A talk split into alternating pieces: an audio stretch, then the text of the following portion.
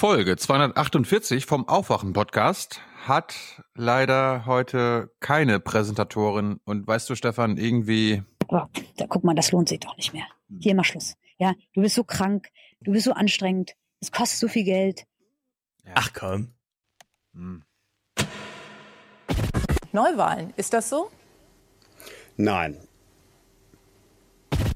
Das ist die klare Antwort. Sie, ja. Ja, gut. Warum betonen Sie es ein ums andere Mal? Wenn ich gefragt werde, antworte ich.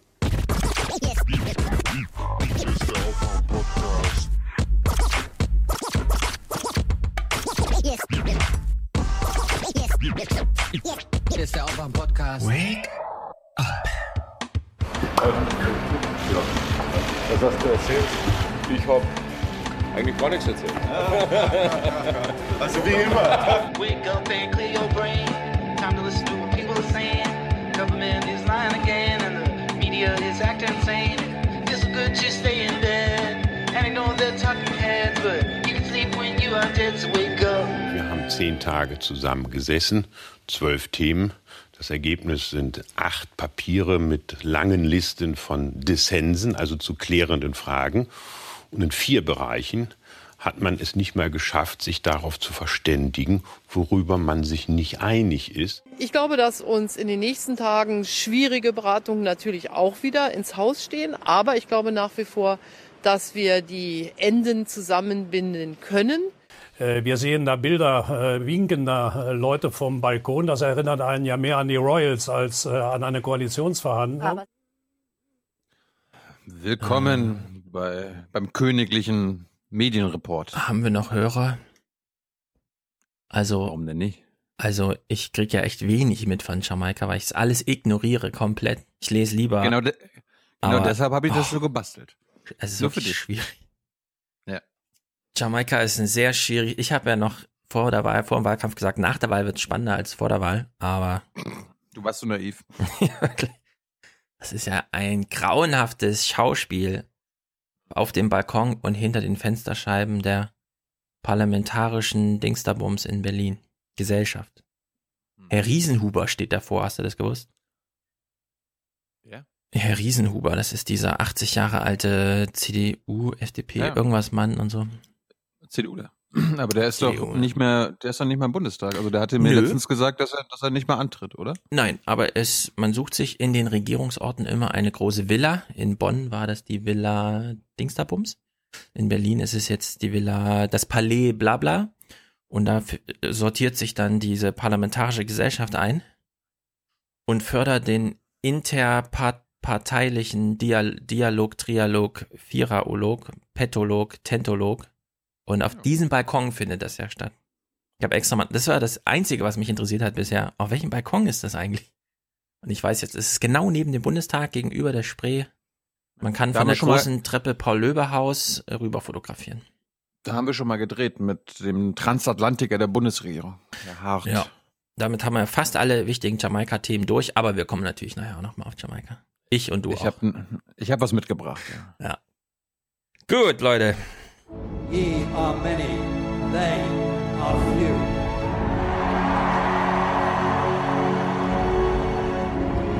Willkommen im 1% Club. For peace, for justice and cooperation. Wem gebührt der Dank? Sebastian gebührt der Dank. Aufwachen, merci beaucoup, Bastille, schreibt er. Das klingt auf Französisch. Also Bastille, dann nochmal merci, merci beaucoup Bastille. Klingt fast so ein bisschen revolutionär. Marie schickt 30, herzlichen Dank. Christian, Kersten, Leonard. Trinkgeld, Anteil, Unterstützung eines menschlich, einer menschlichen Lieferdrohne.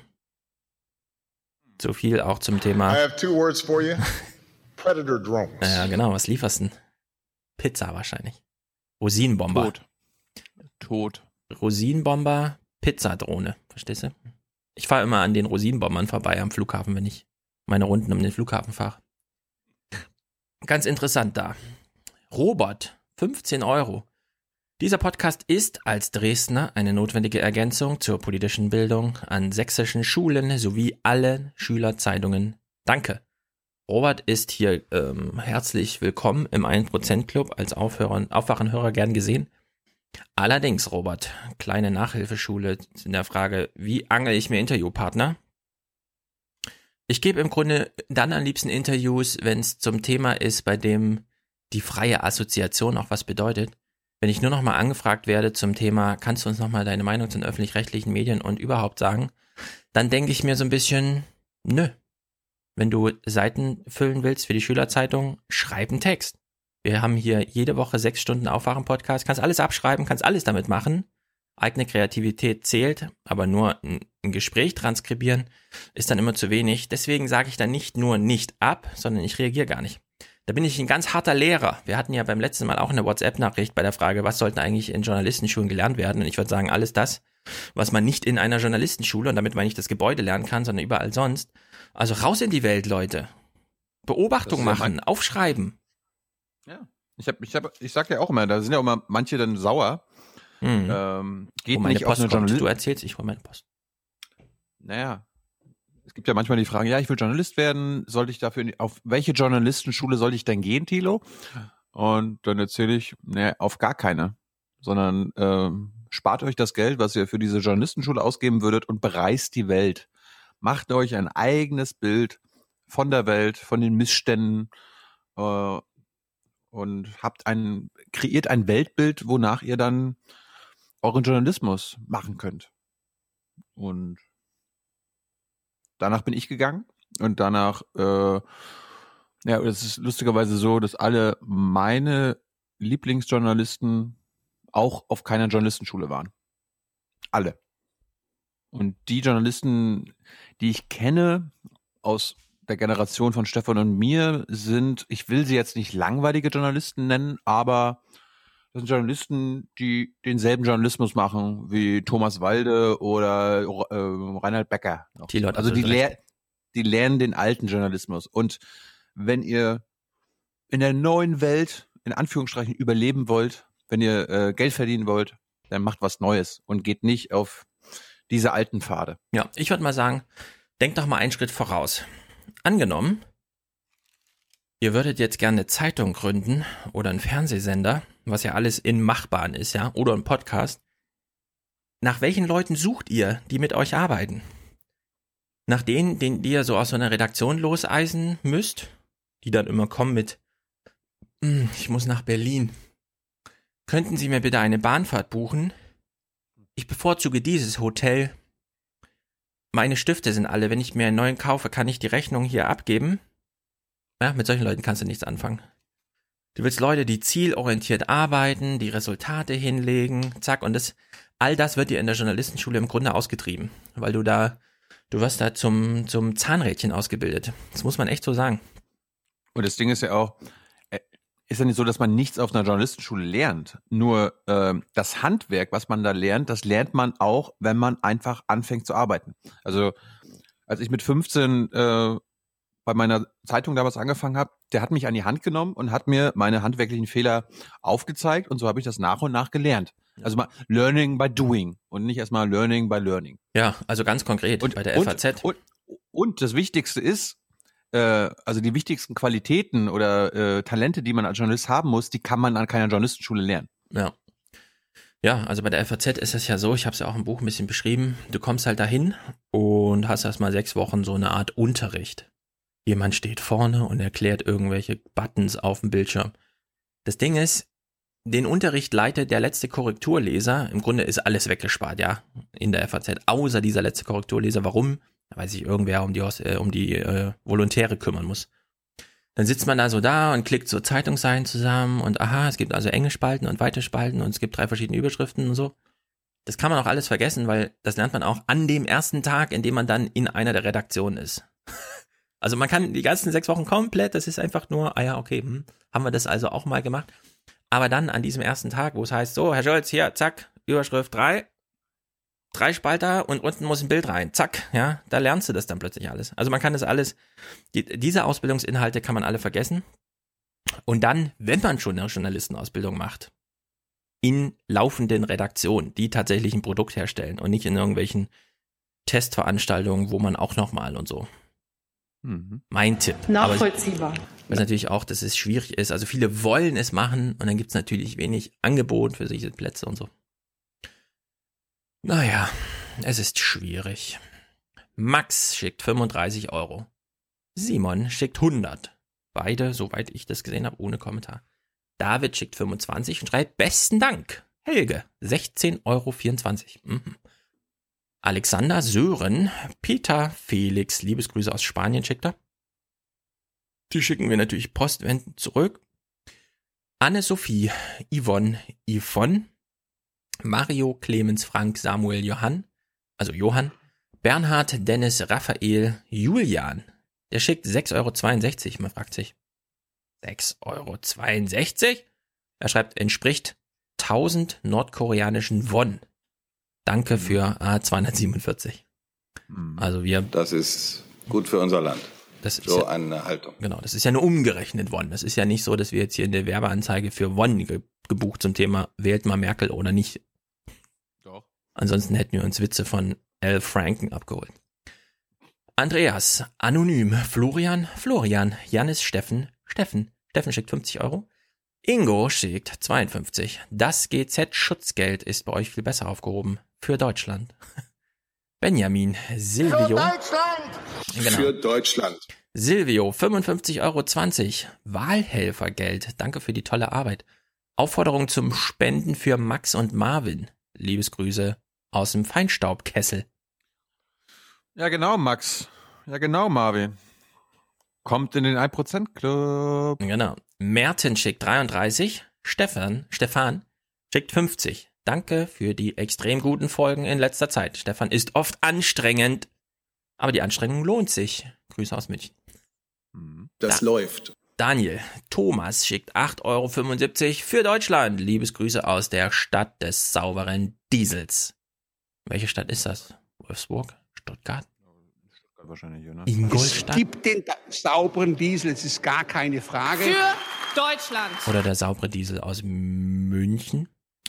Nun gut, Carsten schickt 21. Nils Die Heidi. bescheißen, die bescheißen ja nicht. Mhm. Ja, das stimmt.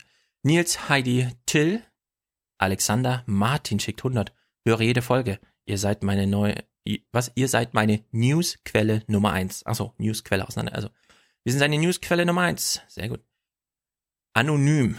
Allerdings weiß ich nicht genau, ob anonym, weil das ist tatsächlich eine anonyme, da, da steht einfach Transferwise als, was weiß ich, Zahlungsvermittler oder was? Keine Ahnung. Also am besten ihr schickt eure Namen auch immer noch mal in so Botschaftsfeld mit, falls, falls die hier gelesen werden sollen. Christina, Igor, Jean, Malte, Katja, Martin, Friederike und Markus. 42 Euro zurück in Wolfsburg, wo wir den sauberen Diesel bauen für Deutschland. Ja, mal. also Es gibt den sauberen Diesel, ja? Für Deutschland! es ist ja jetzt Oktober. Soweit ich weiß, baut VW jetzt tatsächlich richtig gute Diesel.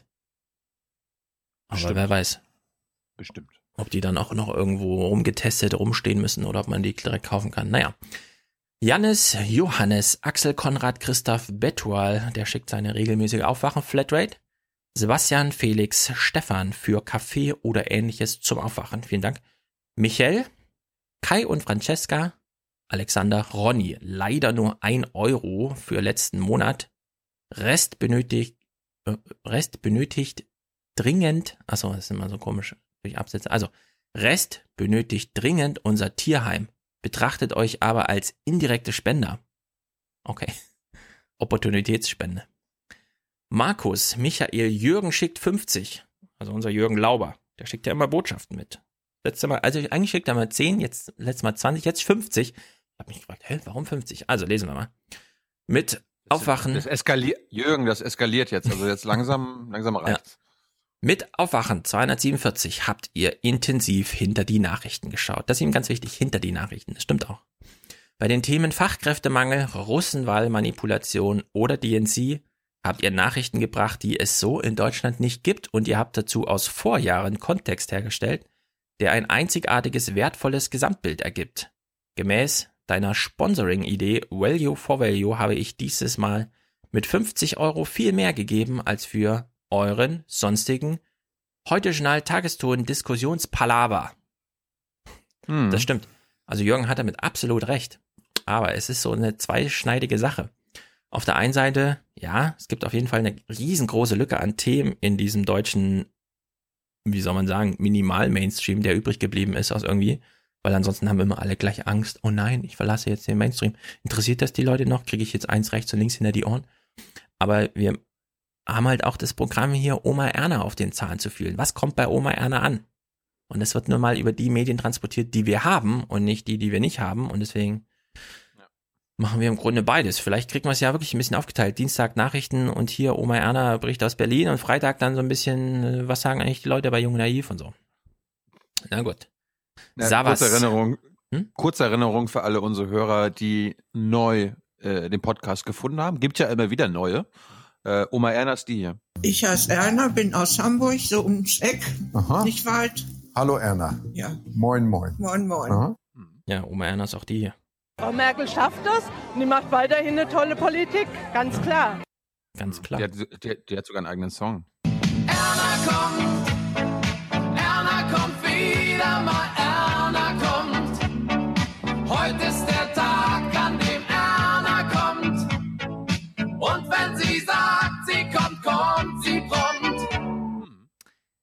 Diese Lippert-Schlager, das sind ja eigentlich immer versaute Gedanken hinter ganz seichten Texten, ne?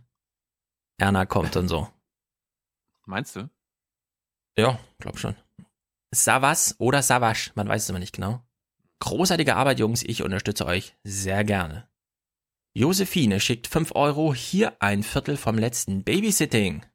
Damit Kann auch es sein, dass es kann, kann es sein, dass es cool Savas, Savas war? Das ist der äh, Hip-Hopper, Ja, Rapper. das kann natürlich ich weiß, sein.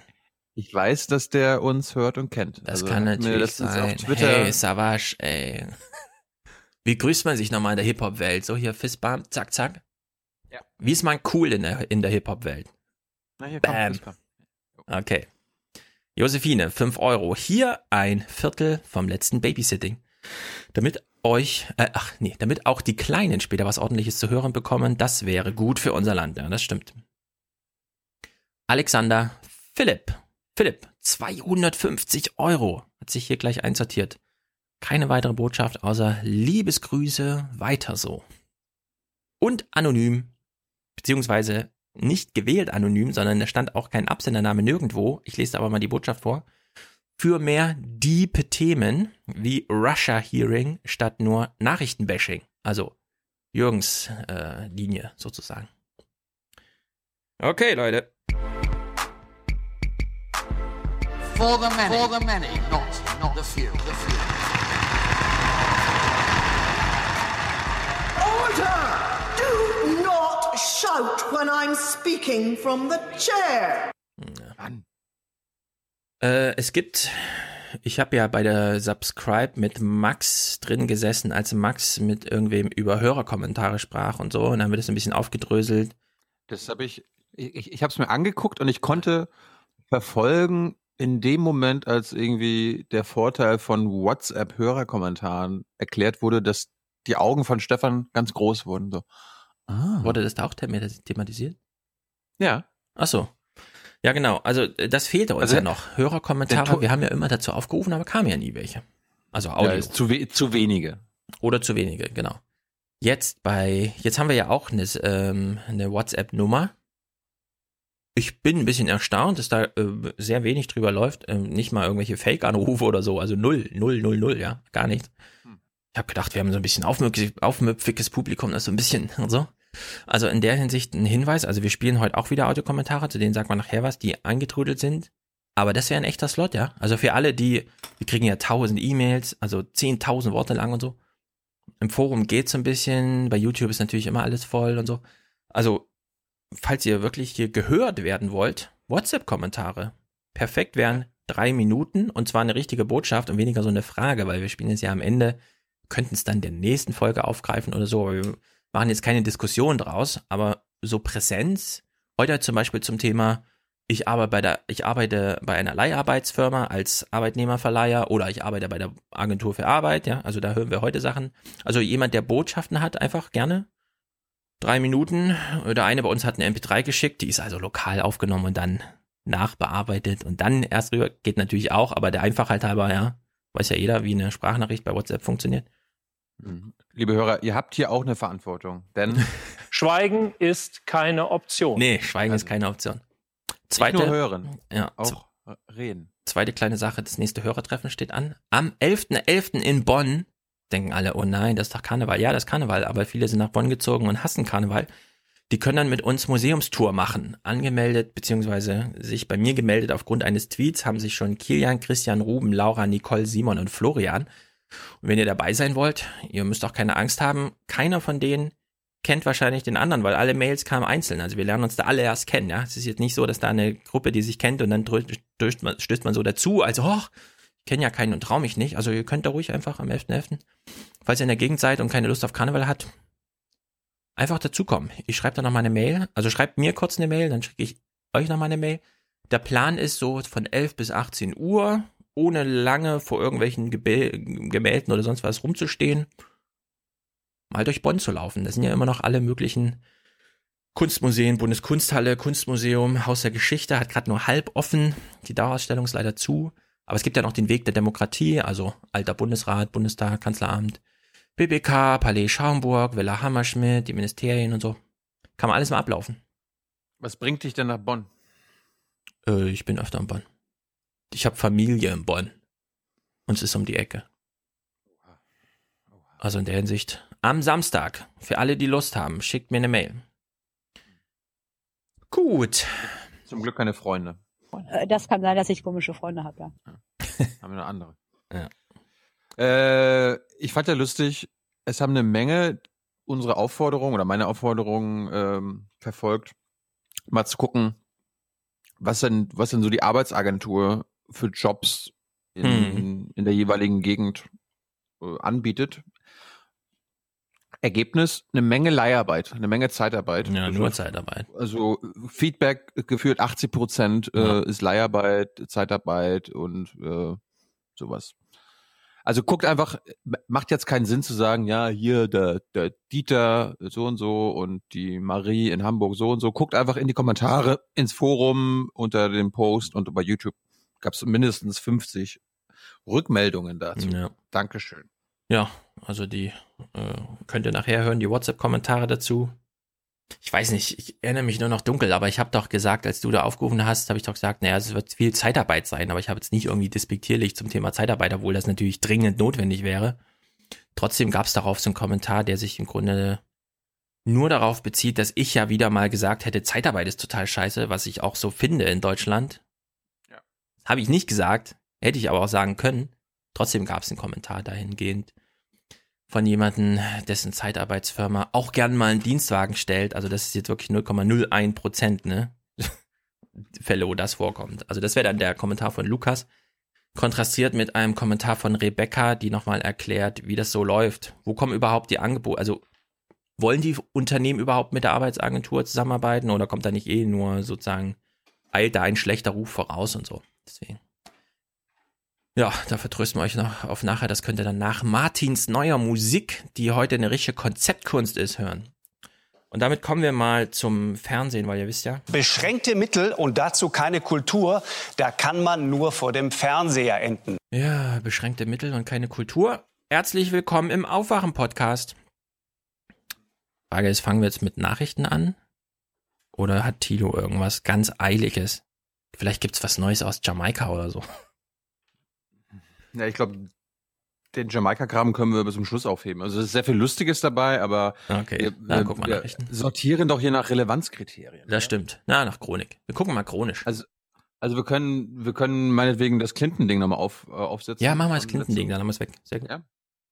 Ähm, ich habe nämlich mal geguckt, Donna Brazil Mhm. war am Sonntag bei ABC, bei George, Ja. bei George Stephanopoulos, übrigens auch ein Ex-Clinton-Mitarbeiter. Ähm, es ist auch lustig. Also quasi eine andere Ex-Clinton-Mitarbeiterin ist zu Gast bei einem Ex-Clinton-Mitarbeiter Ja, ja. und die reden über Clinton. Und wir wissen ja, Donna meinte so, ja, äh, Bernie, sie will jetzt nicht sagen, er wurde beschissen, aber äh, Clinton hat die Partei unter Kontrolle gehabt und das führt automatisch dazu, dass Bernie Sanders benachteiligt wurde in all den, äh, also im Vorwahlkampf, in den demokratischen, im demokratischen Präsidentschaftswahlkampf. Und das war nicht das Einzige, was in ihrem Büchlein steht. Sie behauptet weiterhin oder als nächstes, äh, ja, Stefan, die, die Hillary, die ist krank. Die, die müssen wir ersetzen. Die, die ist doch jetzt, die ist zusammengeklappt in New York, weißt du noch? Ja. Am 11. Sept am 11. September. Und da hat sich Donner gedacht, oder Donner behauptet jetzt im Nachhinein, weil das Ding ist, was wir jetzt gleich hören werden, und äh, ich unterstelle ihr, dass Donner Brazil mh, kräftig lügt in vielen Dingen. Ähm, Ja, hat sie damals schon. Sie wurde ja damals Ja, auch ja. gefragt, hast du Fragen, die du wusstest im Vorfeld Oh, von da- Debatten da- dazu- weiter? Okay. Dazu, dazu kommen wir Ja. noch. Aber jetzt also die, die nächste Story, die sich jetzt, ob sie ausgedacht ist oder nicht, ihr werdet nämlich hören, niemand kann ihr nachweisen, dass sie lügt, weil die einzige, die weiß, dass sie das wollte, ist sie selbst. Nämlich sie wollte Joe Biden äh, ersetzt, also ins Spiel bringen, weil Hillary zu krank war. Welcome back, Donna. Thank you, George. Uh, let, us get some facts on the table first. As DNC chair, you didn't have the power on your own to replace Hillary on the ticket. No, but as you well know, the charter of the DNC, as well as the convention rules, say that the chairperson shall, in consultation with the leadership in Congress and others. And so I had to uh, put it on the table, George, because I was under tremendous pressure uh, after uh, Secretary Clinton fainted to have a quote unquote plan B. I didn't want a plan B. Plan A was great for me. I supported Hillary and I wanted her to win, but uh, we were under pressure. So, how, how, how serious was this? You're right that you got a call from Vice President Biden at the time. Did you mention this to the Vice President? No, I did not. I mean, look, everybody was calling to see, do you know anything? How is she doing? Ja, also wir kennen das ja, wir haben das ja noch vor Augen eigentlich. Das ist passiert, sie ist da zusammengeklappt, musste von zwei Bodyguards in den Wagen reingehievt werden, dann ist sie schnell abgefahren und dann war sie in, äh, im Penthouse von ihrer Tochter und kam ein paar Stunden wieder raus und hat gesagt, "Ha, fröhlich, fröhlich, allerdings mit fetter Sonnenbrille und allem. Und Joe Biden stand ja damals schon im Verdacht, er wollte im Grunde auch Präsident werden, aber er hat es selber ausgeschlossen, weil er sich nicht in der Lage fühlte durch den Tod von seinem Sohn und so. Also war Und ich- dieses Ding Und- eigentlich und ma- ja, aber man hört, man hört auch, dass Hillary ihn, also ihn unter Druck gesetzt hat. Ey, wehe, trittst du jetzt an? Genau, das kommt dann noch dazu. Und diese Szene, äh, Hillary schwächelt und wird dabei gefilmt von hinten, die hat ja dann selbst Klaus Kleber als, das ist äh, sozusagen der Todesstoß für jede Kampagne. Hatte, also so hat er ja die Sendung eröffnet damals, das Heute Journal, mit diesen Bildern. Und das Ja, war dann aber ein schon, Glück, ein Glück äh, ist sie ja trotzdem Präsidentin geworden und er hat sich geirrt. Wir haben uns geirrt. Puh, Glück gehabt. Ähm, dass es Donna Brazil nicht primär darum geht, äh, die Korruption und die Lügnerei innerhalb der Demokratischen Partei aufzudecken und quasi sich bei Bernie Sanders zu entschuldigen und im Grunde zu sagen, ja, äh, hätten wir da jetzt nicht so gefuscht, wäre vielleicht jetzt ein Demokrat Präsident. Darum geht's hier eigentlich gar nicht. Hier geht's hier nicht um Demokratie oder innerparteiliche Demokratie oder Fairness, ja, oder unpartei, äh, also als Vorsitzende unparteiisch zu sein gegenüber allen Bewerbern. Nein. Donna Brazil geht's ums Geld. Und sie betont jetzt mehrfach, sie hat einfach ihr Geld nicht bekommen. From, from the sound of it, it sounds like you had a pretty dysfunctional relationship with the high command in Hillary's campaign. You even talk about uh, telling them at some point, I'm not Patsy the slave. Oh, George, let me tell you something. I could not control the, the, the, the purse string of the Democratic Party, and I had to figure out what the what was going on within the party that the chair of the party. And remember i wasn't just a chair. I'm, I'm also a vice chair. I was an officer for eight years. Eight years under president obama. I, I knew what was going on within the party. I become chair and i'm trying to write a check for something. I raised the money and they're like you got to get uh, signed off from brooklyn. I said brooklyn? This wasn't a standard joint fundraising agreement. They had a separate memo- memorandum of understanding and i needed to break that. But in order to break it i would ha- cause a, a great commotion. So, yeah, uh, I'm not Patsy the slave because I got sick and tired of people telling me how to spend money when all I was trying to do, I wasn't getting a salary. I, I was basically volunteering my time. And what I was trying to do, George, was to increase the level of enthusiasm and passion for Hillary Clinton and the rest of the ticket all across the country. Also äh, die Demokratische Partei hat neben Hillary Clinton und den Sanders Cup natürlich auch Geld gesammelt ja, und äh, Geld gespendet bekommen und so weiter. Und das Problem war für sie aus ihrer Sicht, laut ihr, dass das Team Clinton alle Ausgaben, die die Demokratische Partei an sich auch für andere Wahlkämpfe und so weiter machen wollte, dass das in Brooklyn bei Clinton approved werden musste. Aber ist ja auch verständlich. Es ist verständlich. Stell dir mal vor, Nur du es bist Parteichef und kannst, hast keinen Gestaltungsspielraum inhaltlicher oder finanzieller Art. Also. Richtig, ja. Ja, Ich, ich, ich verstehe das, aber so wie sie kommuniziert, kommt es mir ganz stark danach vor. Darum habe ich ja gesagt, sie hat ihr Geld nicht bekommen. Sie ist es halt gewöhnt, naja, wenn irgendwo Geld fließt und Spenden fließt, dann gibt's auch für jeden was ab. Und das hat sie anscheinend nicht bekommen. Weiß nicht. Also ja, das unterstelle ich ihr jetzt. Was hast denn du schon wieder für Podcasts gehört? Hm. Weiß ich nicht. Ich habe sie Äh, wirklich als erzürnt so erlebt. Im Sinne von, hier wurde ein großer Verrat Ah, okay. begangen und Aber- die Losung ging nicht auf. Das Ding ist, sie verkauft jetzt ein Buch. Ja. Ja. Und äh, mit dem Buch will sie natürlich Kohle machen. Und äh, das ist jetzt der nächste Clip. Donna sagt dann halt auch die ganze Zeit, ja, warum soll sie jetzt mal nicht Kohle und Asche machen, ja? Und alle Leute wie du, Stefan Schulz, die das kritisieren, oder Hillary Clinton, die können zur Hölle gehen. Zur Hölle. You think this helps for the book to come out? I, well, George, I mean, d- this is a lesson of 2016. If I released it la- next year, they would say, Donna, you're impacting on 2018. If I release it the fall, Donna, you're, you're impacting. George, for those who are telling me to shut up, they told Hillary that a couple of months ago. You know what I tell them? Go to hell. I'm going to tell my story. I'm going to tell my story, George, because this is a story of a young girl who started in American politics at the age of nine, who continues to fight each and every week of her life. I, I went down to uh, Virginia last week to kick off the canvassing campaign. Nobody paid me to do that. Nobody, nobody, I'm not on a payroll, George. I care about my country. I care about our democracy.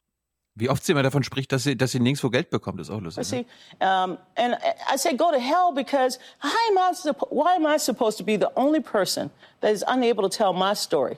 Now, if, I've, I've heard a lot of people tell me various things as well, but here's what they don't know. They don't know what it was like to be over at the DNC during this hacking. They don't know what it's like to bury a child. I did Seth Rich. They don't know what it's like to protect the staff from uh, further harassment. They don't know what it's like because the, the, the high command of Brooklyn, the people who were making the decisions, even for the DNC, they didn't come and work with us. They told us to shut up uh, and basically let them win the election. And when we tried to intervene, we had to spend money we raised to try to help them win. And that's, that was my job as chair of the party. Also, das mit dem Geld ist hier, glaube ich, zweitrangig, weil hier wird ein Krieg geführt und er wird in dieser zivilisierten Welt über Bücher geführt. Wir kennen das in Deutschland übrigens auch. Wir hatten hier ein NSA-Untersuchungsausschuss. Dem stand wer vor Patrick, wie heißt er, Sensheimer? Sens, Sensterbums? Sensburg. Sensburg, Patrick Sensburg. Noch bevor der Abschlussbericht fertig war, hat der Patrick Sensburg das Buch zum Thema draußen, geschrieben von einem Ghostwriter, dem er Dokumente überlassen hat, die so geheim waren, dass sie nicht mal am Ende im Untersuchungsausschuss gelandet sind. Damit hat er natürlich, damit hat er natürlich äh, für die politischen Berichterstatter die Debatte erstmal geprägt, weil wenn du was berichten willst, du liest natürlich dieses Buch. So, und wir wissen hier bei der DNC, wer hat eigentlich die Bücher veröffentlicht, seit, also aus der Partei, seit dem Wahlkampf? Hillary Clinton. Und da Die- steht die- einfach drin, die- jeder ist schuld außer ich. Und jetzt gibt sozusagen das Gegenangebot. Ja. Hillary hat äh, eine ne Buchtour hinter sich. Genau. Äh, Kohle, Kohle, Kohle, Kohle, Kohle. Und Donna macht jetzt genau dasselbe. Äh, übrigens eine nette Einschränkung von, von ihr am Ende des Interviews, ähm, dass sie dann gerne mal Dinge ausschmückt. Ja, also nicht als für bare Münze I nehmen. got some controversial chapters, I understand, but anybody from Louisiana know that I'm gonna put some hot sauce on every page, and if it if it's not dripping with something that's hot and spicy, it's not me.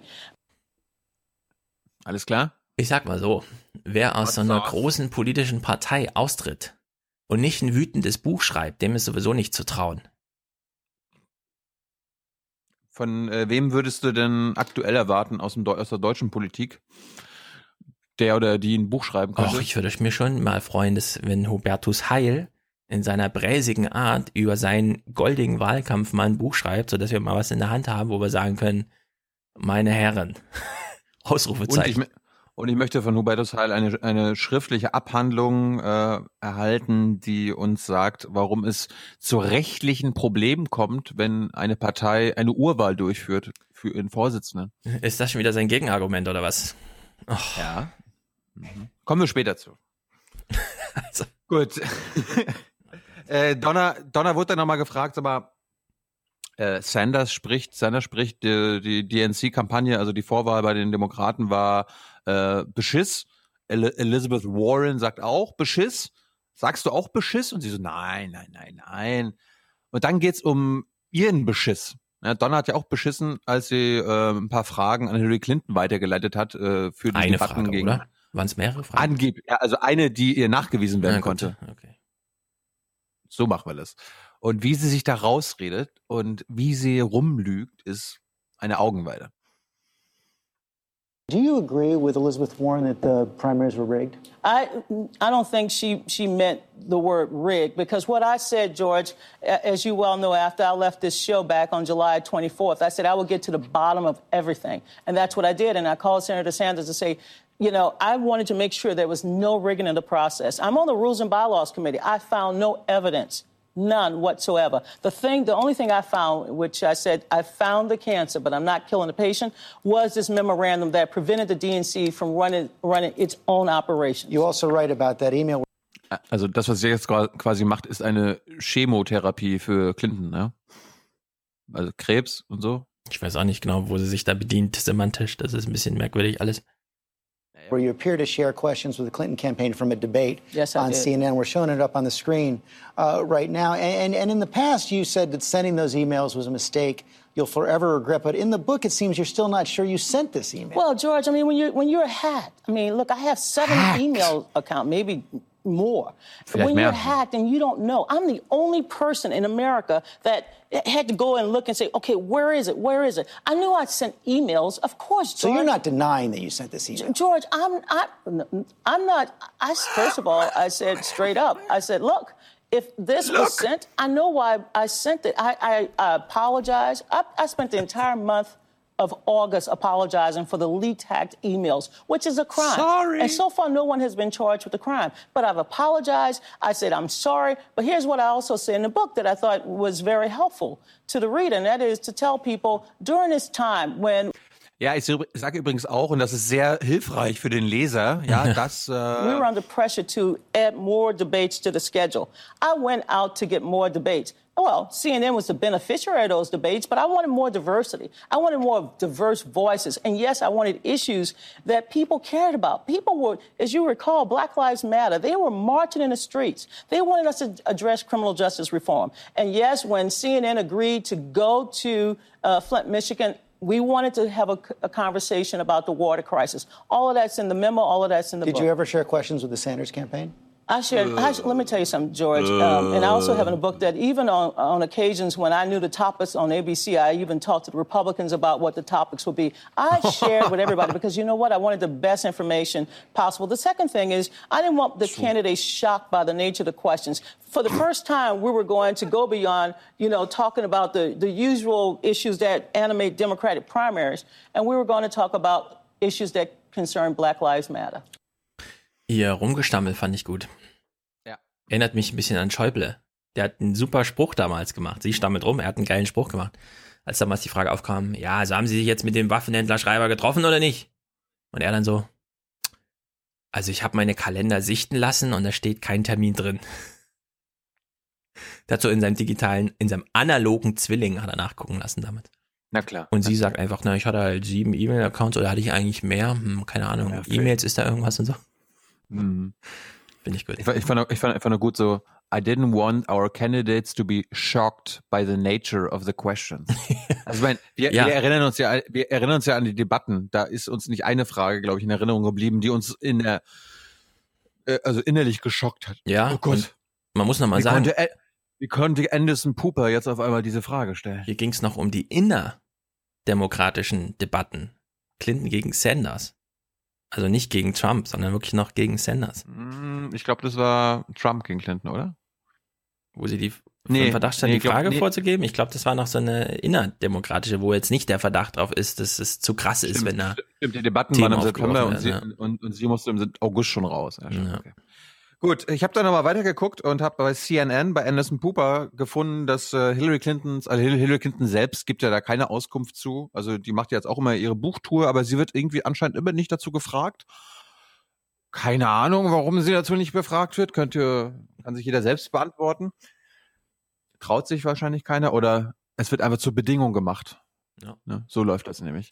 Aber ihr ähm, Wahlkampfmanager, Herr Muck, war bei Anderson Cooper und der begründet uns jetzt mal, warum äh, Team Clinton der Demokratischen Partei geholfen hat. Nämlich, die Partei brauchte erste Hilfe, Stefan. Erste Hilfe. Uh, the the DNC came to our campaign and said, uh, "We need help. We, we you know we we're not prepared for the general election." We created the memo of understanding that was there. Uh, it wasn't about the primary election.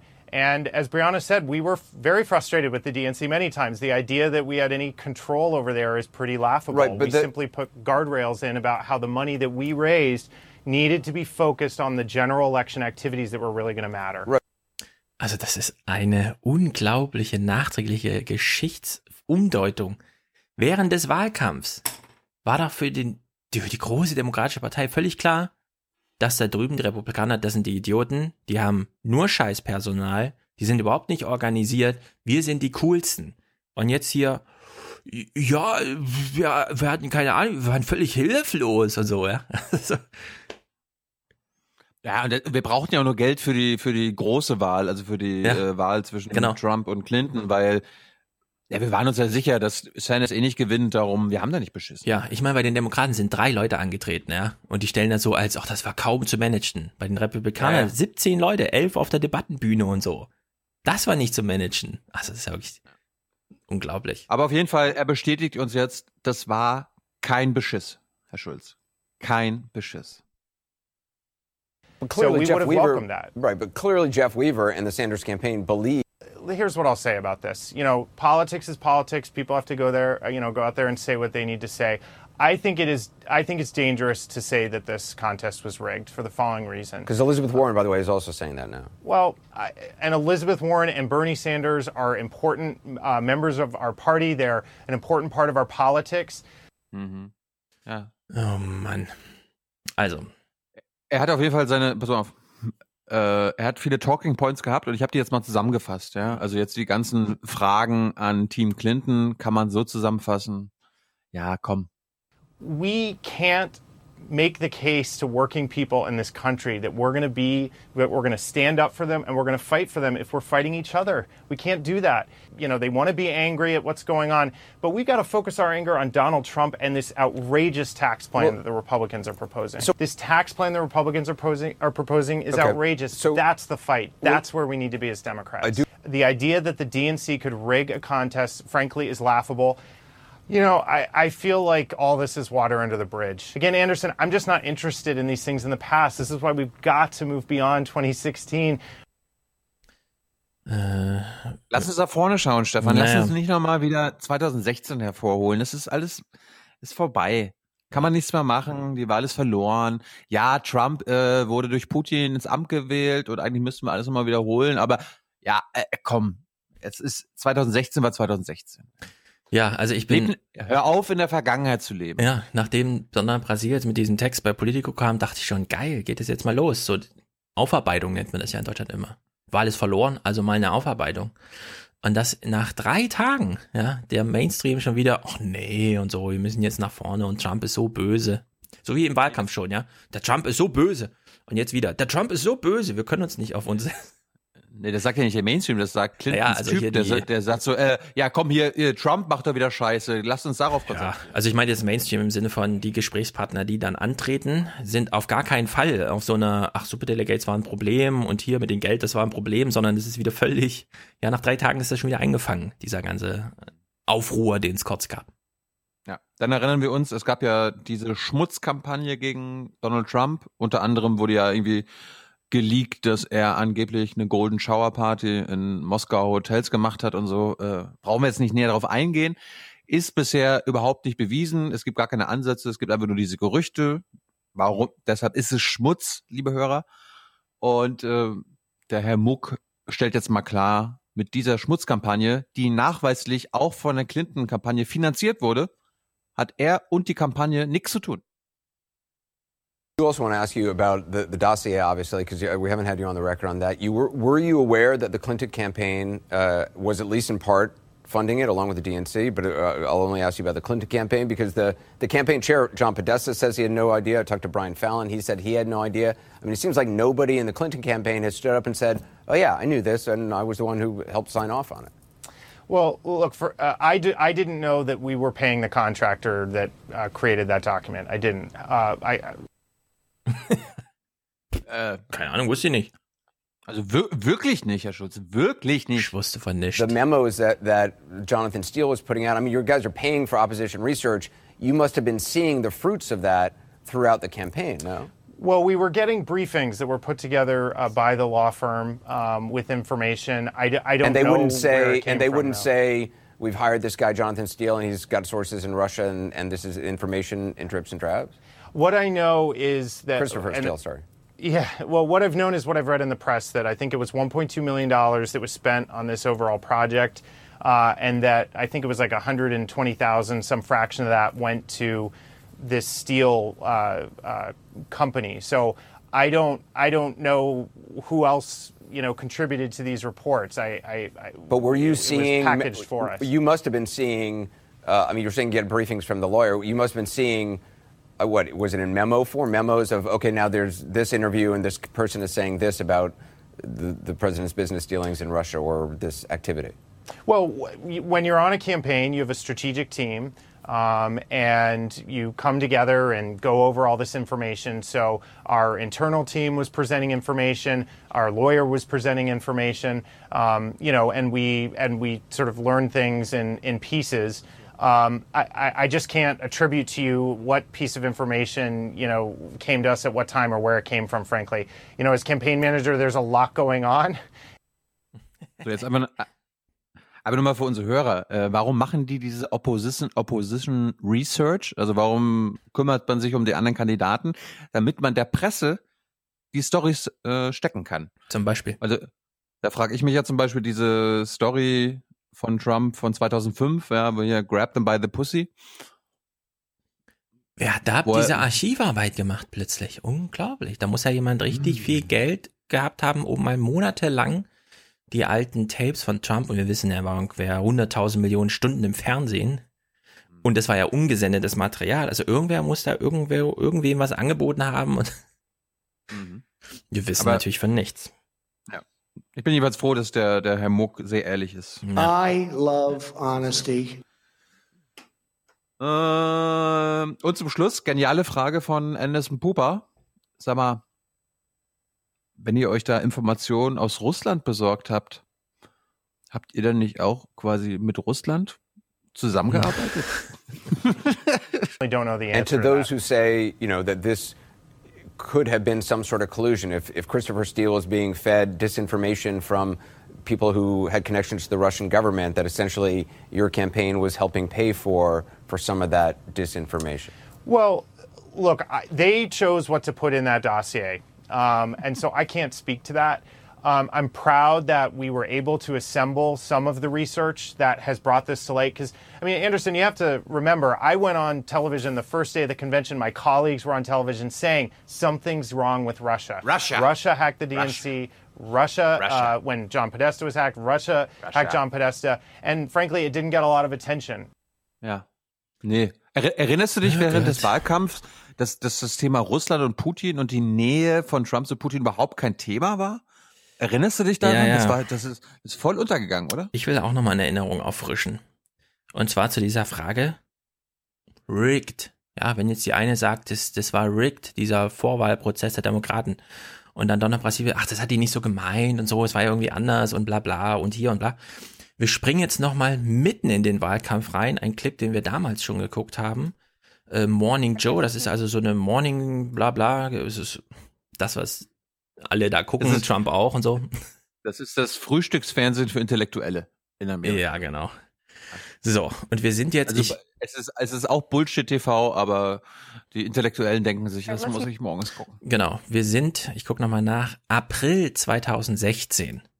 Die Vorwahlen laufen noch und so. Ich lasse mir mal kurz anlaufen. All right, let's move to the Democratic side. Bernie Sanders' winning streak continued over the weekend with a victory in the Wyoming caucuses on Saturday. Sanders beat Hillary Clinton by 12 points, 56 to 44, notching his eighth win in the last nine Okay. nominating contests. Okay, okay, what do we do here? I mean, it So- sounds so like Nicole, he's winning. he- he's won eight out of nine. Yep. But he's Here, and losing. look, and look, he wins by 12 points. I tell you, I would not do well as a Democratic politician. he wins by 12 points. He may not even pick up a single delegate. Yeah. It's seven to six now, with a remaining delegate to be decided later. I'm sorry, that's a crushing victory. I know. And listen, I think that with the super delegates that they have, I think she Also. only has Mal kurz die Zahlen runtergebrochen, ja. Bernie Sanders gewinnt 56 zu 44 Prozent. Aber durch die Superdelegates-Rechnung kriegt Hillary Clinton elf Delegierte und Bernie Sanders sieben. Während der Wahl, ganz offen, ja. Das ist sozusagen, das ist ja nicht, äh, Hillary Clinton hat beim Popular Vote gewonnen gegen Trump. Naja, sie hat im Popular Vote eigentlich verloren gegen Bernie Sanders, ja. to win 30% of the, you don't have to get 30% of the vote in the nicht, contest. I mean, talk about voters feeling like a system might be And- rigged. and- Why are and you if, even if- voting? If, you're driving in a Wyoming? car right now, we've been talking about rigged systems. We're putting up right now a graphic. Bernie Sanders wins 56 to 44 percent in Wyoming. The delegates rewarded Hillary Clinton 11, Bernie Sanders 7. Why does the Democratic Party even have voting booths? No, why? This system is so rigged. Hmm. It feels that way. And I think if, you know, Ja, also so war das während der Wahlkämpfe. Ja. Da wurde so darüber gesprochen. Und jetzt so im Nachhinein zu behaupten, auch nee, und so, wo noch hinzu hin, herauskommt. Nicht nur mit diesen Superdelegates war das im Grunde von vornherein ein gemachtes Geschäft, ja, für denjenigen, der die Partei in der Hand, nämlich die Superdelegates in der Hand hat, in dem Falle dann Hillary Clinton. Jetzt wissen wir, wie sie die Partei in der Hand hatte. Und dann noch dieses, naja, was Donna Brasier jetzt halt in ihrem Büchlein über, was weiß ich, Stimmung in der Partei und die Rolle von Joe Biden und bla bla, ja. Also es war auf allen Ebenen äh, ein total abgekacktes Ding. Also Superdelegates gab es bei den Republikanern nicht. Da hat einfach der gewonnen, der die Staaten jeweils für sich gewonnen hat mit den meisten Stimmen. Da wurde jede Stimme eine, äh, jeder One Vote, One, one Man, One Vote. Ja, so, so war es auch nicht, aber es gab keine es gibt keine Superdelegates. Superdelegates. Da wird ausgezählt. Manchmal ist es halt dieser Caucus, ja. Da ist dann nicht der ganze Staat, sondern nur die, die in die Halle passen und so. Aber du hast im Grunde Mehrheitsverhältnisse. Ja, aber der, wir, wir hatten, das hatten wir auch im Podcast, dass die Republikaner versucht haben, durch die Delegiertenauswahl der, ähm, also die, die Trump zustanden, die Delegierten zu manipulieren, um quasi im zweiten Wahlgang auf dem Parteitag Trump doch noch loszuwerden, weil sie noch gedacht hatten, okay, er kommt im ersten Wahlgang nicht durch und im zweiten sind alle äh, super oder nee, alle Delegierten dann frei in ihrer Entscheidung, dann können wir irgendwie doch äh, Marco Rubio oder so machen. Diskussion gab es natürlich. All talk, no action in der, in dem Falle. Bei den Demokraten war das Aber- anders.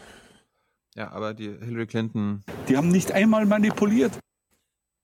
Ja, nicht einmal manipuliert. So, wir bleiben mal bei Trump. Äh, wir springen mal hier in die Nachrichtenwoche rein. Ähm, wir bleiben dem Motto treu. Äh, wir gucken auch in andere Nachrichten, aber wie die in Deutschland über Trump reden, das ist, es gab ja jetzt wieder eine Umfrage in Amerika, wo rauskam, also eine größere Studie, es war nicht nur eine Umfrage, sondern es war auch so eine kleine Stimmungsaufhellungsstudie, also Erleuchtungs, mal reingucken, wie ist die Stimmung so. Und da hat man festgestellt, wenn jetzt eine Wahl wäre zwischen, zwischen Trump und Clinton, würde Trump wieder gewinnen.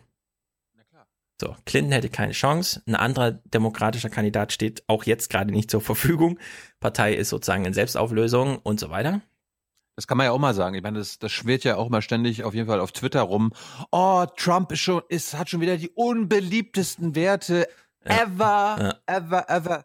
Liebe Leute, die Werte hatte er schon äh, im Wahlkampf und so weiter. Das ist, das ist auch gar nicht weiter relevant, äh, weil als Einzelperson ohne eine, ohne ein Vergleichsprodukt für den Wähler ist er unbeliebt. Aber wenn er dann zum Beispiel eine Konkurrentin hat wie Hillary Clinton, sagen sich, haben sich viele gedacht, naja gut, also Clinton ist noch schlimmer. Gut, dann will ich Trump. Ja, selbst da muss man nochmal, wenn man ein bisschen tiefer blickt, es gibt ja jetzt gerade zwei. Das eine ist, was wäre, wenn heute nochmal eine Wahl wäre, so ein Jahr danach. Gleich Ergebnis wäre zu erwarten. Und dann ist ja die Frage 2018, wie wird die Republikanische Partei abschneiden? Und da sieht's ganz düster aus. Also die sind abgeschlagen wie sonst nichts. Und man muss nochmal sagen, Trump mag unbeliebt sein, aber es reicht immer noch für den innerparteilichen äh, Konflikt. Republikaner, die nicht Trump sind, denen geht's richtig schlecht. Ja? Also ich höre jetzt auch viele Podcasts in Deutschland, die das, die Trump ungefähr so aufgreifen.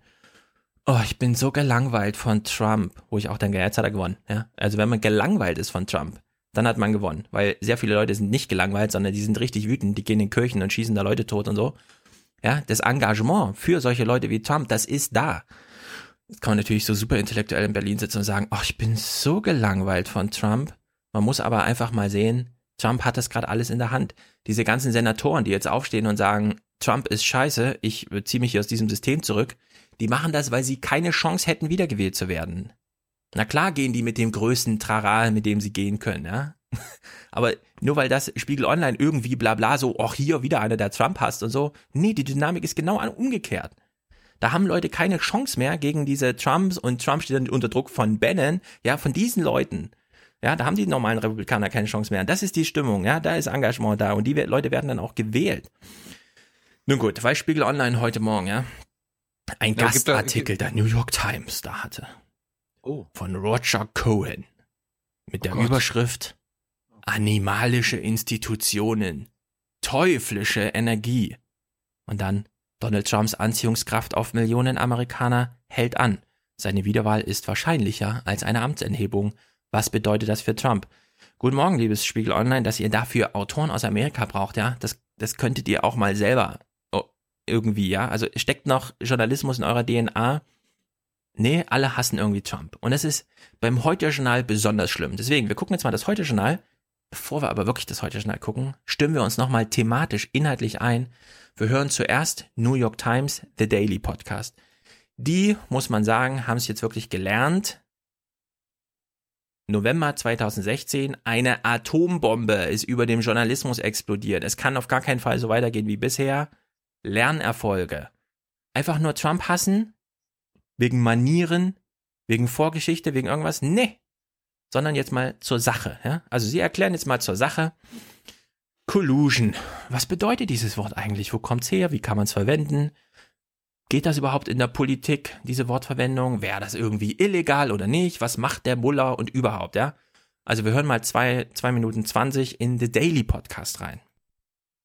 we're trying to apply words and laws that we don't really know how they fit and how they go together. There was collusion, and this is ah, aha, collusion. This is it. This is the example. But what does that mean? Is that illegal? Right. Simply having Trump or his officials sit down with the Russians to learn more about who they are or what information they may have on Hillary Clinton is probably, and I say probably because we haven't tested this out in the courts because it's never really been tested, it's probably not illegal. Mm-hmm. They could sit down and they can learn what they can about what the Russians have, even if the Russians stole it. Collusion. Selbst wenn die Russen es geklaut haben, wäre es nicht eindeutig illegal, mit denen darüber zu reden. Sie anzustiften wäre was anderes, ja. Aber ich meine, das ist hier so jenseits von allem, was man in Deutschland schon für, also das ist jetzt wirklich der Untergang von Trump und so bedeutet, ja. Wir hören mal weiter. collusion is only a legal term when referring to two companies that work together to fix prices. The word collusion legally has nothing to do with elections, but there are crimes that can occur from working with a foreign power. Legally, Mueller's investigators could bring a case if they found examples of Trump officials saying, look, if you break in and take Hillary Clinton's emails, we will lift sanctions. Hmm.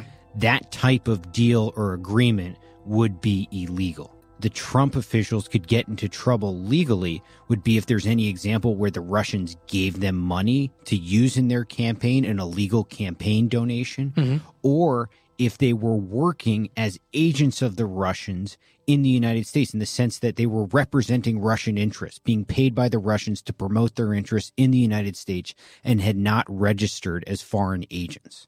What Mueller's investigators are doing is they're just trying to figure out the facts right now. They're just trying to figure out what was actually going on, what was going back and forth, what were the discussions, who was involved, who knew about it, were there any types of deals that were going on in between.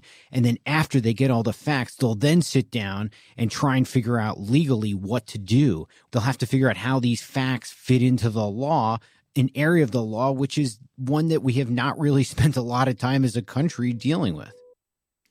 Ja, also wir sind hier sehr weit weg von Trump wird demnächst überführt, weil sein ehemaliger Wahlkampfchef, der sich einen 18 Millionen Jahres äh, Budgetstil, Lebensstil irgendwie finanziert hat und so, ja, ist einfach, also für den Fall, dass die Russen Geld gezahlt haben an Trump-Mitarbeiter, um irgendwas mit der Wahl zu machen, dann vielleicht, ja. Oder eben, wenn diese Anstiftung mit dabei kommt. Deswegen auch Trumps dieses, äh, ich hoffe, Russland hört zu, deckt doch mal hier auf, was die in 30.000 E-Mails steht und so, ja. Das war halt so ein bisschen knifflig, aber selbst das ist jetzt nicht unbedingt äh, zentraler Ermittlungsgegenstand von Moller oder Maller, was man so weit hört. Jetzt diese andere Frage. Naja, ist es nicht eigentlich ganz gut, wenn so nach so einem Wahlkampf nicht nur irgendwelche beteiligten Bücher schreiben oder Journalisten so Fragen stellen, auf die sie keine Antwort kriegen, sondern wenn so ein ehemaliger FBI-Chef äh, einfach mal mit Ermittlungsprivilegien im Sinne von, wir dürfen auch mal ins Büro und eine Akte lesen, auch wenn du das nicht wählst. Fakten sammeln, wie der Wahlkampf abgelaufen ist, unabhängig davon, ob irgendwas im Verdacht oder im Raume steht. Wäre das nicht sowieso grundsätzlich mal gut? Ist so meine Frage. Und das hören wir jetzt mal beim Intercepted Podcast äh, von Jeremy Scahill, der nämlich das nochmal aufgreift. Ja, bei solchen Sachen passieren sehr viel illegale Sachen. Wahrscheinlich automatisch, weil was weiß ich, da machen 20-jährige Wahlkampf, die wissen gar nicht, wie das geht, die wissen gar nicht, was verboten ist und was nicht, müsste man das denn nicht trotzdem im Nachhinein aufklären. Da geht es aber nicht um die Frage, bringt das jetzt Trump zu Fall oder nicht, sondern da geht es um die Frage, was ist da passiert und was kann in so ein Ermittlungsergebnis dann drinne stehen für alle anderen, die künftigen Wahlkampf leiten, wo dann drin steht, Achtung, Achtung, das darfst du nicht machen. Ja? Also eine typische sozusagen Fortentwicklung eines moralischen äh, Katalogs an Verhaltenshinweisen äh, und so weiter. Ja, es macht ja irgendwie Sinn, sowas zu haben. Deswegen hören wir noch mal hin, warum ist diese Mueller Investigation jetzt so wichtig und wo sind die Stolpersteine? My expectation is that we're still going to see things dominated by sort of the throw off from the investigation rather than the investigation itself. In other words, we're going to continue to see people getting tagged not for something underlying they did that was against the law, but for something they did in reaction to the investigation. Right. I mean, the cliche statement, you know, that the cover up is, is worse than the crime may be literally true here in terms of the consequences that people pay in their attempts to cover up activity that, that, may not have even been illegal, but would have been wildly unpopular in the United States because it showed that they were essentially working with foreign powers to try to influence a domestic presidential election.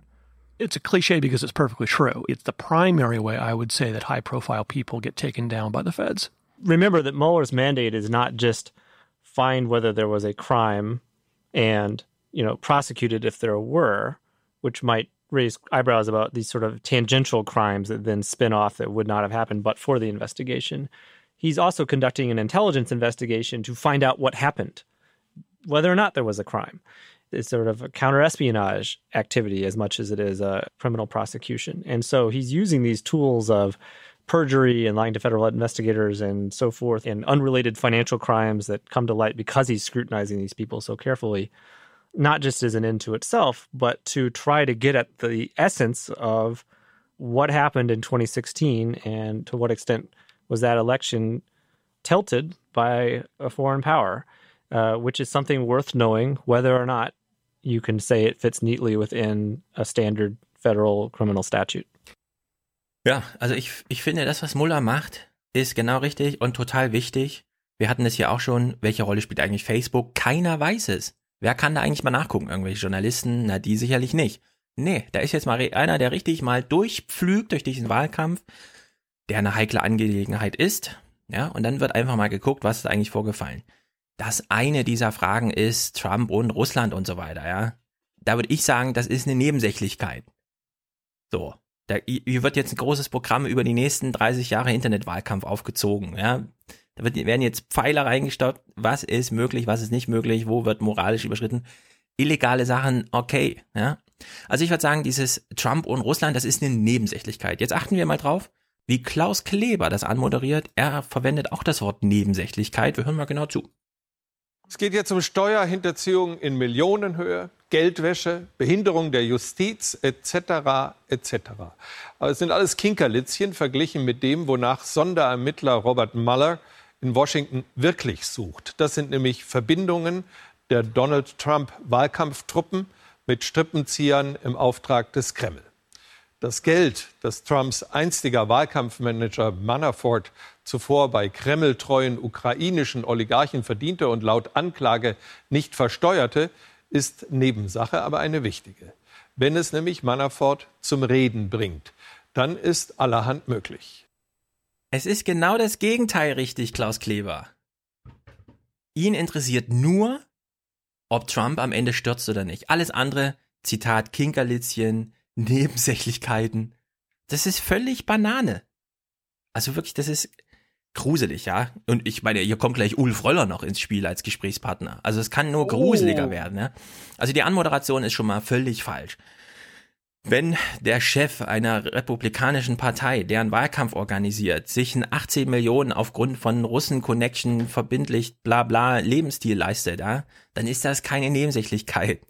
Das würde er in Deutschland nie so anmoderieren, sondern da, das ist das, worum es eigentlich geht. Sind diese Personen moralisch integer oder nicht? Arbeiten sie transparent oder nicht? Wenn nicht, warum nicht? Welche Möglichkeiten der Korruption und sonstigen könnte daraus erwachsen und bla bla bla. Also es ist Muller genau falsch rum interpretiert, genau falsch rum, das Vorzeichen einmal genau falsch rum. Und jetzt gucken wir mal in den Bericht rein. Ja, also ob es jetzt eng wird oder nicht, ist halt unklar, ja. Das Einzige, was die hier interessiert. Ob es für Trump selbst eng wird, bleibt unklar. Weder sein Name noch sein Wahlkampf sind in der ersten Anklageschrift explizit erwähnt. Oh Wunder, warum nicht? Warum nicht, liebes heute schnell? Erklärt mir das doch. ich habe keine Ahnung. Ja, also Oma Erna wird hier allein gelassen. Ulf Röller kommt ins Spiel. Was sagt er bloß? Welchen Tenor breitet er nur aus? Ja, der, der Ulf wird doch jetzt, der wird doch jetzt wenigstens Klaus Kleber mal berichtigen, oder? Ja. Der steckt ja drin in den amerikanischen Entwicklungen Der hat gerade. ja- der weiß der ja hat Bescheid. Also, pass mal auf, hier Ulf Röller, der hat doch genauso wie ich sich die ganzen Senatsanhörungen komplett angeguckt, war live dabei, hat sich ein eigenes Bild gemacht, konnte Klaus Kleber jetzt alles erklären und guckt jetzt nicht einfach CNN oder MSNBC und äh, holt sich da die Updates. Wir Oder? überprüfen das mal. Möller in Washington, warum ist diese Sache wichtig für Trump? Er kommt da selbst in der Anklage überhaupt nicht vor. Ja, das war auch die Strategie heute des Weißen Hauses, dass das Motto gewählt hat, schlimmer geht immer. Trump hat nochmal sehr deutlich gemacht über seine Pressesprecherin, dass er eben in dieser Anklageschrift nicht auftaucht. Und das ist ihm sehr wichtig. Und das will er quasi als Beweis seiner Wählerbasis verkaufen. Mhm. Trump hat, äh, äh, Ulf Röller hat irgendwie so einen Fetisch mit Trump und Trumps Wählerbasis. Das läuft bei ihm alles nur noch unter der Maxime, Trump ist ein Schauspieler, vor ihm sitzt sein Publikum, das ist seine Wählerbasis, das wissen wir, das sind Leute, die das Leben und Amerika hassen und überhaupt und die hier einen auf Trump machen, also, ne, Vergötterung von Trump. Das ist so, das ist, das ist das Einzige, was ihn interessiert, sonst nichts. Der Tenor, ja, also hier läuft's wieder darauf hinaus, irgendwelche engen Mitarbeiter sind äh, im Verdacht und werden befragt, ja, warum bloß?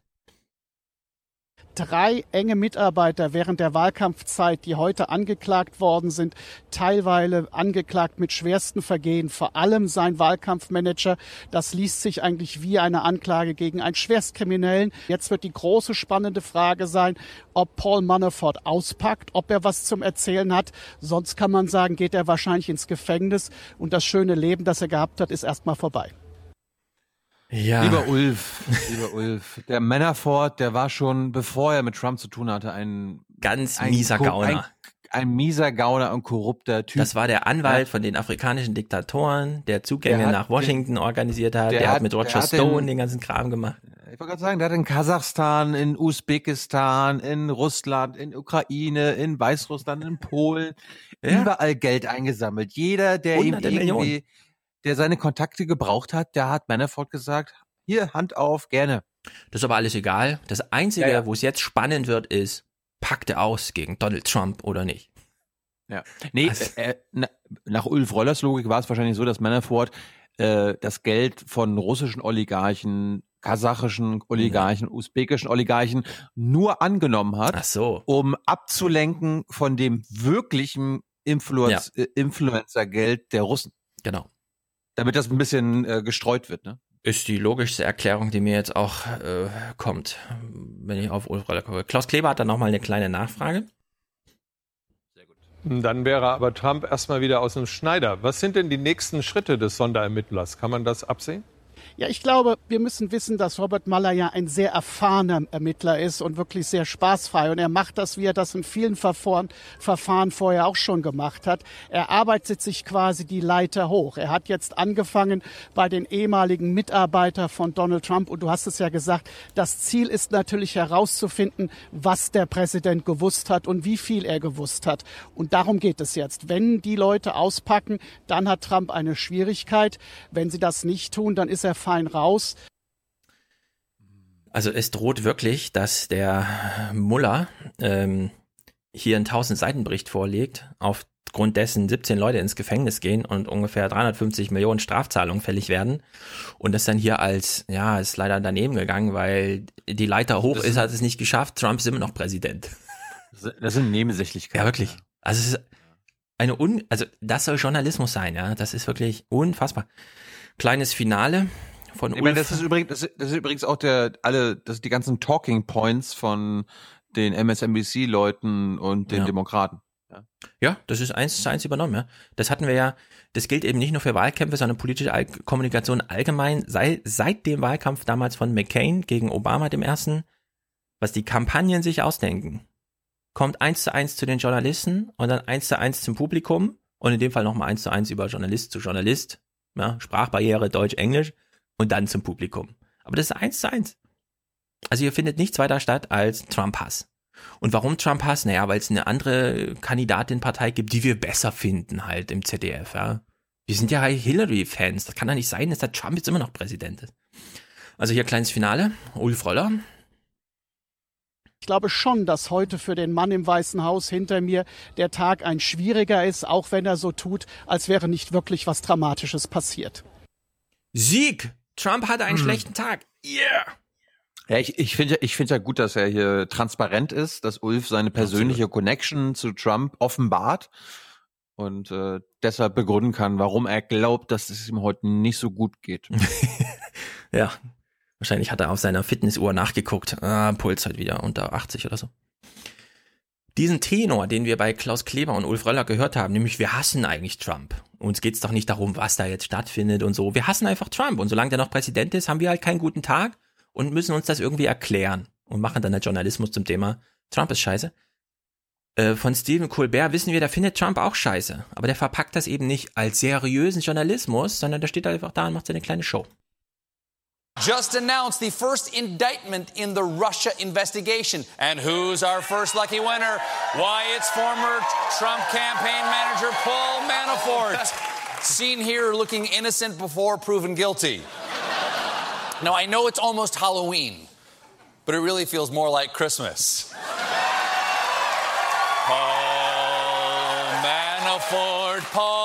Paul Manafort, you're just the first of many. Five years in jail. Shall I sing to the feds, Trump a pom pom?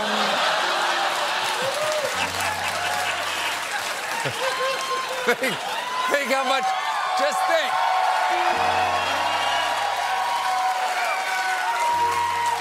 Just think how much better those jokes would have worked if it was actually Christmas right now. Ja. Trump hat schlechte Presse, sind für uns Weihnachtsgeschenke, ja. Das ist ein ehrlicher Umgang mit genau dem, was Klaus Kleber und Ulf Röller da auch produzieren. Ja, das ist ehrlich. Und das, was Klaus Kleber und äh, Ulf, das ist einfach unehrlich. Das ist einfach seriöser Journalismus vermeintlich, aber im Grunde nur, Trump ist scheiße, ich habe den nicht vorausgesagt, ich finde es scheiße, der ist immer noch da, das ist scheiße. Ja, soll er sich halt auch ein paar Gags dazu ausdenken und das dann halt in dem Lied verpacken oder so. Rettet die Wahrheit! Ja. Wie groß der Trump-Hass ist, kann nicht nur Klaus Kleber bezeugen, sondern Christian Sievers hatte auch noch eine gute Pointe, finde ich. Also, man kann hier wirklich eine Stunde Bühnenprogramm Witze über Journalismus draus machen, ja. Wir hören uns mal kurz an und wahrscheinlich können wir uns den Rest dazu schon denken. Also kleiner Themenumschwung, aber es geht immer noch um Trump. Wir hören mal auf die Wortwahl. Guten Abend. Innehalten, abwägen, sich ein komplettes Bild verschaffen, das ist nicht die Art von Donald Trump. Nicht auf Twitter, nicht wenn es nicht. um islamistischen Terror geht. Die grausige Arbeit von Rettungskräften und Tatortermittlern war noch in vollem Gang. Da wurde aus dem Blutbad in Manhattan bereits ein Politschaukampf mit persönlichen Angriffen. Ja, also dieser Ja. Trump, ja. Ja. Kann er denn Also- gar also- nicht innehalten, abwägen, sich ein komplettes Bild machen? Muss er denn nur, weil Terror ist, sofort auf den Sender gehen und ja, sowas, sowas Wer macht kommt- das denn? Also wirklich. Sowas- Hallo, Herr Schulz, was kommt im ZDF nicht vor? Nie. Schweigen ist keine Option. Genau, nie. Also das ist einfach, das ist, das ist wirklich verlogener Müll. So kann man es eigentlich nur betiteln. Das, was CDF zu Trump abliefert, das, da ist Oma Erna wirklich Opfer. Da ist sie Opfer eines vermeintlichen Journalismus, der im Grunde nur persönliche Befindlichkeiten, Trump ist scheiße. Wahrscheinlich ist das sogar nur Neid oder so am Ende, ja. Also vermutlich. Ich will jetzt nicht zu in die Psyche von diesen Leuten einsteigen, aber irgendwas stimmt da nicht. Die haben irgendwelche Fetische auf Basis von irgendwelchen Kränkungen, die sich da Bahn brechen jetzt mit so einem, oh, Trump hat einen schlechten Tag gehabt, Strike. Und sie trauen sich nicht, ehrlich zu sein damit. Sich selbst gegenüber nicht und erst recht dem Publikum gegenüber nicht. Nun gut. Auflockernde Themen. Martin Luther. Das war ja, ist irgendwas mit Luther. Hast du das mitgekriegt? Irgend, irgendwas war- ist mit diesem Luther. Wir hatten in Berlin ausnahmsweise auch mal Feiertag. Am Ach, ihr hattet in 31.. Berlin auch was mit Luther. Es ist wirklich überall dieser Luther gerade. Hm. Gut, äh, das Lutherjahr. Aber das, du meinst jetzt hier Martin Luther King, oder? Ja, genau. Der, Nee, ich meine natürlich unseren guten deutschen Martin Luther, unseren Reformations-Luther, unseren Ich drehe mich zum Publikum und rede auf Deutsch Luther, damit mal jemand was versteht und so.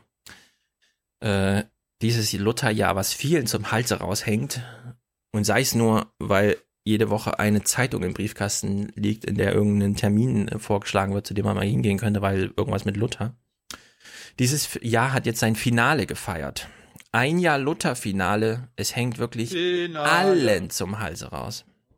Guten Abend. Bleiben wir bei Martin Luther, von dem manche ein halbes Jahrtausend nach seinen Thesen Übermenschliches erwartet hatten, dass die Erinnerung an ihn, an die Reformation, das religiöse Feuer wieder entfachen könnte, das jedenfalls in seinem Deutschland höchstens noch zu glimmen scheint.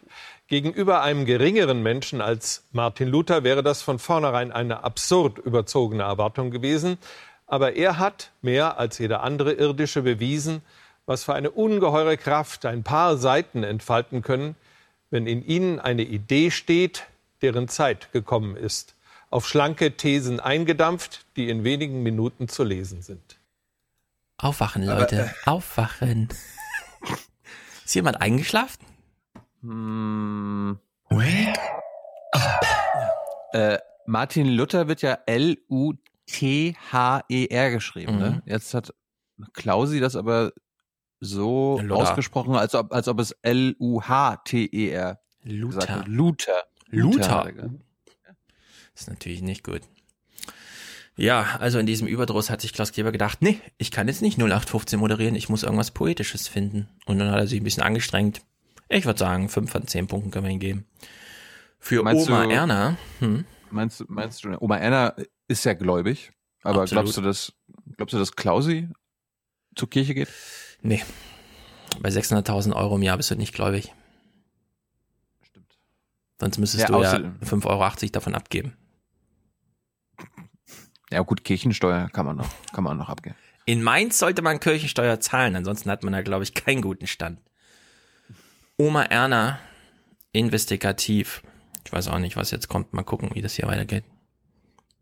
Ich nur sagen, dass ich bemerkt habe, dass in diesem Jahr eben relativ viele Taufen waren im äh, Gegensatz zu den anderen Jahren. Warte mal, Oma Erna. In diesem Jahr, wo es so viel über Luther ging, gab es mehr Taufen. Was will uns das CDF sagen? Dass Aufmerksamkeit auch eine Rolle spielt bei Real-Life-Action am Ende? Also so im Sinne von, wenn wir jetzt in diesem Jahr besonders viel AfD-Themen machen, werden die auch gewählt am Ende.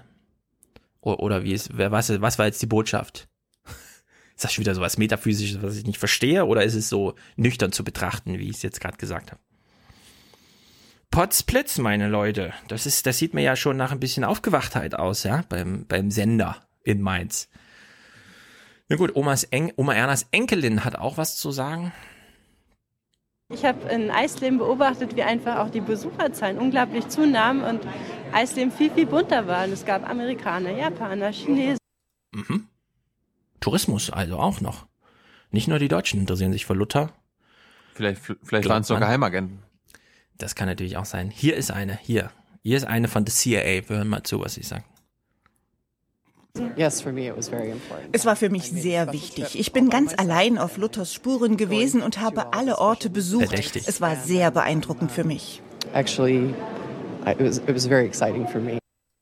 Mhm. Exciting ist so ein bisschen auch das Floskelwort für, naja, ging so. Ich habe mir Europa besser vorgestellt, aber es war ganz exciting for me.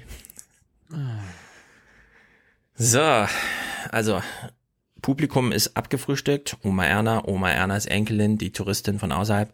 Was sagt eigentlich die Pastorin um die Ecke? Das ist ein bisschen holpriges Gespräch, keine Ahnung, wo man das gesendet hat. Die Frage, die ihr gestellt wurde, war jetzt auch nicht so dürfte. Für die überwältigende Mehrheit ist Luther ein touristischer Höhepunkt, mehr nicht. Eine Eintrittswelle gab es im Lutherjahr nicht. Man ist Oh. sehr bescheiden geworden. Stehen wir hier vor einer zufriedenen Pastorin? Ja. Naja, zufrieden bin ich selten, aber ähm, also vor jemandem, der mit Freude hier arbeitet. Wow, da ist so viel Enthusiasmus übrig geblieben nach so einem Lutherjahr. ja. Naja. Also lief, lief irgendwie ganz gut, dieses Lutherjahr, glaube Das, ich. das erinnert mich irgendwie an so einen Geschäftsführer eines Ladens und der hatte jetzt die ganz, das ganze Jahr so eine Rabattaktion am Laufen. Oder und, eine Baustelle naja, vor der Tür, genau. Äh, Wir hatten jetzt aber trotzdem nicht mehr Kunden. Ja, ging so. Ich bin trotzdem fröhlich, ich bin, ich bin trotzdem zufrieden.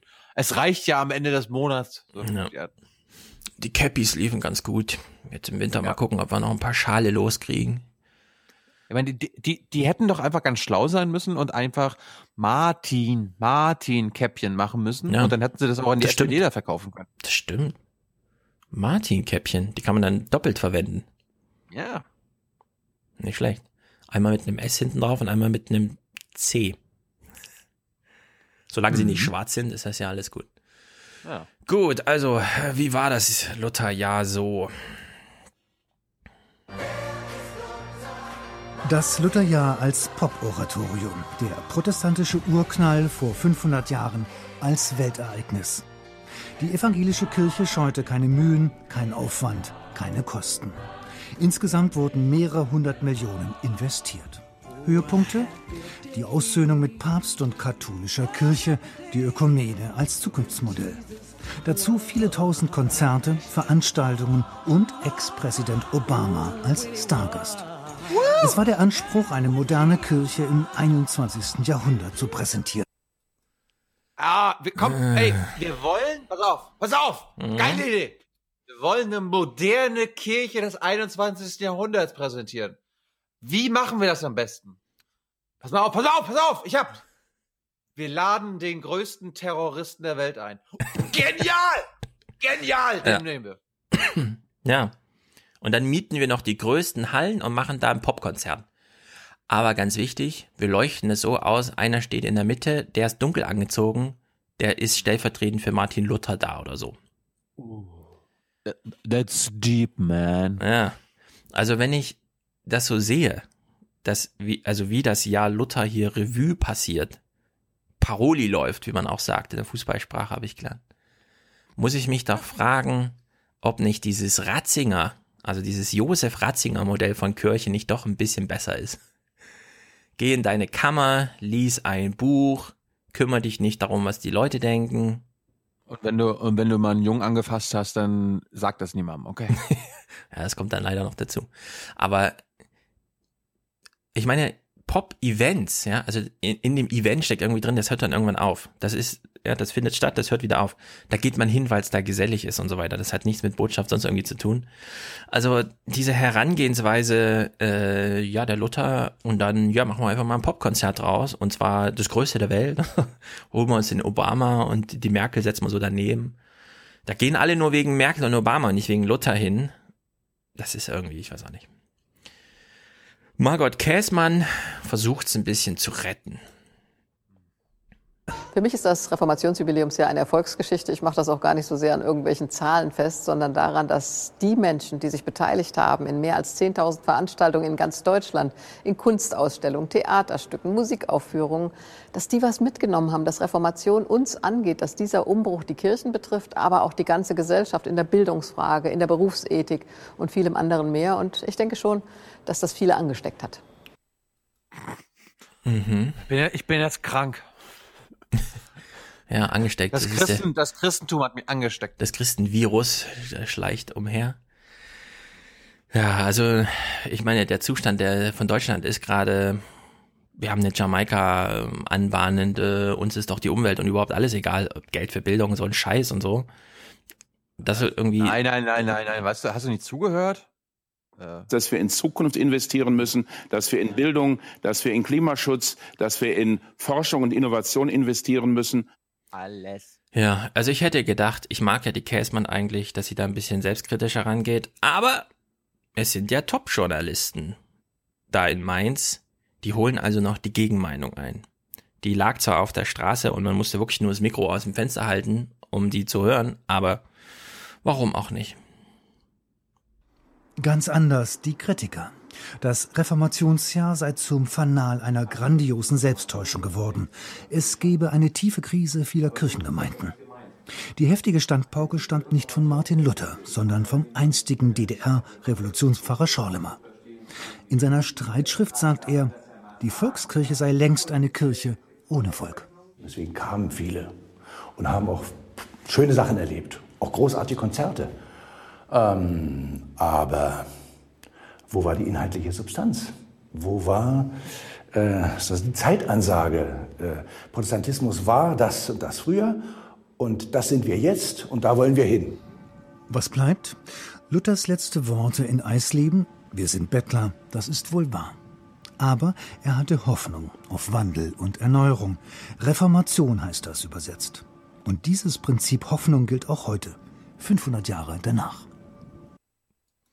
Es erinnert mich so ein bisschen, ich habe das ja, seit ich es im Buch auch geschrieben habe, so ein bisschen läuft es ja Medien und Mythen, die Medien haben eigentlich die Religion ersetzt und so. Es ist ein bisschen, wir haben jetzt schon wieder die zweite Zeitenwende, es wird ja zum zweiten Mal jetzt Religion abgeschafft, nämlich institutionalisierte Massenmedien, die ja im Grunde so die Funktion erfüllten morgens, ja, so Hegel-Sinne, des modernen Mannes ist dieses Zeitung lesen. Und da steht man ja genauso da, ja. Man sitzt in den Redaktionen und denkt sich, hm, wir machen ja hier eine Zeitung, die beruht auf Text und viel Recherche und wird dann gedruckt und dann lesen es die Leute. Jetzt wollen die Leute das irgendwie nicht mehr lesen. Warum? Na, ich glaube, wir müssen was, ändern, was anders machen. Wir lassen mal das mit dem Text weg und machen Video und wir lassen mal das mit dem Papier weg und machen Bildschirm und wir lassen mal das mit dem Autoren weg und machen Your Crowd und so. Und dann stellt man fest, ja, ja, da sind jetzt eine Million Leute gekommen zu dieser Veranstaltung. Und die sind dann auch wieder gegangen, noch bevor die Sonne unter war. War, war das jetzt ein Erfolg oder nicht? Ja, also so ein bisschen kommt mir das irgendwie vor, wie die evangelische Kirche hier scheiternd an der Moderne, während sie gleichzeitig, wenn man sie mal fragt, was wollt ihr eigentlich, ne, wir wollen was gegen das Scheitern in der Moderne machen, ne? Also da beißt sich irgendwie die Katze in den Schwanz und am Ende stellen alle fest, ja, Lutherjahr ist jetzt vorbei, Resultat null. Irgendwie. Klaus Kleber bricht es jetzt nochmal auf ein paar Zahlen runter im Gespräch mit dem, ich glaube, Pastor irgendwas Berlin, Brandenburg, bla bla und so. Äh, nicht ganz uninteressant. Nach wie vor sind nur sieben Prozent der Gläubigen in den Eisleben, wo Martin Luther herkam, wo Martin Luther beerdigt ist, sind heute noch Christen. 93 Prozent sind nicht kirchlich.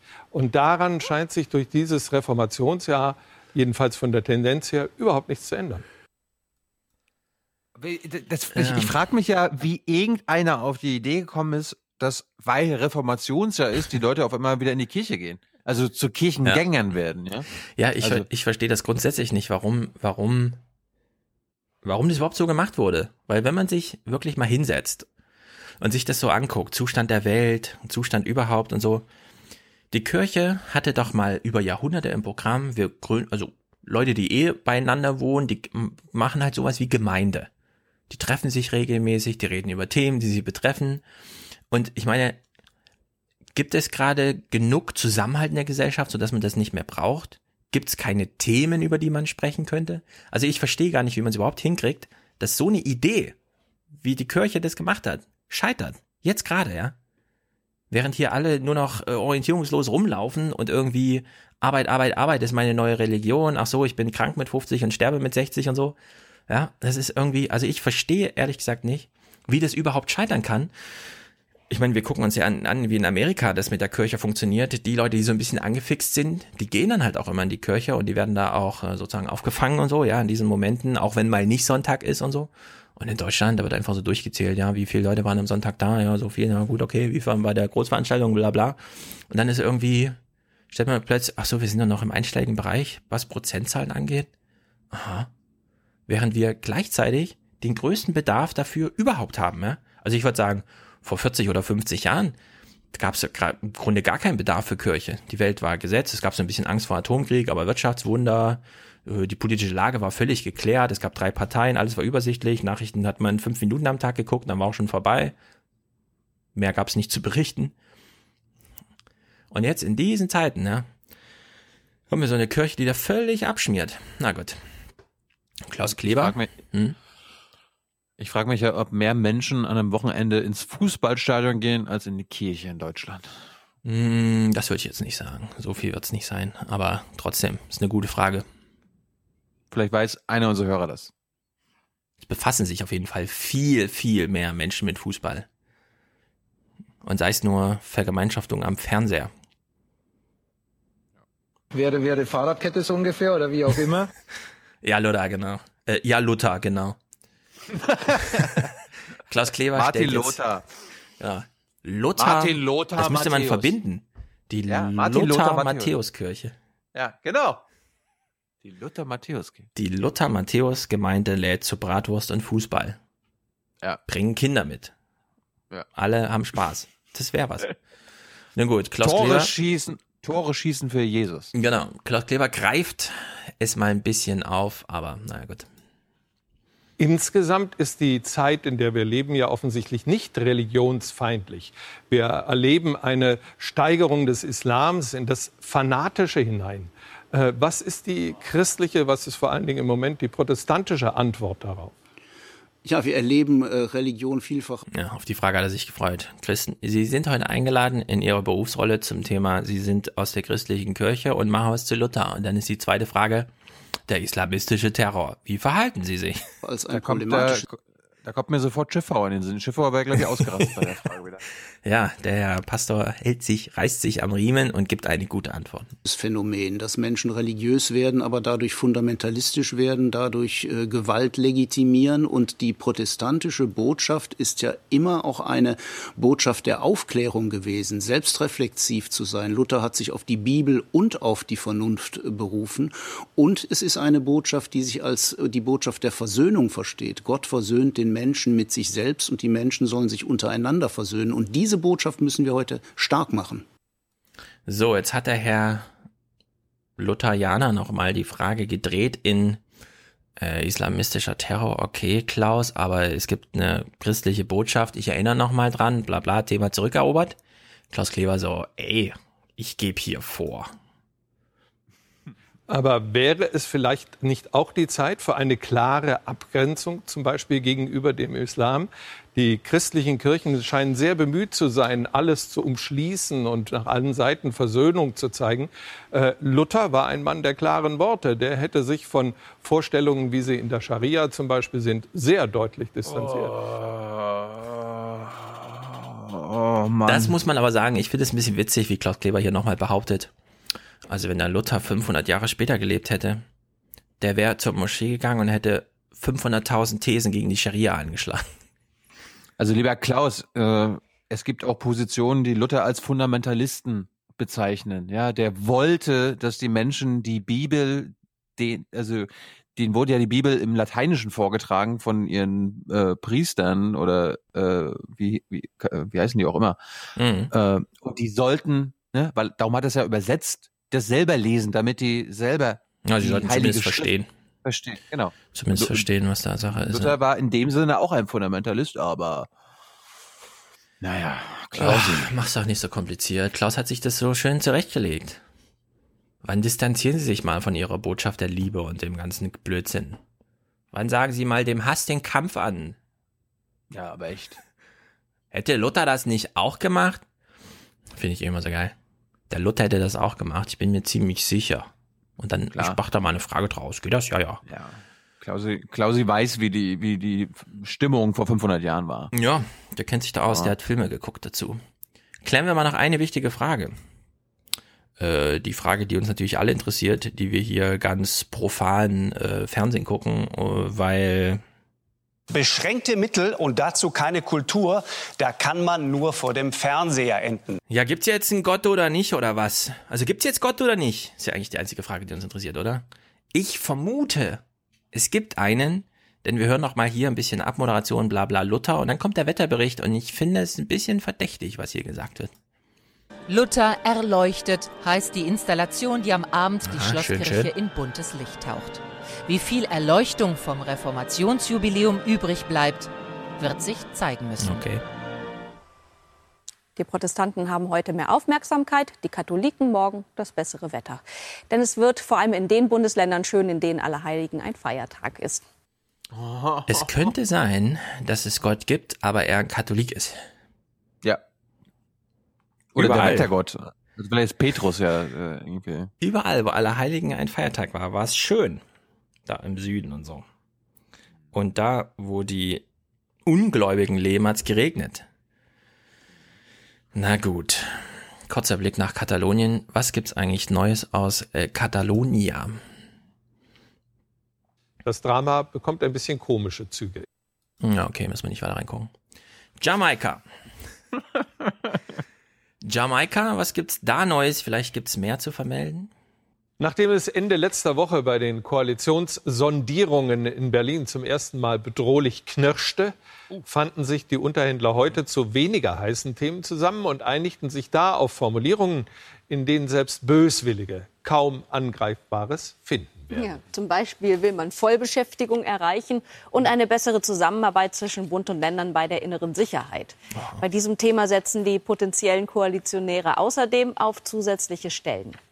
Mehr Geld soll auch in Bildung, Forschung und Digitalisierung fließen. Vor allem auf dem Land wollen CDU, CSU, FDP und Grüne das schnelle Internet ausbauen und Funklöcher schließen. Lieber Klaus Okay, Kleber, liebes danke. Heute-Journal, warum, warum verkündet ihr Willensbekundungen von irgendwelchen Sondierungen? Ja, weil es gute Nachrichten sind. Mehr Personal für Polizei und Lehrerschaft, Vollbeschäftigung und Digitalisierung. Was willst du noch? Wir kommen gleich auf Jamaika zurück, glaube ich. Es ist ja hier, ich Ja? glaube, wir sind noch beim Montag. Ich meine, wenn, wenn, wenn du was noch. Okay. Ja, wir kommen noch zurück auf Jamaika. Wir machen es chronologisch heute ein bisschen. Irgendwas mit Treibhausgasen, Kurzmeldung, wir überlegen mal kurz, warte mal, 26 Sekunden. Ist es nicht ein bisschen kurz? 2016 hat sich die Konzentration der Treibhausgase so schnell erhöht wie noch nie. Laut der UN-Wetterorganisation WMO ist das Kohlendioxidniveau inzwischen so hoch wie zuletzt wohl vor mehreren Millionen Jahren. Die WMO forderte schnelle Maßnahmen gegen den Ausstoß von Treibhausgasen. Jetzt hört mal, es wird jetzt gleich ein Grund genannt dafür. Allerdings sei nicht nur der Mensch an dem starken Anstieg schuld, sondern auch das Klimaphänomen El Niño. Also warte mal, das, das, das, also wenn Oma Erna das verstanden hat, ja, dann könnte man auch hingehen und ihr Goldmedaillen im Koffer überreichen. El Nino, ein Wetterphänomen. Ich würde sagen, es gibt so eine Konsensmeinung zum Thema, wird angefeuert durch Wetterveränderungen, die der Mensch verursacht. Ist jetzt Verursacher von Wetterveränderungen im Sinne von mehr CO2. Ja. Hast du nicht gewusst? Oder, oder habe ich das jetzt falsch verstanden? Oder was Hast hat sie uns jetzt gesagt? Falsch Also El. Nino ist jetzt Grund dafür, dass es mehr CO2 gibt und zwar so viel wie seit Jahrmillionen nicht mehr. Und das muss sie nicht erklären. Muss man nicht erklären. Im Grunde müsste Das man sie mal genau- anrufen und fragen, äh, was heißt das jetzt? Wie Ich ist finde das ich finde gemeint? auch, ich finde gut, dass im ZDF in den Nachrichten selbst ähm, weniger über den Klimawandel berichtet wird als in ihren Satiresendungen. Beispiel. Das verspreche ich. 2020, das ist quasi übermorgen. Und ohne drastische Gegenmaßnahmen, sagen jetzt die Vereinten Nationen, wird es bis zum Ende des Jahrhunderts wohl sogar drei Grad wärmer. So viel zum Thema Zwei-Grad-Ziel. In Teilen der dritten Welt sieht man die katastrophalen Folgen schon heute. 97 Prozent der seriösen Studien auf der ganzen Welt haben nicht mehr den Hauch eines Zweifels am menschengemachten Klimawandel. 100 Prozent der adligen AfD-Politikerinnen sehen das völlig anders. Man sollte mal darüber nachdenken, ob die Temperatur der Ozeane möglicherweise was mit der Temperatur der Sonne oder mit der, mit der äh, Aktivität der Sonne zusammenhängt. Wenn die Sonne besonders heiß ist, dann mag das ja auch einen Einfluss auf die Wassertemperatur haben. Ja.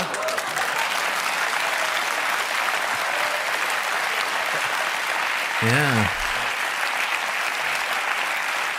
Ja gut, ich meine, sehen wir mal das Positive. Ausnahmsweise ist mal die Sonne schuld und nicht die Flüchtlinge. Es könnte sein, dass jetzt irgendwo AfDler demnächst kommen mit dem El Nino ist schuld. Ja. Die Sonne ist schuld, genau. El Nino ist schuld. Habe ich, hab ich im ZDF gehört. Genau. Habe ich im ZDF gehört. Es, also das ist, die Nachrichtenqualität ist wirklich wieder katastrophal grandios. Ja? Katalonien, was gibt's Neues? Carles Puigdemont aus Katalonien, der abgesetzte und zu Hause wegen Rebellion angeklagte Ex-Regierungschef, lieferte heute eigenartige Szenen in Brüssel. Mhm. Eigenartige Szenen. Okay, gucken wir mal. Terror in Afghanistan.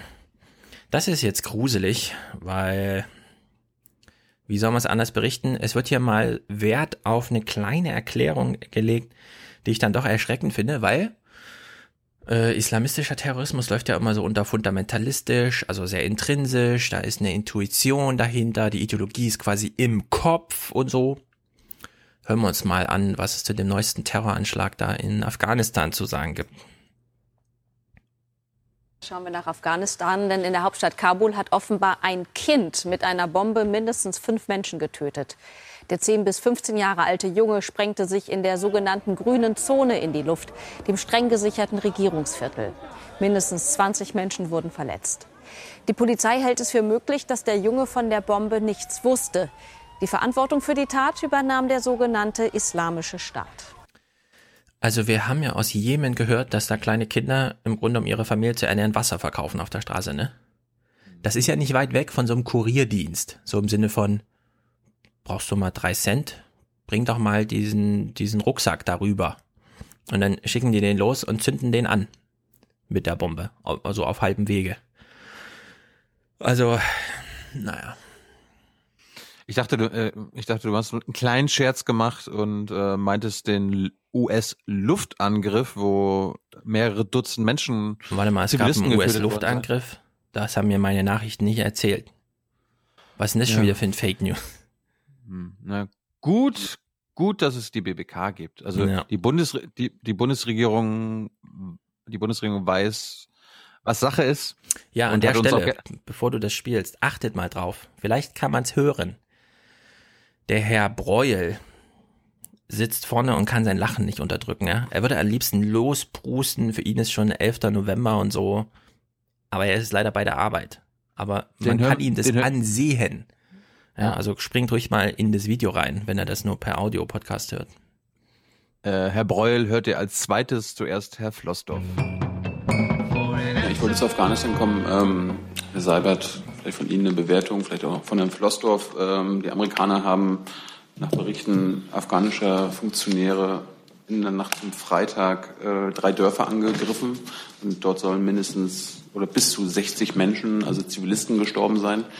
Äh, haben Sie dort eigene Informationen, also weitere Informationen, die uns jetzt bekannt sind? Und wie bewerten Sie äh, Angriffe, wo Dutzende Zivilisten sterben, Herr Seibert? Wenn ich mal den Anfang machen darf, äh, wie Sie wissen, sicherlich wissen, Herr Jung, ist es äh, nicht Aufgabe der Mission Resolute Support, äh, scharfe Einsätze zu fliegen. Insofern ist das kein, äh, reden wir hier wenn er so stattgefunden hat, nicht über einen Vorfall, der im Rahmen der Mission Resolute Support stattgefunden hat. Deutschland verfügt da. Herr Jung, warum fragen Sie wieder nach? Wir haben doch mit den Amerikanern nichts zu tun. Ja, das ist für wir, mich auch. Wir bilden, wir bilden da die Afghanen aus, Mhm. wir sind die Guten und wir bombardieren da niemanden und haben auch nichts damit zu tun. Ja, das sind unsere Alliierten, aber wir haben da jetzt nichts zu sagen. Ja, wir hören es ja auch so von Thomas Wiegold oft. Zu Recht, hier haben sie sich dann abgeguckt.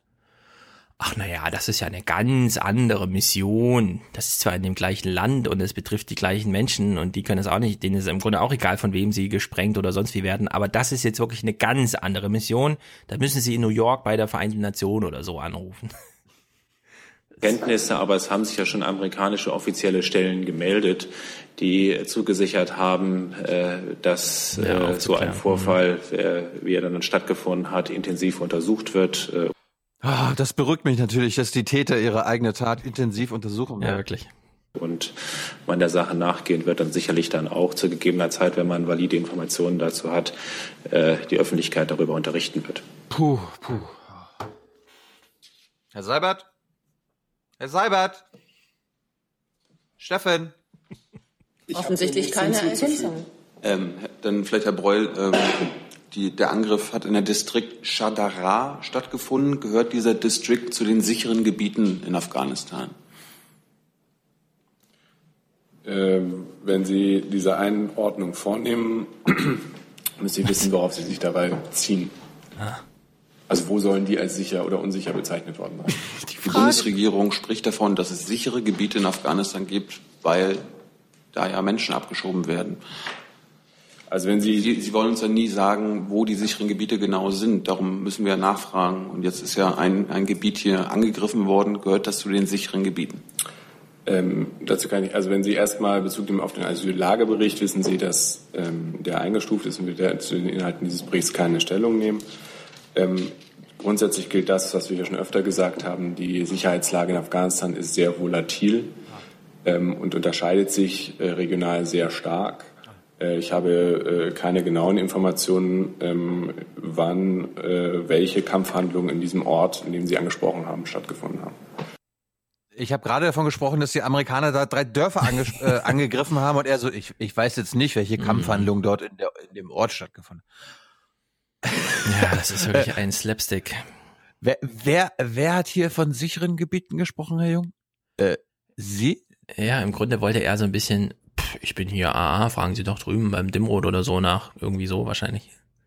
Ja, aber da, dabei, dabei gibt ja das AA den Bericht raus, auf den die Abschiebungen überhaupt äh, basieren. Ja, das ist der Bericht, aber die Interpretation daraus, äh, die ist ja dann wieder Innenministerium. Und in der Hinsicht. Nein, nein, nein, nein, das Innenministerium, das ist ja alles abgesprochen, ja. Okay, was muss da drin stehen? Ja, okay, es gibt Ja, aber die Abschiebung kommt ja vom Innenministerium. Und damit dann auch Richtig, die ab- öffentliche Erklärung von dem MCR, das sind sichere Richtig, Gebiete. richtig. Aber der, der schwarze Peter äh, landet ja wieder beim AA, weil das BMI dann sagen kann, hier im Bericht vom Auswärtigen Amt steht drinne, da gibt es sichere Gebiete, also können wir abschieben. ja, diesen Battle hätte ich ja gern mal gesehen da oben. Also dieses schwarze Peter. Äh, äh, wir dürfen ja nicht mal schwarzer Peter sagen. Hast du das gelesen? Ja, irgendeiner auf Twitter meinte. Wir haben den Podcast Schwarzer Peter genannt und da hat jemand nur an, äh, ich weiß gar nicht genau, wie, wie man drauf sein muss, um die ganze Zeit so eine rassistische Linie mitlaufen zu lassen in seinem eigenen Kopf und die dann auch noch anderen drauf zu drücken. Gibt's auch. Will ich nur mal kurz markieren. Also der schwarze Peter hätte ich, äh, Es- den es hätte ich hier gern mal wandern gesehen auf der Bühne. Ja. Die Bezeichnung tut uns leid. Shame. Shame. Shame. Ja, da wir jeden Podcast immer nur einen und nie einen schon verwendeten Namen geben, versprechen wir hiermit auch, nie wieder einen Podcast Schwarze Peter zu nennen. Zwei kleine Kurzmeldungen. Ich finde, sonst gucken wir Kurzmeldungen ja immer einzeln. Warum nicht nochmal hintereinander gucken? Ähm, nicht nur, weil sie thematisch schön zusammenpassen, sondern weil es auch, und ich verbuche das hier unter Humor, es ist fast heute Show, es gibt dazwischen so eine kleine Kunstpause. Wir kennen es ja von der SPD, die macht ja auch zwischendurch gerne eine Kunstpause, um dann ein Wort mal so richtig zu betonen. Das findet hier auch statt. Es werden zwei Gedanken miteinander verbunden per Pause. Kurz vor der Weltklimakonferenz in Bonn schlagen die Vereinten Nationen Alarm. Selbst wenn alle bisherigen Zusagen eingehalten würden, sei ein Temperaturanstieg von mindestens drei Grad wahrscheinlich. Das sagte der Direktor des Umweltprogramms UNEP. Notwendig sei eine konsequente Nutzung alternativer Energien. Dagegen dürften Kohle und Öl nicht mehr subventioniert werden. Was? Schon eine Erderwärmung um zwei Grad gilt als verheerend für Mensch und Umwelt durch mehr Dürren, Unwetter oder steigende Meeresspiegel. Die Konjunktur in der Eurozone zeigt sich robuster als erwartet. Im dritten Quartal wuchs die Wirtschaft um 0,6 Prozent im Vergleich zum zweiten Quartal. Ich meine, gucken die ihre eigene Sendung? Ich meine, es ist jetzt vier Jahre her. Es ist jetzt vier Jahre her, dass mal eine Freitagsausgabe des Heute-Journals erstmals schlechter in der Quote lief als die Heute-Show, die danach kam. Und ich glaube, das haben sie immer noch nicht gut verkraftet. Deswegen bauen sie jetzt einfach selber eine Heute-Show zusammen. Ja, also unser Klima ist im Grunde ist vorbei. Aber die europäische Wirtschaft, robust wie nie. Wer hätte das gedacht? Das ist gut für unser Land. Jamaika. Die Woche schreitet ja fort. Ich glaube, wir sind jetzt beim Mittwoch. Was ist Mittwoch eigentlich für ein toller Tag immer? Üblicherweise. Das war Allerheiligen. Das war Feiertag. Ja, in dem Fall ist es wahrscheinlich Feiertag gewesen. Mittwochs ist ja immer Kabinettssitzung. Also mittwochs werden ja ganz große Entscheidungen getroffen. Montags Geplänkel, freitags Geplänkel, mittwochs Kanzlerin ist da, Staatssekretäre sind da, alle erstatten Bericht, alles dauert besonders länger, BBK ist später und so weiter und so fort. Gucken wir also mal rein. Christian Sievers moderiert uns irgendwas an. Er ist sich nicht ganz sicher, ob er es jetzt ernsthaft moderieren kann oder ob es hier Taktik Bluff oder so weiter ist. Also wir rätseln mal mit ihm. Wenn dann einer, der für die Grünen mit am Tisch sitzt, sagt, in dieser Woche werde sich entscheiden, ob eine Jamaika-Koalition zustande kommen kann oder nicht, dann kann das Taktik sein, Bluff oder ein Zeichen, wie sehr die Zeit drängt. Ja, aber was ist es denn nun? Das könnte jetzt Theater sein, liebe Oma Erna. Es könnte aber auch kein Theater sein. Was macht man da jetzt? Wir uns, da wir uns nicht sicher sind, tun wir einfach so, als ob es beides sein könnte. Meinst du, die kriegen den Bogenschlag hin? Bestimmt. Meinst du, sie kriegen es mit so einem ironischen Tonfall hin, ernsthaft darüber zu berichten, aber es so ein bisschen unter vorbehaltlich mitlaufen zu lassen?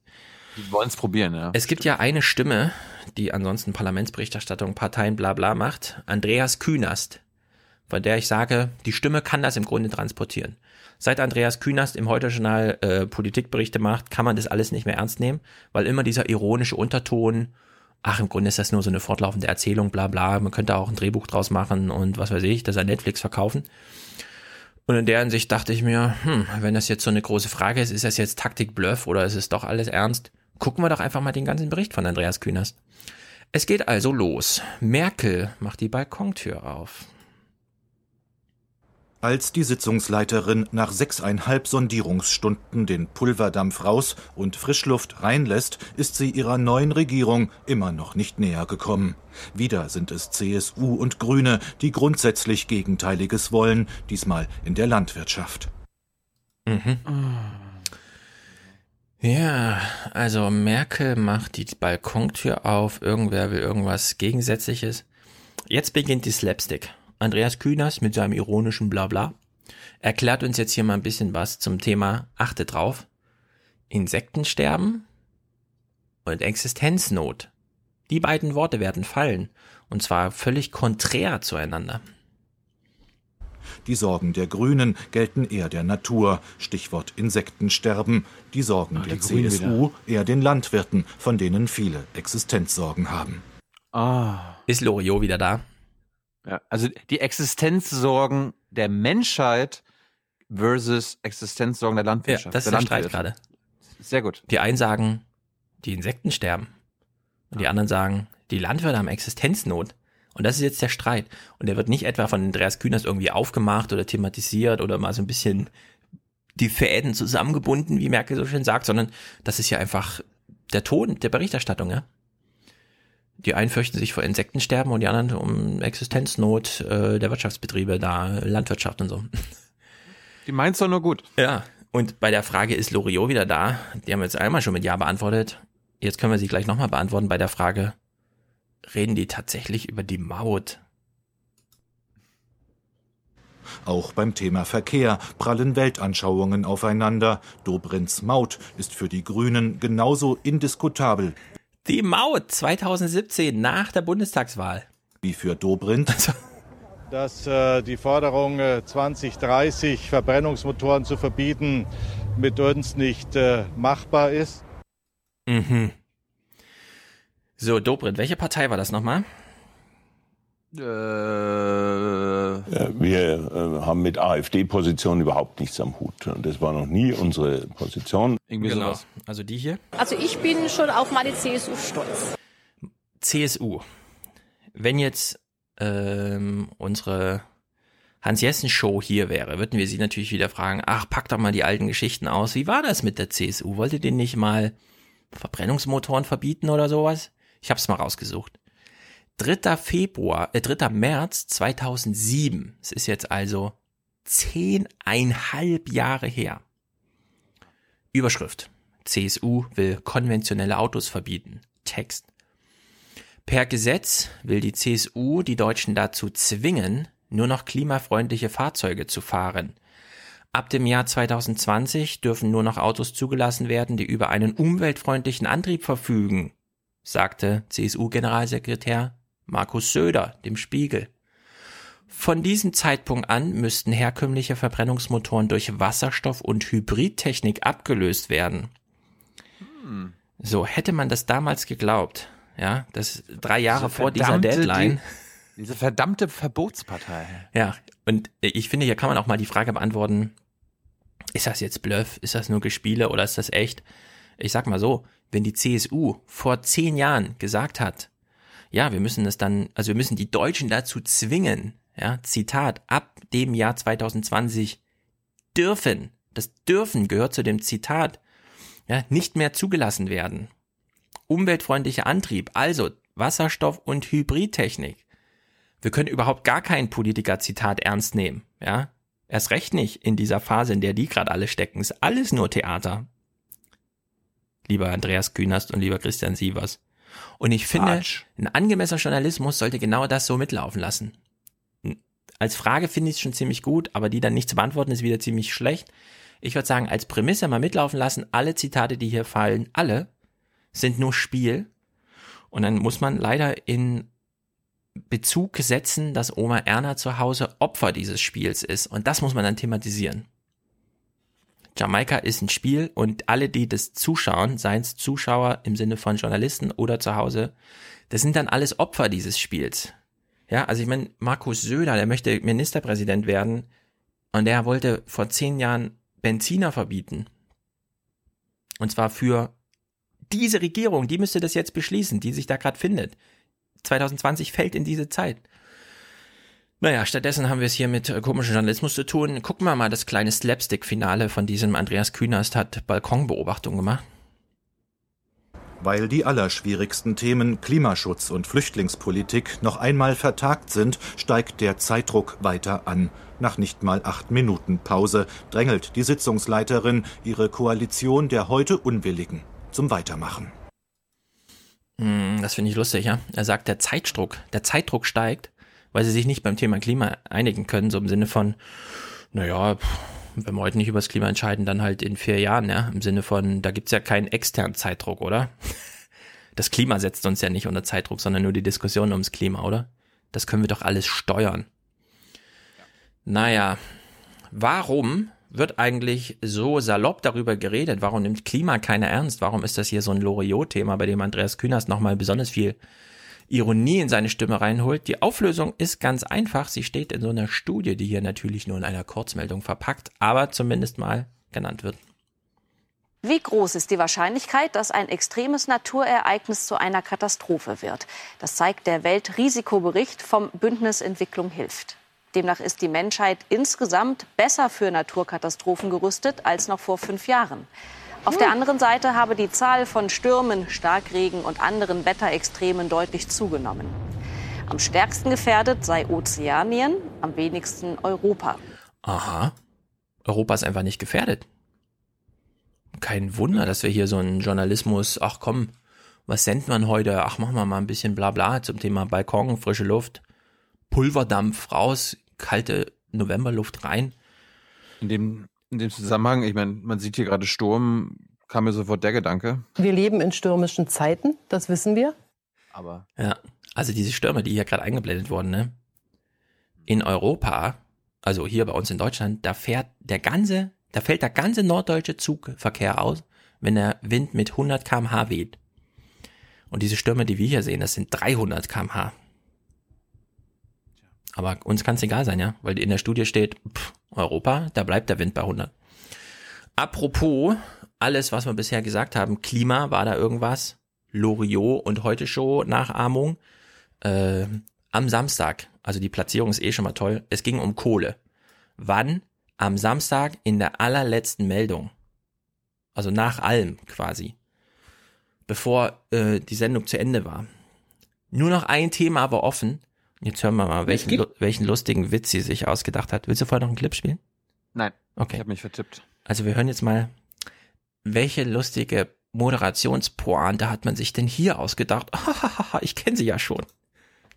Man darf ja nicht vergessen, der Klimavorreiter Deutschland ist auch gleichzeitig das Land auf der Welt mit der meisten Braunkohlenutzung.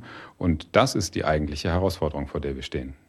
Jetzt ist die Politik gefordert. Sie wird einen Schlussstrich ziehen müssen. Die Berliner Sondierungsgespräche werden zeigen, ob und wann ein Ausstieg aus der Kohle möglich ist. Wir bleiben beim Thema Kohle. Hier sind die Lottozahlen. Wir bleiben beim Thema Kohle. Jetzt kommen die Lottozahlen. Verstehst du? genau. Lustig. Na gut, mal was Ernstes. Ah, Gott, oh Gott. Wir haben ja auf Twitter gerade, also es tobt ja ein großer Krieg, an dem wir uns hier auch nicht beteiligen, weil wir im Podcast ohne Frau Beteiligung sind, ohne weibliche Beteiligung, leider. Aber wie die Diskussion läuft, finde ich nicht ganz gut, denn man trägt eine gewisse Verantwortung. Wenn man es thematisiert, muss man es, glaube ich, richtig thematisieren, wie Männern mit Frauen umgehen, sei es in Hollywood, sei es in der Regierung Englands, sei es sonst noch irgendwo. Weil ansonsten habe ich die Befürchtung, man kann es zwar so wegsenden in so einer Kurzmeldung, aber in den nächsten Monaten wird sich eine kulturelle Gegenbewegung formieren, von der wir noch nicht genau wissen, wie sie aussehen wird, aber hübsch wird es nicht. In Großbritannien ist Verteidigungsminister Fallon zurückgetreten nach Vorwürfen sexueller Belästigung. Er habe sich selbst nicht an die Standards gehalten, die er vom Militär erwarte, schrieb er in einem Brief an Regierungschefin May. Unklar ist, ob er sich dabei auf einen Vorfall bezieht, über den der Guardian berichtet hatte. Demnach hatte Fallon vor 15 Jahren einer Radiomoderatorin ans Knie gefasst. Ja, also ich verstehe das. Also deswegen, ja, ich will es ausdrücklich sagen, ich brauche keine Kommentare dazu, wie hier das so. Nur, ich kann, und zwar ohne Denkerpausen machen zu müssen, tausend Namen nennen von Menschen in Deutschland, die bereit sind, Parteien zu gründen oder schon gegründet haben, die genau hier sagen, also hört mal zu, das geht jetzt zu weit. Ans Knie gefasst vor 15 Jahren, also, ja. Und dann hast du eine Gegenbewegung. Und ich fänd's gut, wenn man das mal ein bisschen antizipiert, wenn man darüber spricht. Weil das könnte auch das nächste große Thema der AfD werden. Ja? Wir haben das gesehen bei Trump. Ich habe keine Zeit für Political Correctness. Das war quasi sein Auftrumpfer-Thema, das allererste, sein Umgang mit Frauen. Seinen ganzen Ruhm hat er darauf basiert.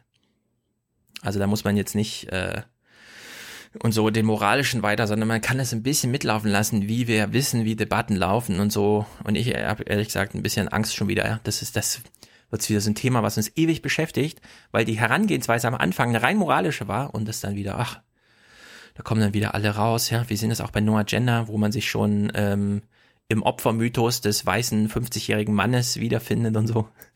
Das ist alles nicht sehr gut. Na gut, Thema Blockchain, cool, Cyber, Cyber. Warte, ich mache hier mal Cyber, Cyber. Cyber, Cyber, Cyber, Cyber, Cyberangriff, Cyber, Cyber, Cyber, Cyber, Cybersicherheit. Aber nur weil der Journalismus zu einem Thema ist, das uns interessiert, heißt das noch lange nicht, dass es guter Journalismus ist. Nicht? Ja, du kannst die, du kannst die Guy Fawkes Maske auflassen, denn ähm, genau in die Richtung würde ich das gern drehen. Wir gucken jetzt in voller Länge, das sind über vier Minuten, ein Bericht Was? zum Thema Blockchain und Flüchtlinge. Man kann also Blockchain-Technologien irgendwie nutzen, um gewisse Vertrauenssysteme aufzubauen, da wo es wenig Institutionen gibt. Kennen wir ja soweit, aber müsste man nicht irgendwas zum Thema Transparenz mitlaufen lassen, im Sinne von, wollen wir das? Dass Menschen jetzt wirklich gläserne Menschen unabänderlichen digitale Zwillinge bekommen? Oder sollte man nicht da noch mal ein bisschen gleich die Reflexion mitlaufen lassen? Also ich finde, dieser Journalismus, der jetzt kommt, ist, ist so ein typischer geile Technik-Journalismus, aber es fehlt die soziale Komponente.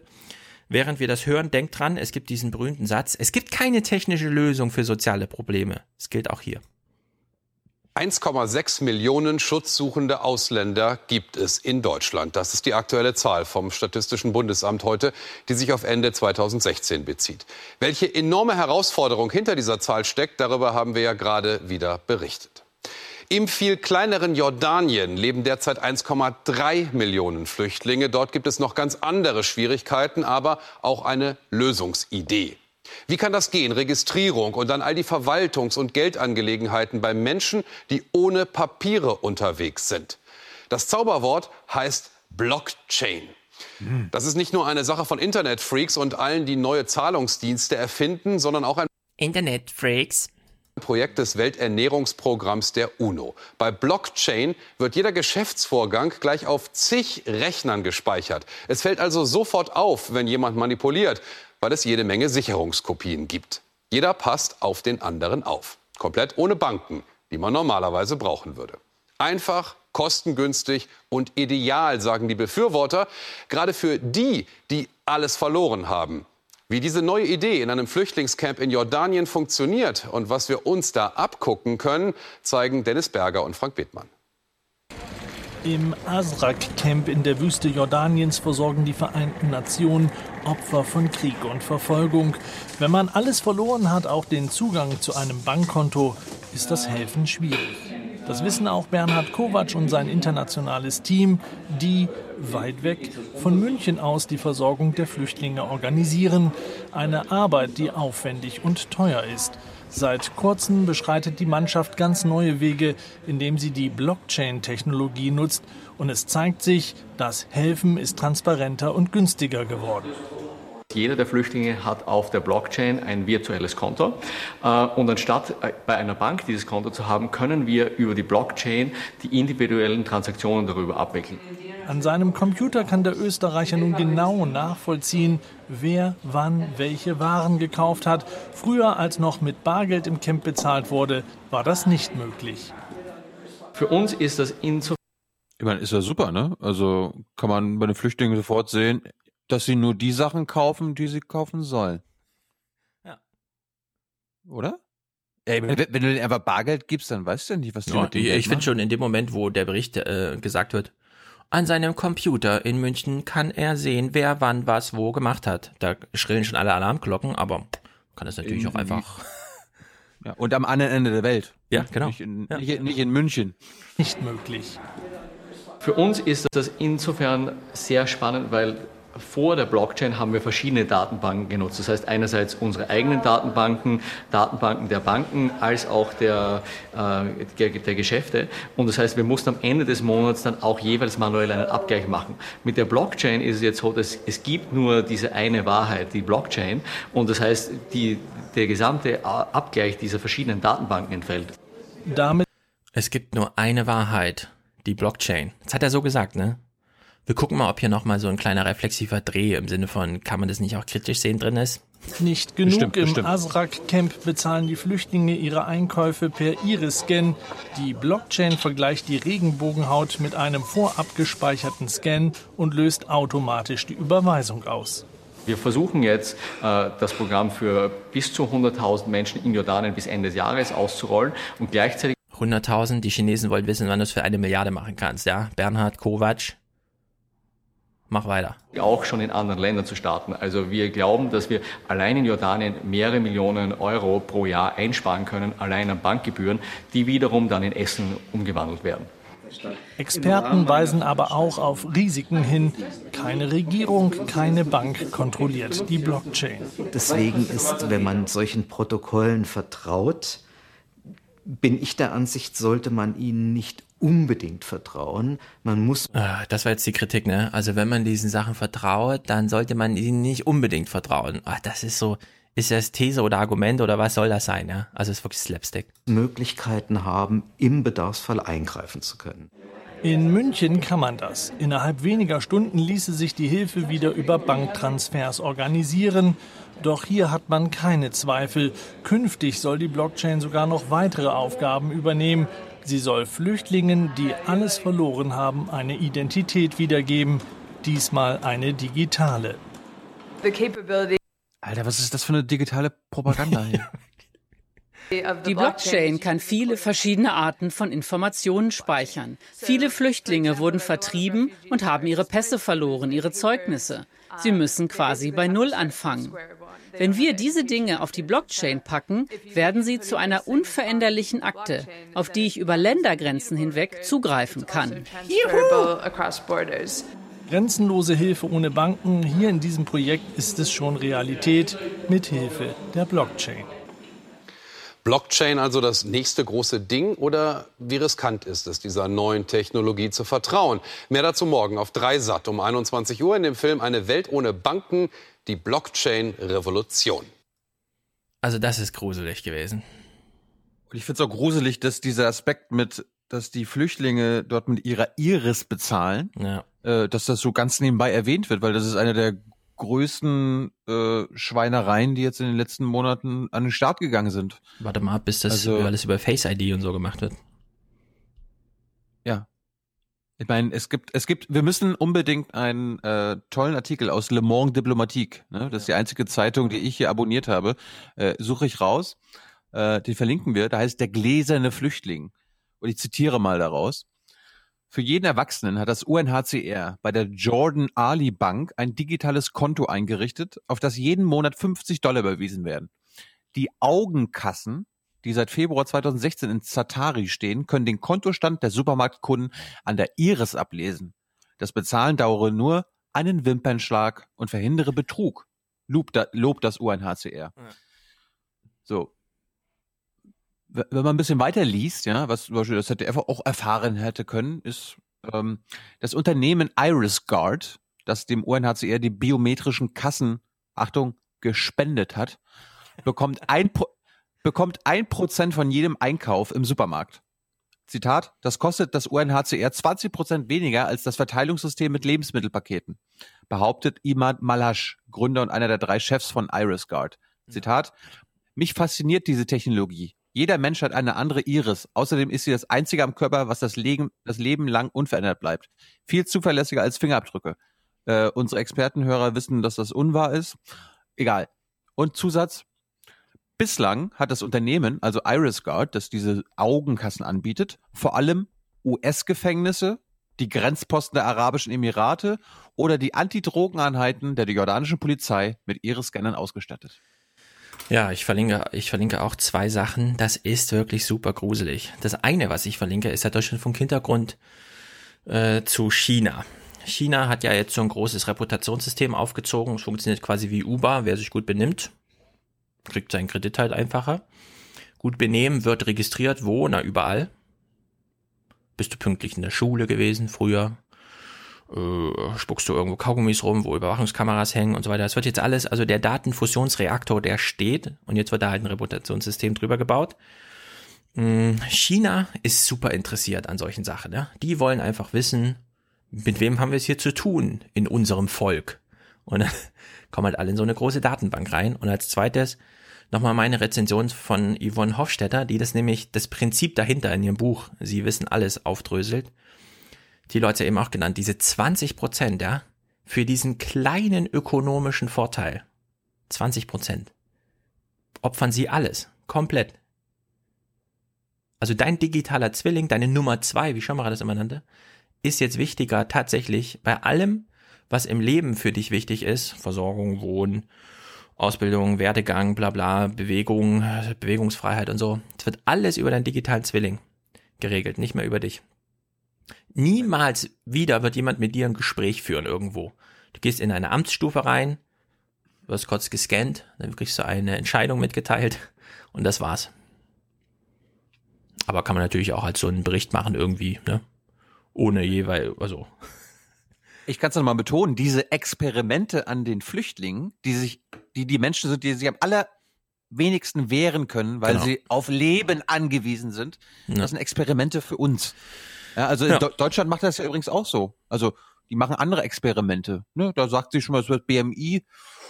Ja, wir müssen jetzt mal irgendwie einen Weg finden, wie wir das einführen, dass wir irgendwie Handys kontrollieren können und so. Wie machen, wie machen wir das denn? Naja, hm. Okay, die Flüchtlinge, die tun ja immer so, als ob sie äh, ihre Pässe vergessen haben. Die sollen mal ihre, ihre Handys vorzeigen. Da wollen wir mal reingucken. Mhm. Aber wir wollen, wir wollen nur mal gucken, ganz, ganz, Ja. also mal so. In, in einem anderen Raum. Äh, hier, nimm mal. Ja, Funkzellenabfrage ist auch wieder Technologie von gestern.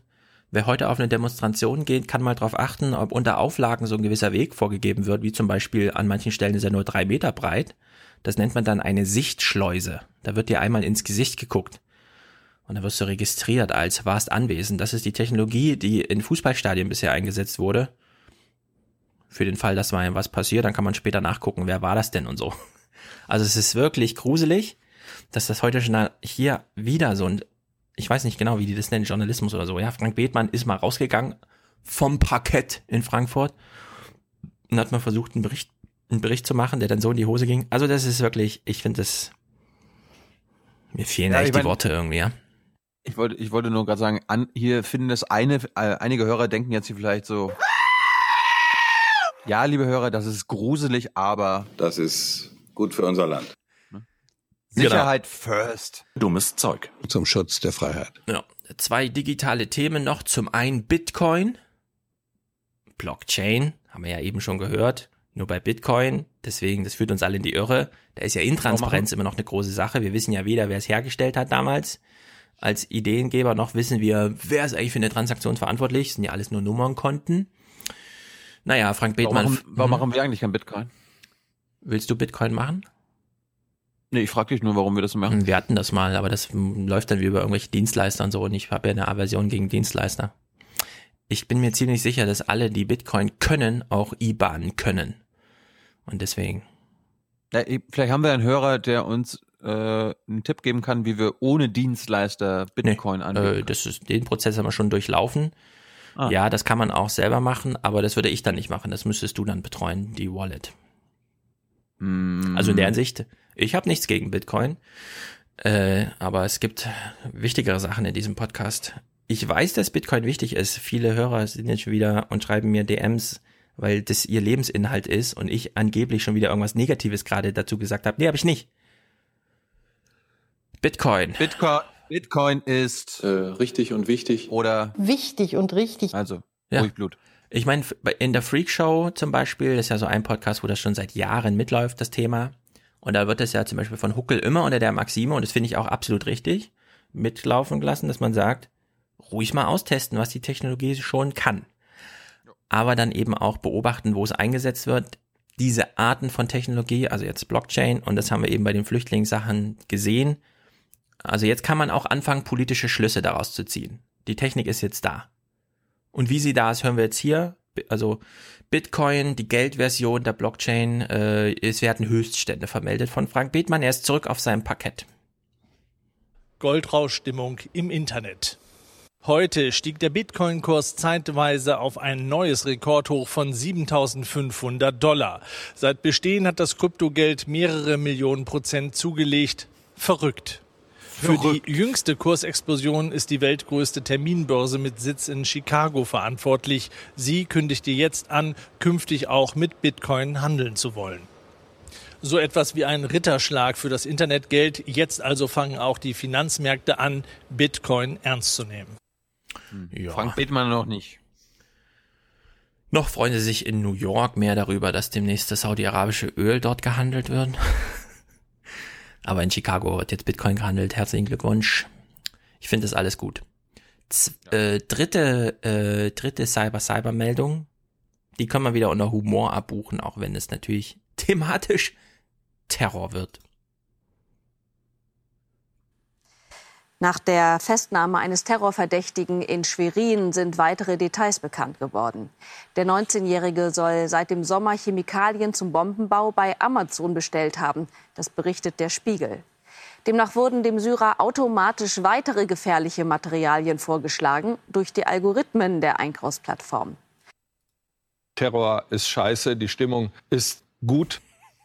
Hast du Alexa gerade an? Kannst du Alexa mal fragen? Nee. Ähm, Alexa, was, was brauche ich für eine Bombe? Und dann sagt sie, ja, du brauchst das, du brauchst das, du brauchst das, du brauchst das. Äh, drei der vier Sachen kannst du bei Amazon bestellen. Soll ich? ähm, ja.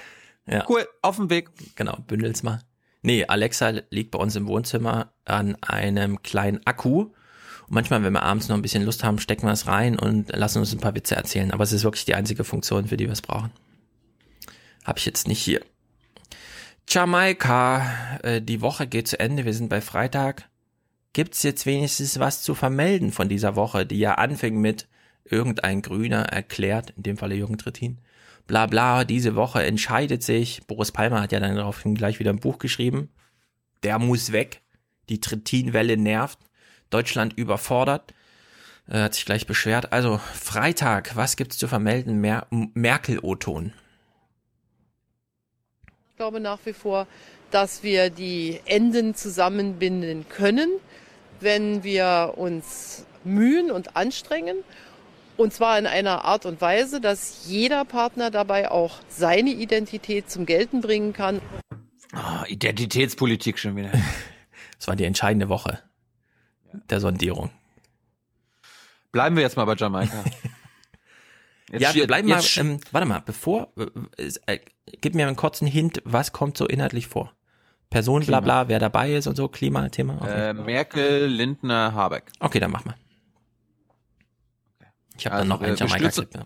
Wir stürzen uns mal in die Regierungsberichte und die haben sich natürlich auf was bezogen? Auf die Jamaika-Verhandlungen.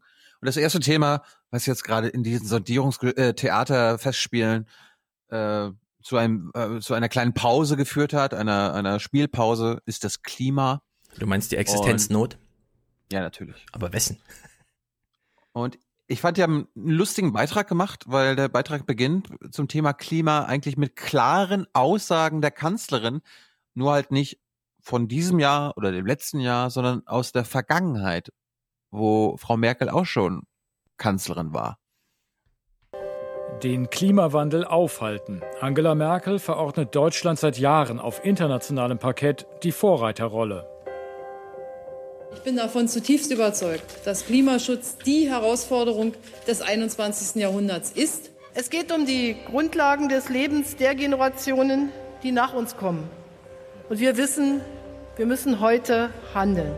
Aber das selbstgesteckte Ziel ist kaum mehr zu erreichen. Im Jahr 2020 40 Prozent weniger Treibhausgase gegenüber 1990. Das Umweltministerium hält nur noch 32,5 Prozent für erreichbar, wenn es keine zusätzlichen Anstrengungen gibt.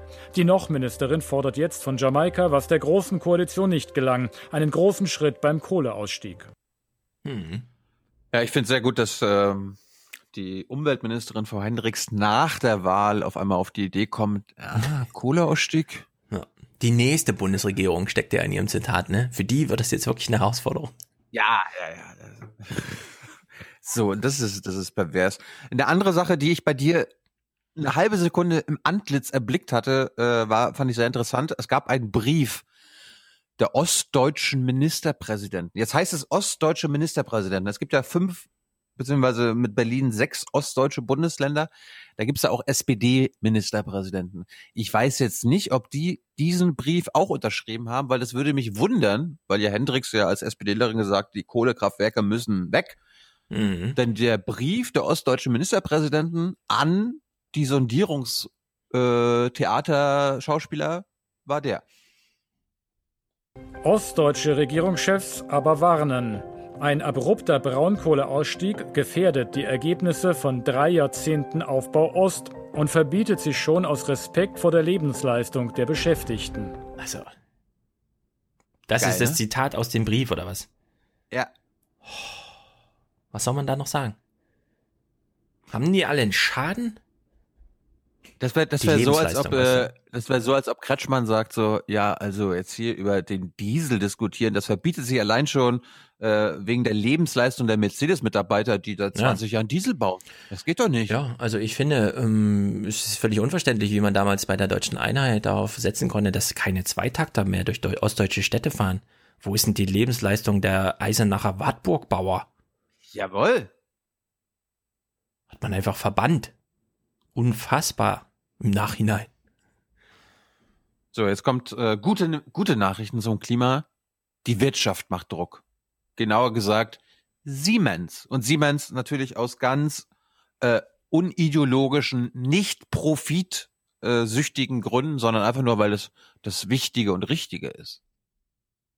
Der Siemens-Konzern, der selbst auf Gaskraftwerke setzt, nutzt den Moment. Einem schnellen Ausstieg aus der Kohleverstromung muss in den nächsten vier Jahren klimapolitisch Priorität eingeräumt werden.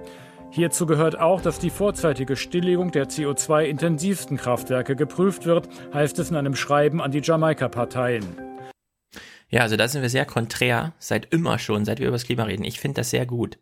Man Ja. kann niemals von den Unternehmen verlangen, dass sie gegen Profitinteressen des Klimas schützen. Aber hier hat man es hinbekommen, das zu verbinden. Kohleausstieg mit einem Profitinteresse zu verbinden. Dadurch, da ist, die, da ist dann der Druck wirklich da. Und das ist auch gut so. Das war das ganze Ziel des Pariser Klimaabkommens, diese Verbindung herzustellen. Dann kommt der nächste, der eine Verbindung herstellt. Äh, ein gewisser Gerd Müller, noch geschäftsführend äh, Entwicklungsminister, der aus der ist er, ist er jetzt grün? Äh, ich ich, ich habe jetzt die Partei vergessen. Stefan, kannst du das nochmal mal auf hier, hör mal zu. Äh, muss mal raten. Die Hauptbetroffenen sind Inselgruppen wie Fidschi, aber auch äh, Länder wie Tansania. Und diese Länder stoßen ein Minimum dessen an Treibhausgasen aus, wie wir dies tun. Deshalb ist erste Aufgabe, dass wir die Minderungsziele, die Industriestaaten erreichen und umsetzen.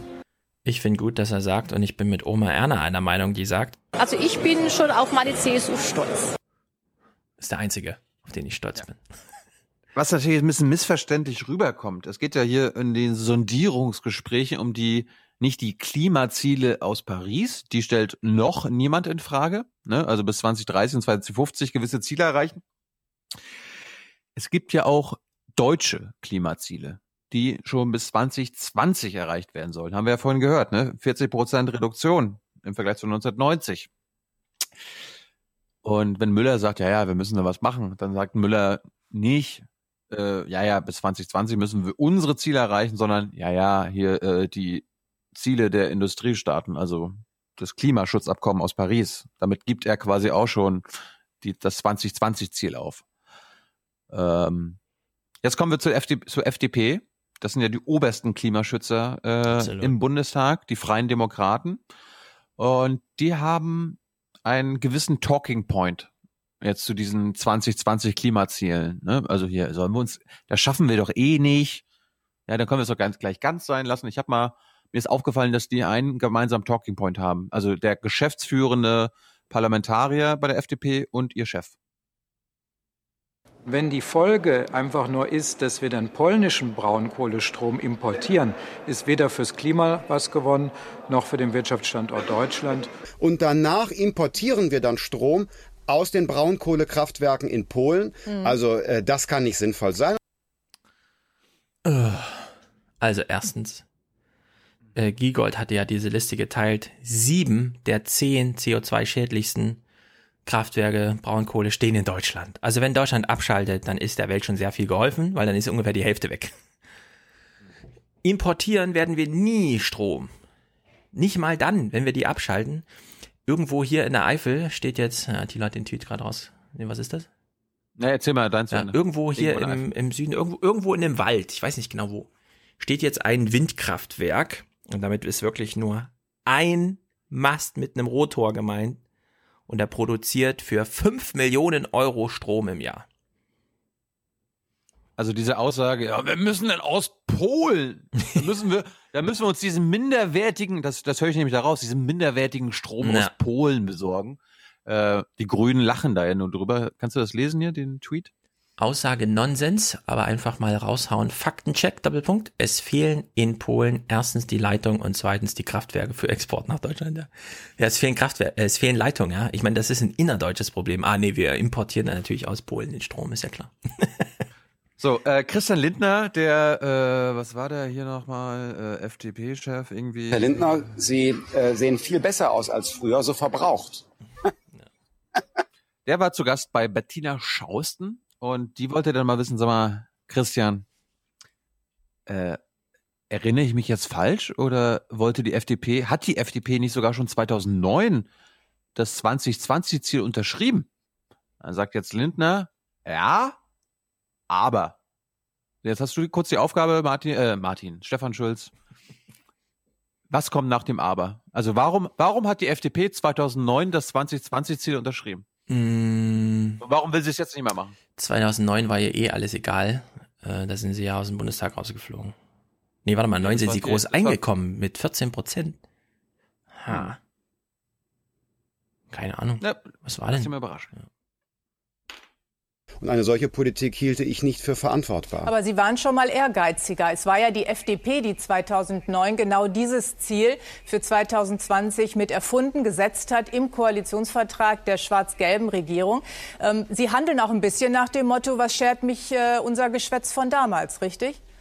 Nein, denn 2009 plante man, diese Klimaziele im Jahr 2020 mit Kernenergie zu erreichen. Ach so. Ach so, ja, da kam ja dann, da kam ja leider die Umwelt dazwischen. Äh, was ja, ja. Jetzt, jetzt kommt mein Highlight aus diesen aktuellen Sondierungstheaterfestspielen. Christian Lindner stellt sich jetzt mal wirklich ganz doof. Also wirklich ganz doof. Also Mhm. ich weiß nicht, ob er wirklich so doof ist oder ob er eigentlich, ob er so ein Genie ist, um alle auflaufen zu lassen. Aber das ist wirklich dumm. Da ist er, er ist sonst cleverer, weil er bittet jetzt mal und liebe Hörer, da seid auch ihr aufgefordert. Wir wissen, dass einige von euch mehr Ahnung von Klimaschutz, Umwelttechnik, Kohlekraftwerk und äh, alles Mögliche haben als wir. Bitte schreibt Christian Lindner zum Beispiel auf Twitter äh, darum, also er, er, er bittet jetzt um Physiknachhilfe.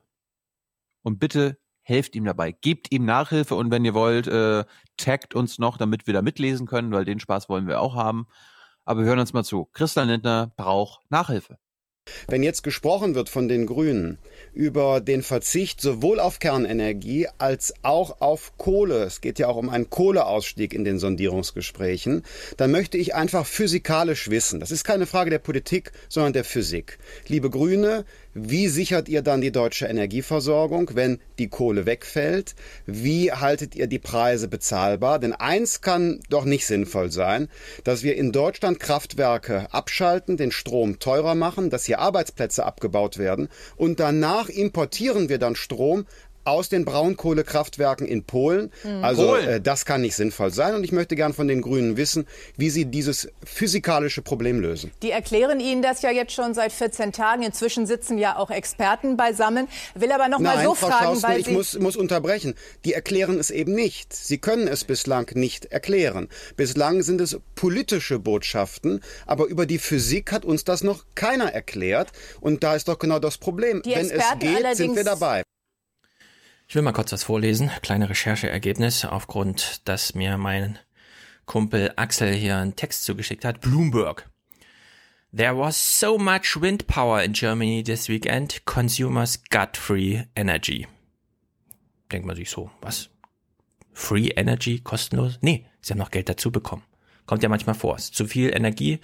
Das Netz hält ja nur 2% Schwankung aus, also muss es irgendwie raus. Man kriegt dann noch Geld dazu, wenn man dann nachts mal das Geld, äh, den Strom abnimmt. In diesem Text wird man dann aufgeklärt. Okay, es war windig. Ja, also es war ein bisschen windig, aber die Windenergie war äquivalent zu 40 Atomreaktoren. Jetzt kann man Christian Lindner nochmal fragen, na gut, wir sind aus der Ener- Atomenergie ausgestiegen, aber haben wir wirklich 40 Atomreaktoren abgeschaltet oder waren das vielleicht mehr so acht oder neun? Und das einzige Argument, was noch bliebe, ist nicht das, was er eben machte mit, ja, das muss man physisch, wo soll die Energie, also die Energie ist da. Die Frage ist nur, kriegt man diese Grundlast hin? Also dieses stetige Brummen im Netz, so dass man nur so ein bisschen fein steuern muss am Ende, um die 2% Schwankungen zu erhalten. Da weiß man so ein bisschen, naja, am Wochenende ist halt so und dann ist halt so, wenn Sonnenuntergang ist, bla bla und so. Das kann man aber auch alles regeln. Also diese Intelligenz kann man heute in dieses ja, Netz einbauen. Ah, ah, ah, Kostet halt Geld, wieder, aber. Ja, da, da, hallo. Du hast doch schon wieder deinen Fehler jetzt nicht, äh, mitbekommen. Du Was hast gerade von Re Nee, nee, du hast gerade von, das kann man ja regeln. Achso, ja, man müsste es halt regeln, ja. Und die also, FDP ist doch gegen etwas ja. Regeln. Aber ich will mal sagen, ja. Hm, Windenergie äquivalent zu 40 Atomreaktoren. 40 Atomreaktoren. Ja, aber nicht 400. äh, Christian Lindner, Christian Lindner, äh, Bettina Schausen wundert sich ja nämlich, ist aber, ist die FDP nicht die Partei für Innovation? Oh, warum, warum, warum, warum, warum sperrt ihr euch denn jetzt gegen Innovation? Aber Christian Lindner betont, Innovation ja, Wunschdenken nein.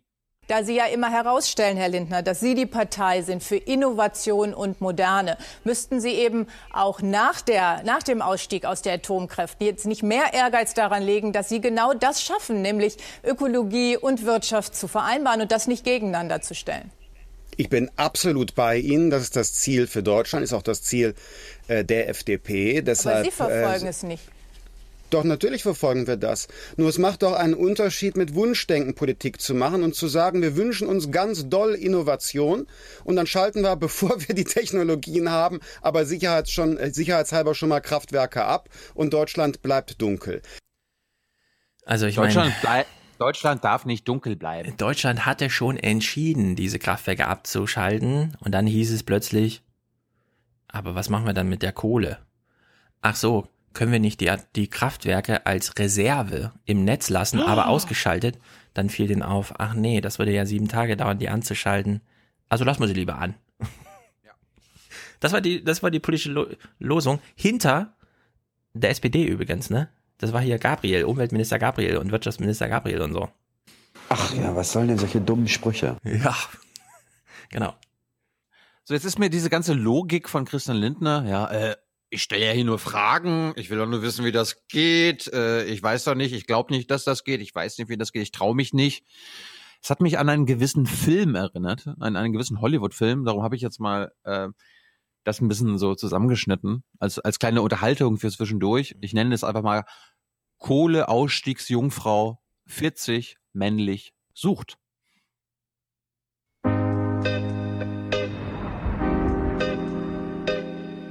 Ich will dich ganz und gar. Das ist Christian Lindner, der FDP-Chef. Ist das festgeklebt? Ich wünschte, ich hätte eine Schere. Au! Er hat schon ganz schön viel in den Sand gesetzt. Oh, das geht nicht. Tut mir leid. Aber eins hat er sich immer bewahrt. Bist du noch Jungfrau? Oh, du bist echt saukomisch.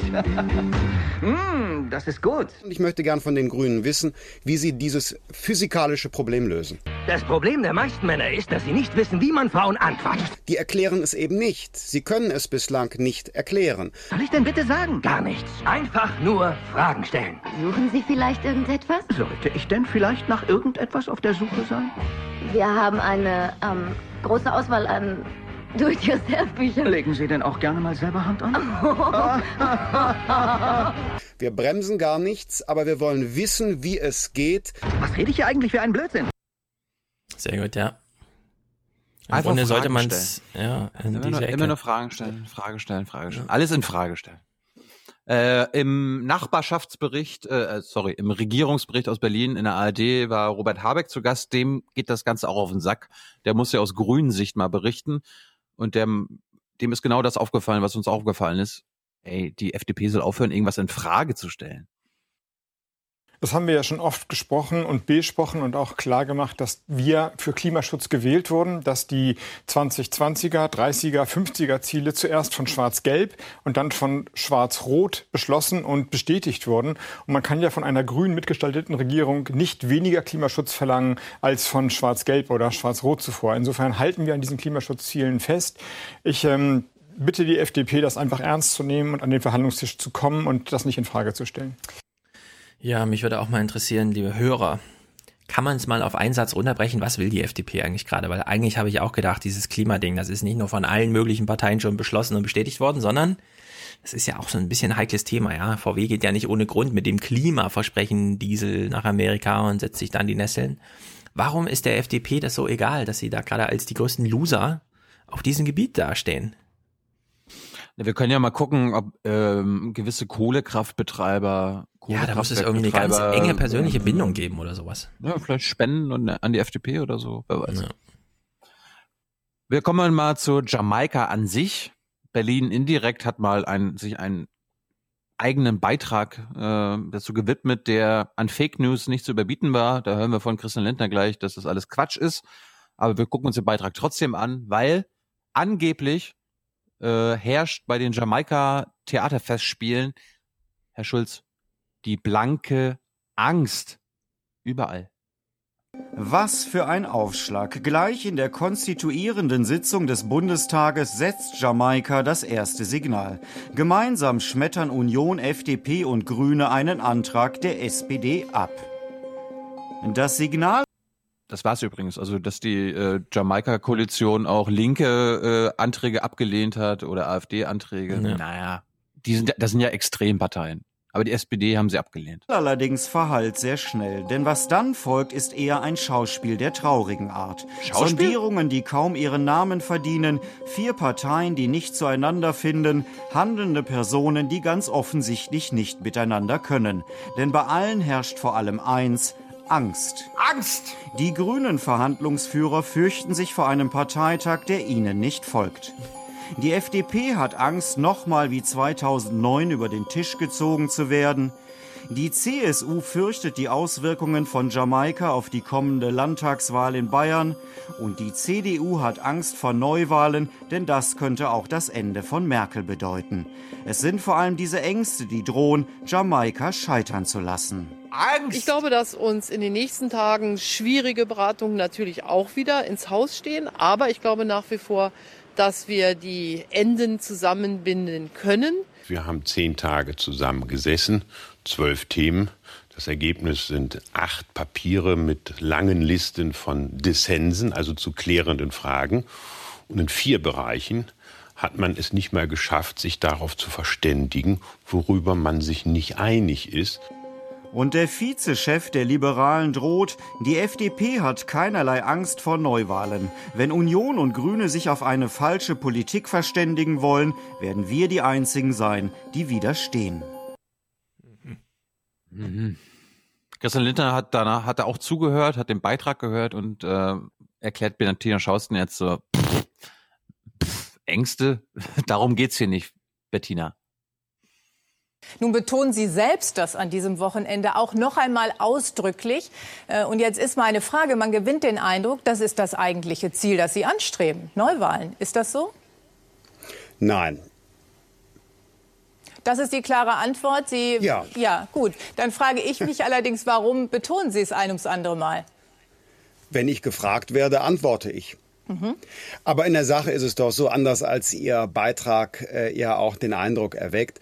Äh, es sind nicht irgendwelche Ängste, die einer Regierungsbildung im Wege stehen. Es sind die Programme, es sind die Grundüberzeugungen, es sind die Projekte und Werte dieser vier Parteien. Ich finde, man kann da auch mal mit Respekt sagen, eine Partei wie die Grünen, die stehen für ganz andere Dinge, aber die stehen zu ihren Themen und wir zu unseren und das macht die Sache schwer. Nein, nicht um jeden Preis, Frau Schausten.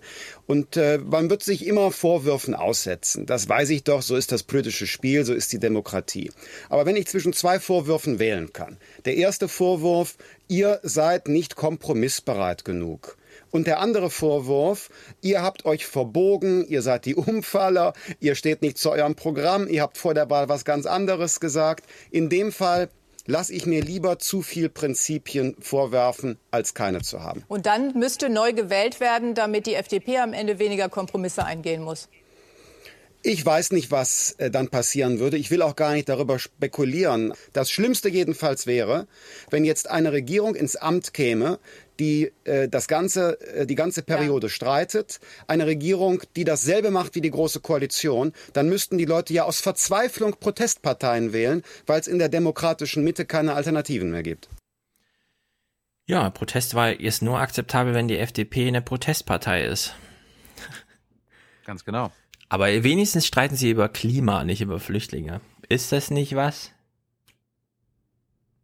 Findet Robert Habeck jetzt nicht. Der war im Regierungsbericht und hat jetzt einmal eigentlich keinen Bock mehr über solche grundsätzlichen Sachen zu sprechen und zu streiten und hat auch keinen Bock mehr, dass das alles, worüber sich jetzt noch nicht ausgetauscht wurde, am Ende in einer Nacht abgefrühstückt wird.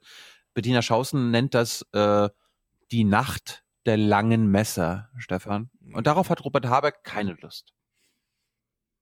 Die nächste Woche muss anders werden, denn die Zeit tickt. Wir haben ja gehört, bis zum 16. und 17. die lange Nacht oder die Nacht der langen Messer muss ja, Ja, feststehen, ob es irgendwie klappt. Was muss denn sich jetzt ändern? In der Tat brauchen wir eine Schubumkehr. Im Moment hat man das Gefühl, man ist auf so einer Art schiefen Bahn und je mehr man sich bewegt, umso tiefer rutscht man wieder runter. Das muss dringend korrigiert werden. Und wie? Und wie? Ja, muss die Kanzlerin mehr führen und weniger moderieren, wie man ja auch öfters hört? Das würde helfen. Vielleicht ist es aus Sicht der Kanzlerin so ein bisschen so, man lässt es in die Krise reingehen und dann gibt es diese lange Nacht der, die, die Nacht der langen Messer, die Sie angesprochen haben. Das entspricht ja so ein bisschen dem Merkelschen Regierungsprinzip. Erst muss ein Atomkraftwerk in die Luft fliegen und dann machen wir den Ausstieg. Das ist allerdings ein Spiel mit dem Feuer, weil die Nervosität, die öffentliche, die in den Parteien natürlich riesen, riesengroß wird. Also insofern wäre es klug, jetzt peu à peu eine Konzentration vorzunehmen und Dinge, die wichtigen Themen auch abzuräumen.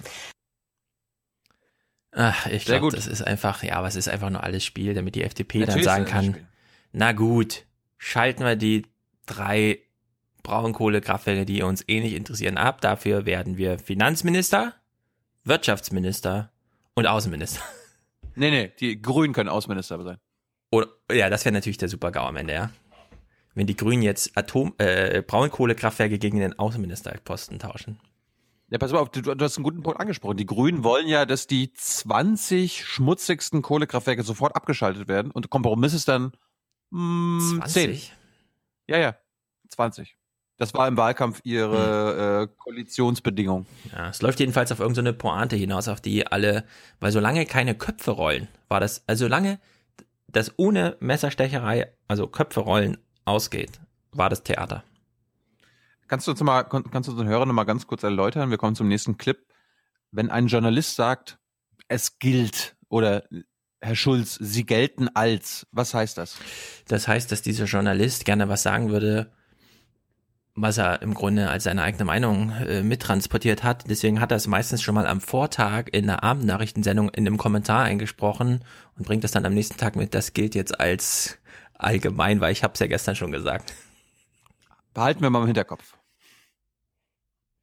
Herr Habeck, Sie gelten ja eigentlich oder galten als der äh, Realo, der Brückenbauer, der der äh, Jamaika ja in Schleswig-Holstein mit möglich gemacht hat. Aha. Und plötzlich hier äh, hört man so, sind Sie der Buhmann der Verhandlungen und gar nicht so sehr Der, der Trittin ist der Buhmann. der Jürgen Trittin. Was läuft denn da hier so anders? Äh, Weiß ich auch nicht genau. Ich habe es genau wie in Schleswig-Holstein gehalten. Harte, klare Worte hinter den Kulissen, die Türen zu. Und da muss man sich ja testen, was ist eigentlich gemeint und nicht irgendwelche Sätze verabschieden, die dann draußen völlig zerredet werden. Aber nach außen natürlich zu versuchen, das gemeinsame Projekt zu kommentieren und zu bewerben. Und ich habe selber zu meiner Überraschung festgestellt, dass hinter geschlossenen Türen gar nicht möglich war. Man hat teilweise eins zu eins online lesen können, wie man gerade redet. Also Vertrauen ist da ein seltenes Gut. Was müsste man da machen? Handys Ja, wegsperren? das wäre, glaube ich, eine endlich gute Idee. Wir legen alle unsere Handys draußen vor die Tür und holen die nach zwei, drei Stunden wieder. Das würde wahrscheinlich helfen. Oh Mann, muss man jetzt schon mit Markowitz kommen und sagen, Leute, setzt euch in den Raum, wartet 15 Minuten, damit die letzte Handynutzer 15 Minuten weg ist und dann habt ihr positive Minuten, die könnt ihr dann nutzen für die Arbeit. Auf der Ebene sind wir ja schon, erste Klasse. Apropos Ebene, wir wechseln mal die Ebene und äh, wechseln ins Sportwettenbüro, weil Tina Hassel äh, hat noch mal die aktuellen Wettquoten erfragt. Noch kurz, die FDP sagt ja immer, ähm, Chancen für Jamaika 50-50. Was sagt Robert Habeck? Chancen werden erstellt durch das Willen der Akteure. Es ist ja kein Lottospiel, das wir da machen, sondern Aber eine wir- Risikoabwägung. Ja, dann sage ich äh, 80-20, weil 80-20 heißt, vernunftbegabte Menschen müssen versuchen, das hinzukriegen. Und die sind 80 oder 20. Wir sind 80 natürlich, sonst wären wir nicht vernunft, vernunftbegabt. Dass ich nochmal nachfragt, ist natürlich, hätte, hätte ihm zu denken geben müssen. Warte mal, Sie glauben wirklich, es ist nur 20% Vernunft und 80% Scheiße? Scheiße, was habe ich denn jetzt hier gemacht im Interview? Dann das Outro, das hatten wir im Intro schon angedeutet oder abgespielt. Ich fand das sensationell, liebe Berlin, äh, Berlin Direkt Redaktion. Tolle Beobachtung. Sowas müsstet ihr eigentlich als Beitrag machen. Ihr müsstet euch darauf mal konzentrieren und nicht so als, Outro versenden. Servus. Ja. Was hast du erzählt? Ich habe eigentlich gar nichts erzählt. Also wie immer. Ja, Scheuer und Dobrindt Mhm. im ehrlichen So gut? Tete. Gut, wir wechseln mal das Thema und kommen zur Problembärpartei der SPD, wo ja immer noch gilt, Ich will, dass die SPD stark wird. und Ich möchte, dass diese Partei stark wird. wir waren ja gerade beim Thema Neuwahlen. Ne? Vielleicht kommt, kommt Jamaika ja doch nicht zusammen. Martin Schulz war zu Gast im Regierungsbericht aus Berlin. Und Martin, wie sieht's aus? Bist du bereit für Neuwahlen? Was glaubst du? Herr Schulz, was glaubst du? Es kann ja wohl nicht sein, dass die sich nicht einigen können. Was für ein Kindergarten ist das? Neuwahlen sind das allerletzte.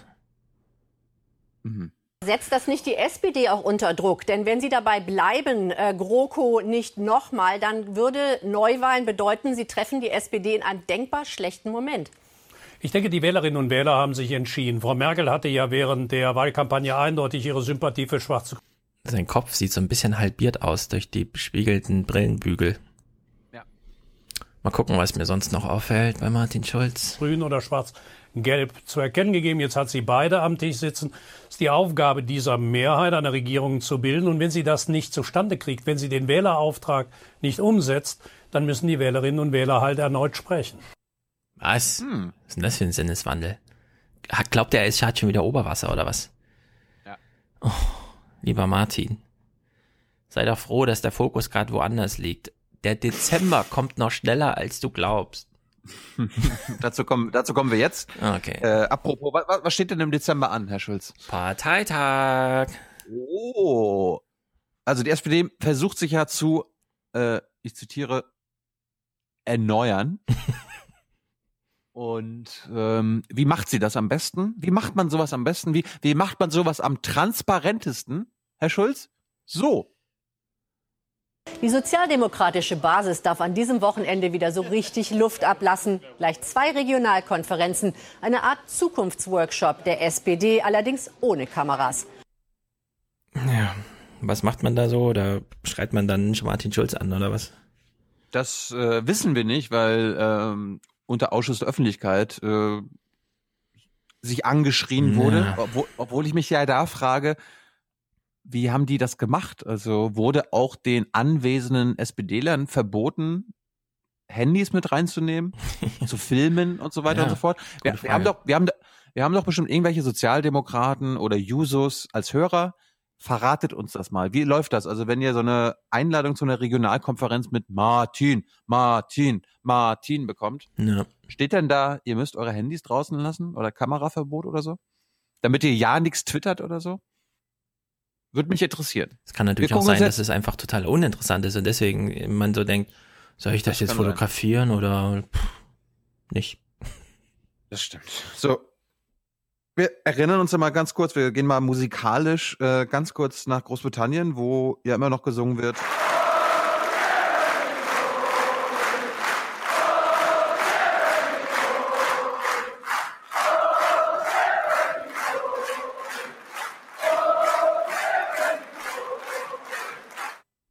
Stefan, du musst jetzt rausfinden, ob auch die SPD bald solche Gesänge skandieren wird, basierend auf solchen Erlebnisberichten von der SPD-Basis, müssen wir uns da wirklich ernsthaft Gedanken drüber machen.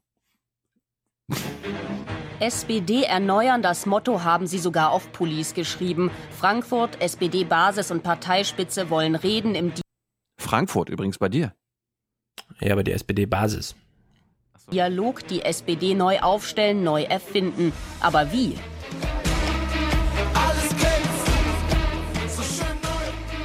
Ich denke, wir haben zwei Baustellen. Wir müssen einerseits die Strukturen ändern und wir müssen natürlich auch einen inhaltlichen Neustart hinbekommen. Puh, äh, ein Glück hat er nicht gesagt Personal. Ja, Strukturen und Inhalt. Also, Ah. okay. Bloß, bloß hier nicht mit Personal anfangen. Hat ja Leber auch nicht gemacht. Nicht nur zu sagen, wir wollen eine Erneuerung und wir sagen jetzt, es ist neu und deswegen ist es neu, sondern wirklich grundlegend. Auch Giorgio Nassé will die SPD richtig aufmischen. Basisdemokratischer solle sie werden. dass sowas wie der Parteivorsitzende oder andere Ämter, sei es Bundestagskandidat, Landtagskandidat, dass das von der Basis mitgewählt wird. Martin Schulz meint, er könne für den Erneuerungsprozess der Richtige sein. Die Erwartungen an ihn riesig. Es sind ja ganz viele junge Leute in die SPD eingetreten. Die haben sich erhofft, dass sich jetzt was bewegt. Aber bewegt sich was? Oder ist die SPD doch zu alt, zu verkrustet, zu tief in der Krise? Schulz will darüber erstmal in aller Ruhe reden, ohne Presse, nur intern. Wir sind ja kein Kommandounternehmen, sondern eine debattierfreudige Partei. Und ich glaube, je mehr unterschiedliche Positionen äh, sichtbar werden, äh, desto besser. Er Ja, Martin, wenn die sichtbar werden Mhm. sollen, warum machst du das denn unter Ausschuss der Öffentlichkeit?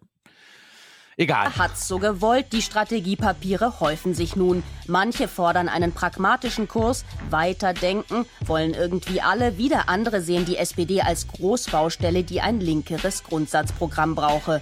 Oder doch lieber in der Mitte bleiben? Was sind die äh, Sachen, die den Menschen unter den Fingernägeln bringen? Das kann man nicht mit rechts und links beantworten.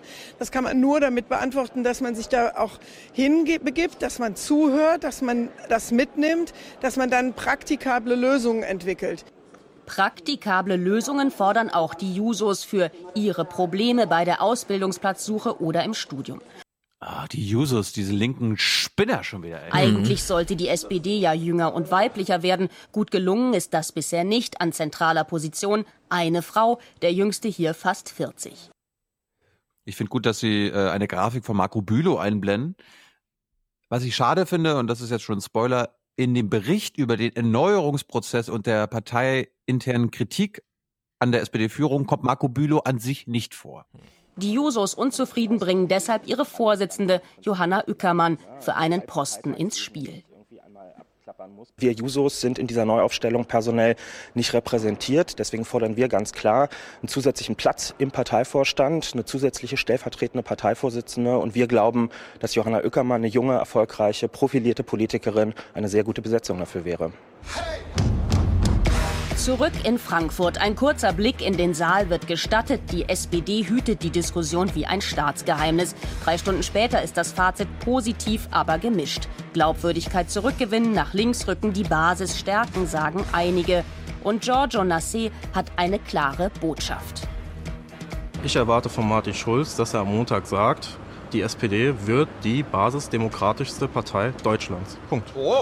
Ob das klappt, Schulz will der SPD noch Zeit geben bis 2019. Der Anfang ist gemacht, der Weg zur Neuaufstellung. Tschüss. Aber noch ziemlich weit.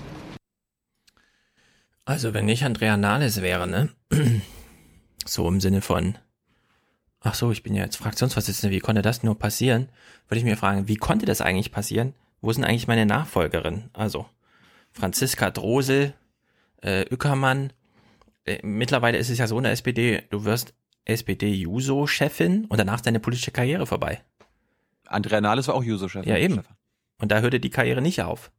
Und ich würde mir dann, wenn ich Andrea Nahles wäre, mal fragen, was ist eigentlich mit den Frauen, die sozusagen meine, oder ist das in der SPD nicht mehr mit Karriereleiter? Wonach entscheiden wir eigentlich das mit dem Personal? Also es ist ja Äh, nicht nur so, dass die äh, Basis es- nicht zu Wort kommt, sondern nicht mal die Karrierewege, die bislang funktionierten, funktionieren ja noch. Da ist ja gar nichts mehr.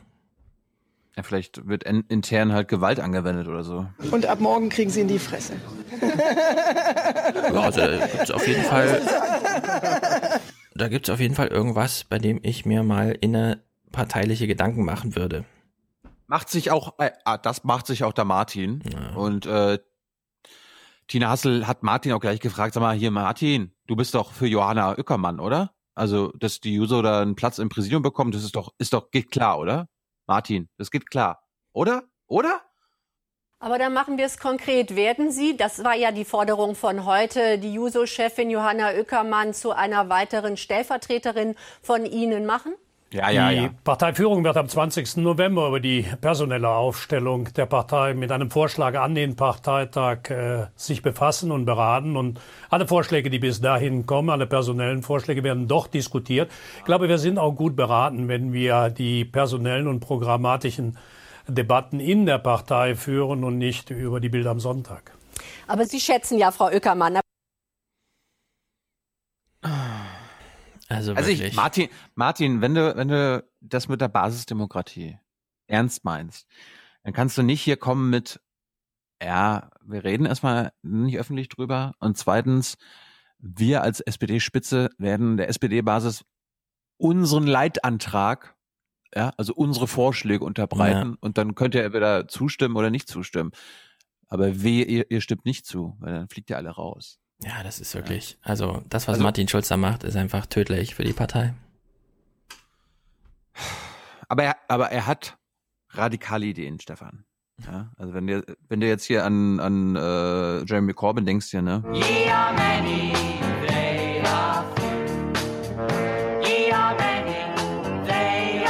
Es gehört dazu, dass wir uns programmatisch neu aufstellen. Wir müssen als Partei nach dieser schweren Niederlage, die wir eingesteckt haben, den Mut aufbringen, die großen gesellschaftlichen Debatten um die Frage der Zukunft Europas, um die Frage der Migration, um die Frage der Zukunft der Arbeit, die gesellschaftlichen Debatten, die in diesem Land ja leider nicht stattfinden, sollen stellvertretend in der SPD wieder für die Gesellschaft stattfinden. Das ist die eine Seite. Und die andere Seite ist, wir müssen uns als Organisation erneuern. Und dazu gehört, dass die Basis unserer Partei stärker mitbestimmen soll. Dazu gehört auch, dass wir die äh, Online-Möglichkeiten, die Internetmöglichkeiten, die es dazu gibt, äh, besser nutzen. Ja, ich warte dann auf den Tag, in dem Christopher Lauer da mal angesprochen wird. Das ist doch alles ein Gelaber von Martin Schulz, wirklich. Ich glaube, das trauen sie sich nicht. Fragen Europas. Bla bla bla bla. Ja, wir müssen mehr Mut haben. Dann hat man ein bisschen Mut. Ja. Weiter geht's mit Jeremy Schulz bzw. Martin Corbyn, denn der stellt weiter Fragen. Der gibt keine Antworten, aber er stellt weiter Fragen. Diejenigen, die es schaffen müssen, müssen unterstützt werden, finanziell und strukturell. Wie schaffen wir die Fluchtursachen zu bekämpfen, nicht nur auf dem Papier, sondern Mhm. tatsächlich? Wie können wir die ökologischen Herausforderungen, der wir gegenüberstehen, begegnen? Und vor allen Dingen, wie können wir den Raubtierkapitalismus, den es weltweit gibt, tatsächlich zivilisieren?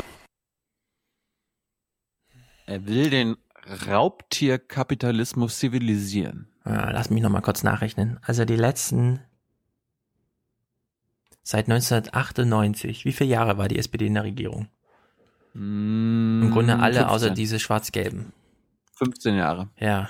Und jetzt plötzlich ein, also ein Monat nach der Wahl kommt er so mit so einem, ja, müssten wir jetzt mal machen. So im Sinne von, als ob das jetzt die Aufgabe ist. Nee, die, jetzt ist erstmal die Aufgabe, die SPD neu aufstellen. Das hat gar, also dieses, dieses Palaber, Palaber, die Zukunftsfragen Europas, irgendwas, Klima, komplett streichen, alles weg. Darum geht's jetzt gar nicht für die SPD. Das macht jetzt Jamaika, die machen das zwar schlecht, aber wenn man das wieder besser machen will, dann muss man zuerst mal das neu aufbauen und dann kann man es besser machen inhaltlich. Aber das macht jetzt nicht ohne Grund erstmal dieses Jamaika. Dass die das nicht einsehen, sondern dass es jetzt einfach weitergeht wie so ein Wahlkampf. Äh, andere Überlegung.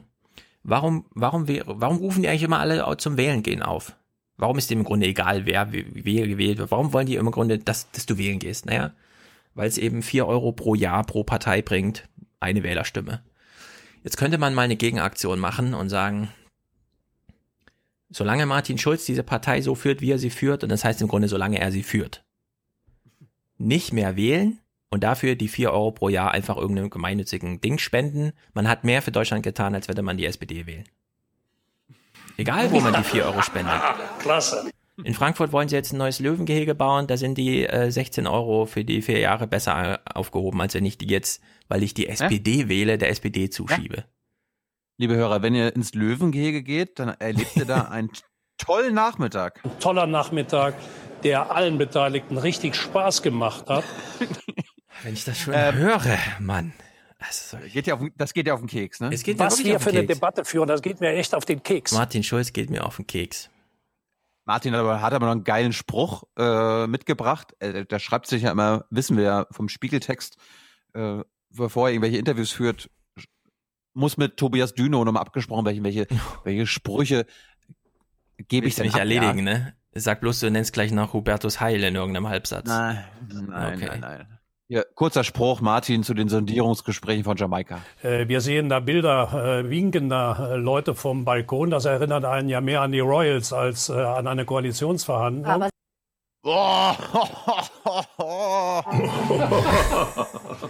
Lustig. Ah, ist wirklich schwierig, schwierig, schwierig. Und, und jetzt kommt auch noch der Löwe, Olaf Scholz. Und Tina so, haben Sie eigentlich Angst vom Olaf? Und Martin Schulz ist so, ist so souverän. Der, der zeigt einfach, dass er überhaupt gar keine Angst vor dem hat, indem er ihn einfach gar nicht erwähnt. Und die Antwort vermeidet. Olaf Scholz hat sich ja zum zweiten Mal an diesem Wochenende äh, zu Wort gemeldet und er hat ganz bewusst offen gelassen, ob auch er gerne Parteichef werden will. Äh, kratzt und sägt da jemand an ihrem Stuhl? Man kann es ja fast nicht anders Bevor die Antwort kommt, liebe Frau Tina Hassel, nenn mir mal eine Person in einer Partei, die nicht gerne Chef des Ladens wäre. Das war genau die Antwort. Null. Das kann man einfach voraussetzen, dass alle SPD-Chef werden wollen. Okay. verstehen. Es hatte äh, ganz klar für mich die äh, Aufforderung, die ich äh, aus der Basis der Partei ja auch vielfältig bekomme, die Partei weiterzuführen. Das mache ich jetzt seit sechs Monaten. Ich bin seit sechs Monaten Vorsitzender der SPD. Ich trete auf dem Parteitag in Berlin. Heißt das jetzt, er ist ganz neu? Ja. Er ist erst sechs Monate, er ist ganz neu. Ja. Ein kleiner Hinweis nochmal, ja. Martin Schulz sitzt seit 1999, das war vor der Jahrtausendwende, sitzt er im SPD-Präsidium Äh. und im SPD-Vorstand. Ja, aber er hatte ja mit den Entscheidungen, mit den entscheidenden Entscheidungen nichts zu tun. Er Hast ist du- jetzt ganz neu. Er ist ja erst seit sechs Monaten Parteichef. Berlin für ein weiteres Mandat als Parteivorsitzender an. Und äh, ich glaube, dass ich dafür auch eine deutliche Mehrheit auf dem Parteitag bekommen werde. Herzlichen Dank, Martin. Das ist klar, dass du die bekommst. Da sind ja auch nur deine Bürgermeister da, die dir ansonsten alle und so. Aber ich meine, das ist, das muss man ja auch ehrlich sagen. Martin versucht seinen Kopf zu retten, indem er auf die Basis äh, schielt, weil ich kann mir, und das, da hat er, glaube ich, wirklich, wirklich einen Vorteil. Martin ist an der SPD-Basis beliebter. Ich sag nicht belie am beliebtesten, also nicht Marco Bülow-Level, aber beliebter als Olaf Hubertus Scholz. Heil, Ja. Sigmar Gabriel, Ja. Olaf Scholz. Also die SPD-Basis ist nicht so neoliberal wie die. Ja. Was für ein Lichtblick für Martin Schulz. Es gibt zu Jamaika eine, ein, ein, einen kurzen Einwurf guten Journalismus. Wir wissen ja in der Politik Mehrheitsentscheidung. Und jetzt haben sie mal in diesen Bundesrat geguckt. Und ich fand's ganz gut. Danach, direkt im Anschluss, kommt ein O-Ton von Olaf Scholz. Da können wir ihm gleich nochmal an die Fresse hauen für diese Arroganz der Macht, die, die wir da gleich präsentiert bekommen. Dann ist das Arroganz der Macht und nichts anderes. Aber ich finde, in diesem journalistischen Stück wurden gute Hinweise gegeben. Die Tagesordnung, die Sie heute früh verteilen, ist so kurz wie selten. Erste Sitzung des Bundesrats nach der. Wahl, reine Routine und zugegeben mäßig aufregend. Doch wer sich hier wie einsortiert, das wird bald ziemlich wichtig und hart umkämpft. Es ist Deutschlands wohl bunteste Versammlung. Er etwa führt eine rot-grüne Regierung, sie eine rot-gelb-grüne, er hier eine schwarz-rot-grüne und er eine rot-rot-grüne Koalition. 16 Länder, 13 verschiedene Koalitionen. So viel Vielfalt war nie, so schwierig war Politik selten. Zumindest erhöht es nicht äh, die, die Fähigkeit, sich dann am Ende auch zu einigen. Früher, als es richtige Blockbildung gegeben hat, wusste man immer ganz genau, wo sind welche Mehrheiten. Aber man hat sich mittlerweile daran gewöhnt, dass äh, die Vorbereitungen auch ein Stück weit länger dauern. Noch ist die Jamaika-Koalition nur eine Idee. Da wird absehbar, welche Hürde sie hier erwarten dürfte, im Bundesrat. Für jedes Gesetz mit Auswirkungen auf die Länder, etwa eine Steuerreform, bräuchte sie hier eine absolute Mehrheit. Doch sicher hätte Jamaika bloß die Unterstützung von fünf Ländern Baden-Württemberg, Bayern, Hessen, NRW und Schleswig-Holstein macht 27 Stimmen, deutlich zu wenig. Was bleibt? Verhandeln mit SPD-geführten Landesregierungen. Deren Koordinator erlaubt sich heute einen deutlichen Hinweis auf die eigene Macht. Ich bin sicher, dass die künftige Bundesregierung klug genug ist zu berücksichtigen, dass sie im Bundesrat keine Mehrheit hat. Erinnert mich so ein bisschen an Niederlande gegen Spanien. Damals, vor irgendwie viel, wie, ja, auch immer, als es hieß, die Spanier, das beste Team aller Zeit, man hat noch nie so einen tollen Fußball gesehen und die Niederländer so, naja, aber ohne Beine können die auch nicht laufen, zack, zack, umgegrätscht, drei rote Karten in einem Spiel. Wir haben die Wahl gewonnen, wir sind die SPD. Ach so, wir haben die Bundestagswahl gewonnen, äh, verloren. Naja, gut, aber Bundesrat, Wir- ja. Wir, Wir blockieren euch weg. Wir sind die SPD. Wir werden jegliche neoliberale Scheiße verhindern, denn Ja. wir sind äh, sehr, sehr, sehr, sehr, sehr, sehr, sehr sozial äh, demokratisch. Ja. Und wir, wir spielen hier auch nicht Demokratie, das ist Vetocracy, was wir hier machen. Naja, noch ein kleiner Verbraucherhinweis für alle, die es interessiert. Kurzmeldung, warum nicht? Hartz-IV-Empfänger bekommen ab Januar etwas mehr Geld. Im Schnitt steigen die Regelsätze um 1,6 Prozent. Und das bedeutet für Ein-Personen-Haushalte ein Plus von 7 auf 416 Euro. Für Paare erhöht sich der Satz um 6 Euro auf 374 pro Person. Mehr Geld, alle wollen mehr Geld, mehr Geld. Wir lösen es mit mehr Geld, überall mehr Geld. Cool, ey, ey, ein Kind kann jetzt alle drei Monate sich mal wieder ein Kinoticket Ja, leisten. muss ich jetzt nicht mehr Stifte vom Deutschlandfunk schenken lassen, sondern kann sie jetzt einen Bleistift kaufen. Fortschritt. Letzter kleiner Hinweis. Ähm, wir machen nochmal kurz aufwachen. Die Frage ist, ist das jetzt Staatsfunk oder nicht, was wir hier sehen? Ist das ZDF heute Journal Staatsfunk oder nicht? Wir klären die Frage anhand dieses Clips, inhaltlich und in der Performance. Ab 2020 gelten ja neue Finanzbeziehungen zwischen Bund und Ländern und den Bundesländern untereinander. Aber auch danach sollen die Ostdeutschen gezielt unterstützt werden. Das kündigte Kanzlerin Merkel in ihrer wöchentlichen Videobotschaft an. Es gehe darum, gleichwertige Lebensverhältnisse in allen Teilen Deutschlands zu haben. Das betreffe vor allem auch Teile der neuen Länder. Also Kai Sölve Richter liest hier den Vlog von Merkel vor und zieht sich noch so an, als wäre sie im Grunde, ich könnte doch auch deine Tochter sein oder deine Regierungssprecherin, oder? Was meinst du, Merkelchen? Da kann ich nur sagen, das ist Also- Kinderglaube. Das ist nicht in Ordnung. Ich finde es ein bisschen als Bewerbungsvideo ganz gut. Vielleicht weiß die, dass da offene Stellen sind oder so. Keine Ahnung. Nun gut, wir hören jetzt nach der, Ha- äh, nee, es gibt keine Harfe, sondern wir hören direkt Markus, äh, Matthias Musik.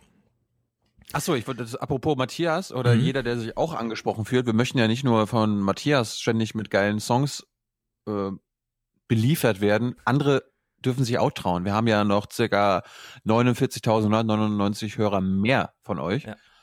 Bastelt uns da auch mal was. Und eine Sache zum Beispiel, ich würde gerne, dass wir unsere Outros nicht mal Outros nennen, sondern irgendwas mit jetzt im VIP, nee, wir, wir nennen das VIP-Bereich oder Membership-Only-Bereich oder im Membership-Bereich. Der Witz ist natürlich, dass anders als die Lage oder so weiter alle das hören können. Also Produzentenschalte. Ja, Genau. also wir Ja, nennen das also- ja sowieso nicht Outros, Also, sondern also lieber Matthias oder lieber irgendein anderer Hörer oder Hörerin, bastelt uns doch mal so einen kleinen Sound mit Herzlich willkommen im Membership-Bereich. Ja, warte, wir müssen noch überlegen, wie wir es nennen, weil Outros hätte ich ja sowieso nicht genannt. Outros sind ja inhaltliche Stücke, die wir der Länge nach und so. Ich hätte jetzt, also in, in dieser Version heute hören wir jetzt den Rausschmeißer von Matthias und danach Hörerkommentare. Wir können dann natürlich auch ein Segment draus machen, dass wir dann Produzenten-Live-Schalte oder äh, Produzentenschalte oder sowas nennen. Stimmt, stimmt. Also ja, ich, also da, da, da lassen wir eurer Kreativität freien Lauf. Ja. Also heute haben wir Hörerkommentare, die schon mal ein bisschen länger sind. Acht Minuten und so, warum auch nicht. Aber für ab Was? jetzt, es ist sozusagen noch äh, Spielfläche, alle toben sich aus. Ihr werdet selber hören, ein bisschen lang ist es schon. Ab jetzt gilt eine Drei-Minuten-Regel und wir füllen die letzten 15 Minuten. Also wenn ihr wollt, es sind sozusagen fünf Slots. Wer die Drei-Minuten-Marke reißt, muss schon eine echt super tolle Geschichte mitbringen. Ich werde auf jeden Fall nicht eingreifen und irgendwas rausschneiden oder so, ne, sondern es muss sozusagen geliefert werden in diesen drei Minuten. Und dann hat man hier Publikum bei uns. Und ich würde sagen, so 15 Minuten, drei, also fünf, fünf Dinger irgendwie, die man so nach und nach dann Also die, die Handy-Aufnahmequalität ist dann doch erstaunlich gut mittlerweile, wenn man jetzt nicht so ein fünf Jahre altes Handy hat oder so. Das kann man ruhig über WhatsApp so kurz einsprechen. Ich find's ganz gut. Na gut. Anderer, anderer Vorschlag, äh, ich habe ja letztens gesagt, guckt doch mal bei euch, ähm, welche Arbeitsangebote in eurer Region Mhm. angeboten werden. Diesmal machen wir ein kleines Spielchen, weil wir ja gerade bei Jamaika sind und äh, Kabinettsbildung und so weiter und so fort. Wir machen jetzt auch mal eine Aufwachen-Hörer-Schatten-Kabinettsbildung. Und wir machen das jetzt nicht mit, okay, ihr sucht euch aus den Playern der Jamaika-Koalition eure Lieblingsminister raus und ordnet die einem Ministerium zu. Nein.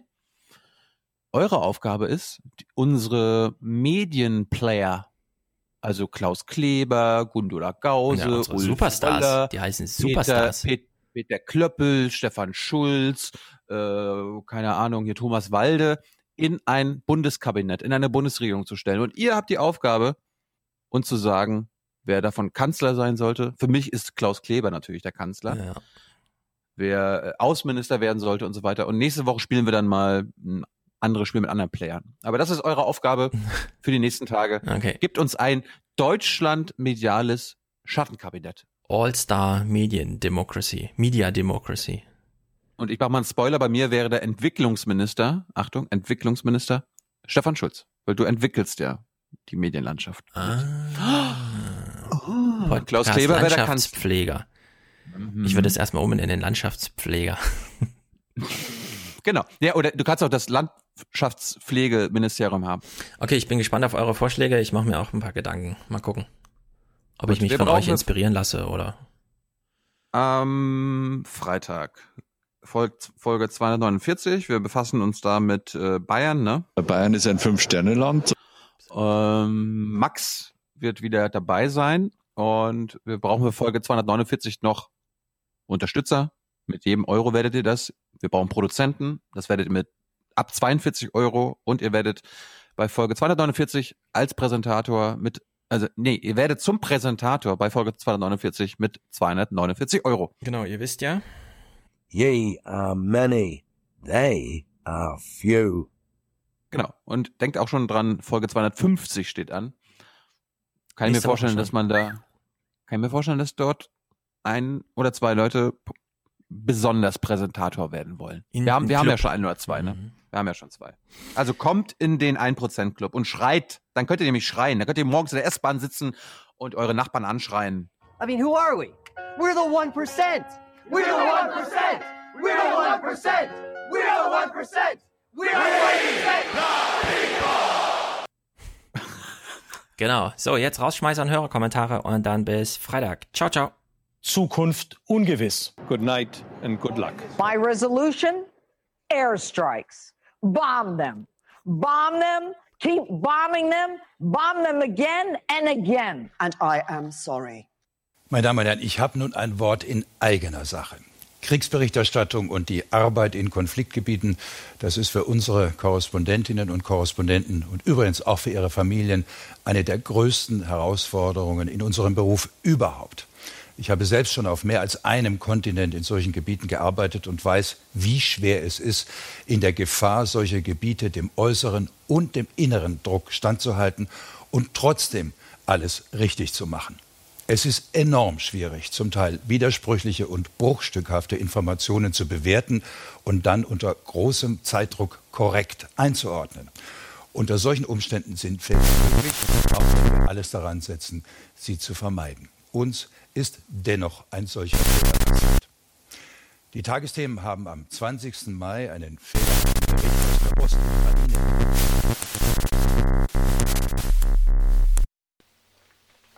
Habt ihr mal ein Testbild? Mach an!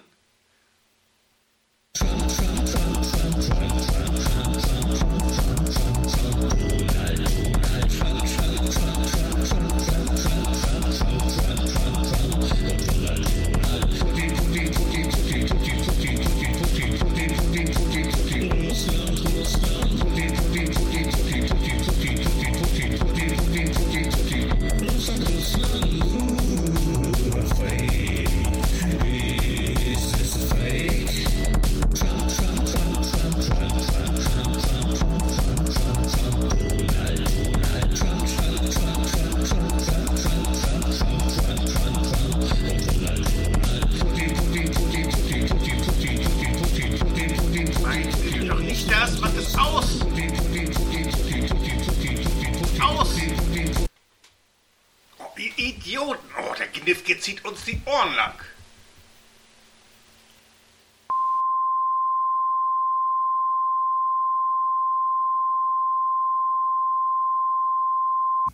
Wir bedauern unseren Fehler und möchten uns bei Ihnen dafür entschuldigen. Hallo, ihr lieben Aufwachenden. Ich habe letzte Woche äh, den Podcast gehört und war sehr interessiert an dem Thema des äh, Fachkräftemangels und ja, eurer Meinung zur Agentur für Arbeit. Äh, das rührt daher, dass ich äh, seit 1.9. für die Agentur arbeite und ich dachte, vielleicht ist es ganz interessant, wenn ich mal meine Sicht der Dinge dazu wiedergebe. Also ich ähm, bin Erziehungswissenschaftlerin und habe die letzten Jahre bei Bildungsträgern gearbeitet als Sozialpädagogin und ähm, bin damit schon ein bisschen ein Exot bei der Agentur, weil da natürlich tatsächlich, wie man so denkt, hauptsächlich entweder hauseigene Leute da sitzen oder so BWLer, äh, Wirtschaftswissenschaftler oder naja, auf jeden Fall Menschen, die äh, erstmal auf den ersten Blick eine weniger soziale Ader haben. Also seit 1.9. bin ich also bei der Agentur und zwar in Thüringen in einem kleinen Landkreis, der sehr ländlich geprägt ist und wo ja wirtschaftlich nicht so besonders viel los ist.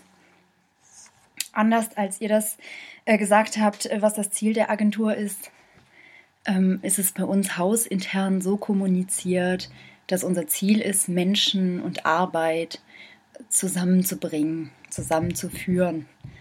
Natürlich ähm, geht da auch viel über Zahlen und Statistiken und die Teamleiter nehmen sich das bestimmt auch sehr an. Ich persönlich nicht so, weil, wie gesagt, mein Background ist einfach ein ganz anderer und meine Intention ist schon eher, den Menschen äh, zu helfen und sie, wenn möglichst, irgendwie glücklich und zufrieden zu machen. Ähm, ich bin im Arbeitgeberservice tätig, das heißt, äh, ich bin diejenige, die also mit den Unternehmen in erster Linie Kontakt hat und weniger mit den Arbeitssuchenden oder Arbeitslosen. Ähm, ich fahre zu den Unternehmen, gucke mir an, was die machen, nehme ihre, ihre Stellen auf, was sie für Leute suchen, berate sie, ähm, wie sie ihre Mitarbeiter weiterqualifizieren können, wie sie vielleicht auch jemand Unqualifizierten einstellen können und dann weiterqualifizieren. Natürlich gerne äh, mit Mitteln der Agentur für Arbeit. ähm, ja, und da ist es also so, äh, genau, weil ihr also auch gesagt habt, die Agentur hat also nur die, die Scheißstellen. Äh, so ein Arbeitgeber, der kann sich natürlich freiwillig aussuchen, ob der mit uns zusammenarbeitet oder nicht. Es ähm, steht ihm völlig offen, seine Stellen nur auf seiner eigenen Homepage zu veröffentlichen oder einen Zettel in, ins Ladenlokal zu hängen oder wie man das halt so kennt. Es ist keiner gezwungen, mit uns zusammenzuarbeiten. Aber natürlich möchte die Agentur gerne, dass die Unternehmen mit ihr zusammenarbeiten. Ähm, wenn ich also so eine Stelle habe, äh, dann ist es so, dass es bei uns ein, ein Matching gibt. Also ich habe zum Beispiel die Kfz-Betriebe und dann meldet mir also das Unternehmen, sie suchen jetzt einen äh, Kfz-Mechatroniker und dann wird es also der Beruf auch so geschlüsselt. Und ich mache dann einen Suchlauf und suche alle Arbeitssuchenden oder arbeitslosen Kunden, die angegeben haben, gerne als Kfz-Mechatroniker zu arbeiten. Also da haben wir schon das erste Problem. Das heißt, es kann ja auch jemand, der gar kein Kfz-Mechatroniker ist, angeben, er möchte aber gerne als einer arbeiten. Das kann ihn ja erstmal keiner verbieten. Ähm, und es kann natürlich auch jemand, jemand der ein Kfz-Mechatroniker ist, sagen, ähm, ich will eben nicht mehr in diesem Beruf arbeiten, ich gebe was anderes an. Und gerade in dem Bereich ist es so, dass ich dann tatsächlich nicht viele Leute in meinem Landkreis finde, ähm, die das sind und die auf so eine Stelle passen. Wenn ich jetzt in den Helferbereich gehe, zum Beispiel ein Helfer Metallbau wird gesucht, dann habe ich ganz, ganz viele Treffer, denn im Helferbereich kann jeder im Prinzip arbeiten, da braucht man keine besonderen Qualifikationen. Und da haben wir aber das Problem, dass die Menschen, die ich da finde, also ich gucke mir natürlich erstmal auch den ganzen Lebenslauf an und was hat der Arbeitsvermittler schon mit dem ähm, gearbeitet, besprochen. Und dann sehe ich bei ungefähr 90 Prozent, dass das Leute sind, die im Prinzip gar nicht arbeiten können, weil sie einfach ganz andere Problemlagen haben. Ich lese da ganz viel von, von Erkrankungen, von ärztlichen Gutachten, dass man vielleicht ähm, ja nicht mehr lange stehen kann, nicht schwer heben kann, ähm, psychische Erkrankungen hat, vielleicht eine Suchtproblematik, vielleicht sind es auch Leute, die ähm, Angehörige pflegen müssen. Also der Großteil der Leute ist wirklich, also muss man sagen, die haben ganz andere Sorgen. Da ist die Arbeitsaufnahme gar nicht das ja, Problem Nummer eins. Und da müsste man eigentlich ganz anders ähm, mit denen arbeiten. Ja, und gerade, wie gesagt, ich komme aus dem sozialen Bereich, da würden mir natürlich ganz viele andere Sachen einfallen, die ich mit denen erstmal äh, zu machen habe, anstatt ihnen irgendwie eine Arbeit aufzudrücken. Ich möchte jetzt auch nicht behaupten, dass das gemacht wird. Ähm, bei den Arbeitsvermittlern ist es so, da gibt es natürlich auch ganz tolle Leute und aber auch natürlich nicht so tolle Leute. Ähm, die schlimmen Geschichten, die man so hört, die müssen ja auch irgendwo herkommen. Aber wenn man einen guten Arbeitsvermittler hat, dann erkennt er das schon, dass da erstmal ähm, andere Baustellen Vorrang haben. Ähm, genau, und das, was ihr besprochen habt, so diese, diesen MINT-Bereich, also den, den habe ich persönlich nicht. Deswegen kann ich jetzt nicht bestätigen, dass es stimmt oder nicht stimmt. Ähm, ich kann nur sagen, dass also ich, wenn ich meine Matchings mache, mir also auffällt, natürlich besonders im Handwerk und im Dienstleistungsbereich fehlen einfach die qualifizierten Leute. Ähm, Menschen mit Hochschulabschluss ist nochmal was anderes. Ähm, die haben es natürlich auch schwierig, besonders wenn man bedenkt, was sie äh, studiert haben. Da muss ich aber eher auf meinen Freundeskreis, Bekanntenkreis blicken. Also Leute, die, weiß ich nicht, Germanistik oder äh, Kunstgeschichte und sowas studiert haben, die finden hier natürlich einfach keinen Job. Also in, in Thüringen natürlich schon mal gar nicht. Und dann müssen die deutschlandweit gucken und ich denke, selbst da wird es schwierig. Das sind einfach Bereiche, da ja, findet sich nichts. Also wirklich das Handwerk und die Dienstleistung, da haben wir ganz großen Bedarf und tatsächlich auch, also ich würde es schon Mangel nennen. Ja, also mich frustriert das ja auch, wenn ich ähm, ein Unternehmen gerne helfen möchte, da voranzukommen und Leute zu finden und dann ähm, mache ich mein Matching und dann zeigt es mir nur drei Hanseln an. Das ist natürlich schwierig. Ähm, und dann gibt es ja auch noch so eine, eine direkte Mangelliste, wo Berufe draufstehen, die wir quasi nicht besetzen können. Ne, das ist dann erheblich, wie ihr das auch gesagt habt, für die ähm, Nicht-EU-Bürger. Das heißt, wenn ein Nicht-EU-Bürger in Deutschland arbeiten möchte, dann wird also erstmal auf diese Mangelliste geguckt. Ist der Beruf, den Sie ausüben wollen, auf der Mangelliste, dann ist das gar kein Problem, dann können Sie sofort hier arbeiten. Ist der Beruf nicht auf der Mangelliste, das heißt, ähm, wir haben theoretisch genug EU-Bürger, äh, die diesen Posten ähm, machen könnten, ähm, dann müssen wir also so eine Vorrangprüfung machen und ja, wie gesagt, wenn es genug Leute gibt, dann fällt die also negativ aus. Prinzipiell würde ich sagen, wie gesagt, hängt die Arbeit der Agentur für Arbeit sehr stark davon ab, was die Vermittler oder auch alle anderen Mitarbeiter so für ein Selbstverständnis haben und was sie dort erreichen möchten. Also man kann tolle Sachen machen und man kann, glaube ich, auch sehr viel bewegen, ähm, wenn man halt die richtige Einstellung hat, wenn man sich davon distanziert oder auf Zahlen irgendwie rumzureiten. Ähm, ja, man muss auch sagen, wenn ein Unternehmen eine Stelle nicht bei uns meldet, dann bringt die uns sozusagen auch nichts. Ja, wenn sich jetzt ein Kunde von uns auf eine andere Stelle bewirbt, die nicht über uns gelaufen ist, dann ähm, haben wir da keinen Vorteil von. Ich meine, dann ist klar die Arbeitslosenstatistik schöner, weil der ist dann wieder in Arbeit. Ähm, aber es gibt halt dann noch so eine interne Statistik, wo es natürlich schöner ist, wenn wir Arbeitgeber und Arbeitssuchenden oder Arbeitslosen zusammengebracht haben. Finde ich, ist auch ein Punkt, den man irgendwie vielleicht mal kritisch überdenken müsste. Aber naja. Ähm, Anfang Dezember ist die Woche der Menschen mit Behinderung. Das ist zum Beispiel auch, finde ich, eine gute Sache. Da gehen wir in die Unternehmen und beraten sie dahingehend, ähm, wie sie ihr Unternehmen behindertenfreundlicher gestalten können. Also wir gucken natürlich erstmal, die müssen ja eine Quote erfüllen, ob sie das machen.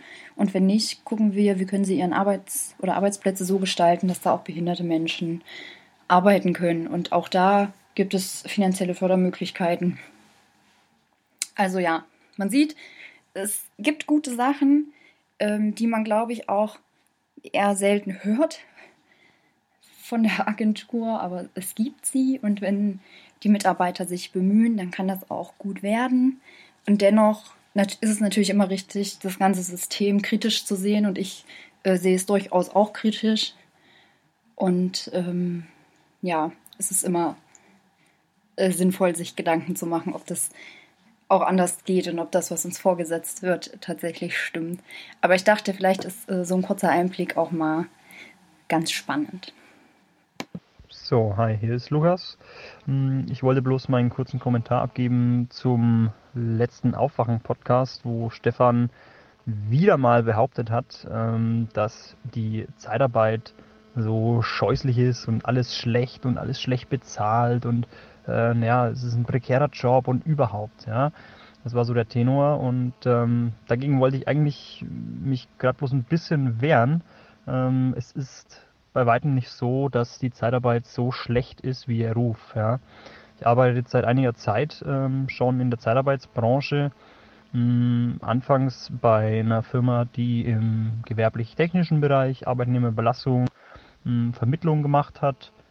Und ähm, damals hat sich schon herausgestellt, dass es gar nicht so schlimm ist, wie man das immer äh, als Außendarstellung wahrnimmt. Ähm, ich habe dann die Firma gewechselt, bin jetzt bei einem, bei, auch wieder bei einer Zeitarbeitsfirma, die sich aber spezialisiert hat auf ähm, medizinischen und pädagogischen Bereich. Und gerade hier muss ich sagen, ähm, da greift das, das Argument von wegen äh, Zeitarbeitnehmer sind so schlecht bezahlt und die Arbeitszeiten sind so schlecht und das ist Ausbeutung, ist einfach also grundsätzlich falsch. Also gerade, das mag vielleicht eine Nische sein jetzt gerade in meiner Situation, aber trotzdem, wir, und das kann ich einfach so sagen, zahlen fair. Ja? Ähm, unsere Mitarbeiter kriegen in der Regel circa 20% mehr ähm, als ein tatsächlich Festangestellter in den Einrichtungen. Sei es jetzt ein Altenheim, sei es eine Klinik, ähm, für Allgemeinmedizin, für, für plastische Chirurgie, für Schönheits-OPs und so weiter. Also unsere Mitarbeiter bekommen mehr raus tatsächlich als Festangestellte. Ähm, auch wenn das unser Tarifvertrag grundsätzlich erstmal vielleicht nicht so hergibt, ähm, haben wir da aber die Möglichkeit, einfach über übertarifliche Zulagen und, und vieles mehr, ähm, mehr für unsere Mitarbeiter auch rauszuholen. Mm. Und auch die Mitarbeiterbindung ist ja häufig so ein Argument, wo man sagt, boah, die Zeitarbeit, das ist schrecklich, die, die verheizen ihre Mitarbeiter. Das ist einfach so falsch. Ja?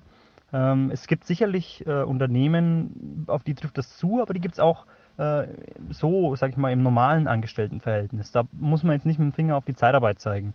Das wäre, denke ich, zu, zu äh, nicht weit genug gegriffen. Ja? Bei uns ist es so, unsere Niederlassung jetzt hier in Nürnberg, ähm, uns gibt es seit acht Jahren circa, ein bisschen mehr.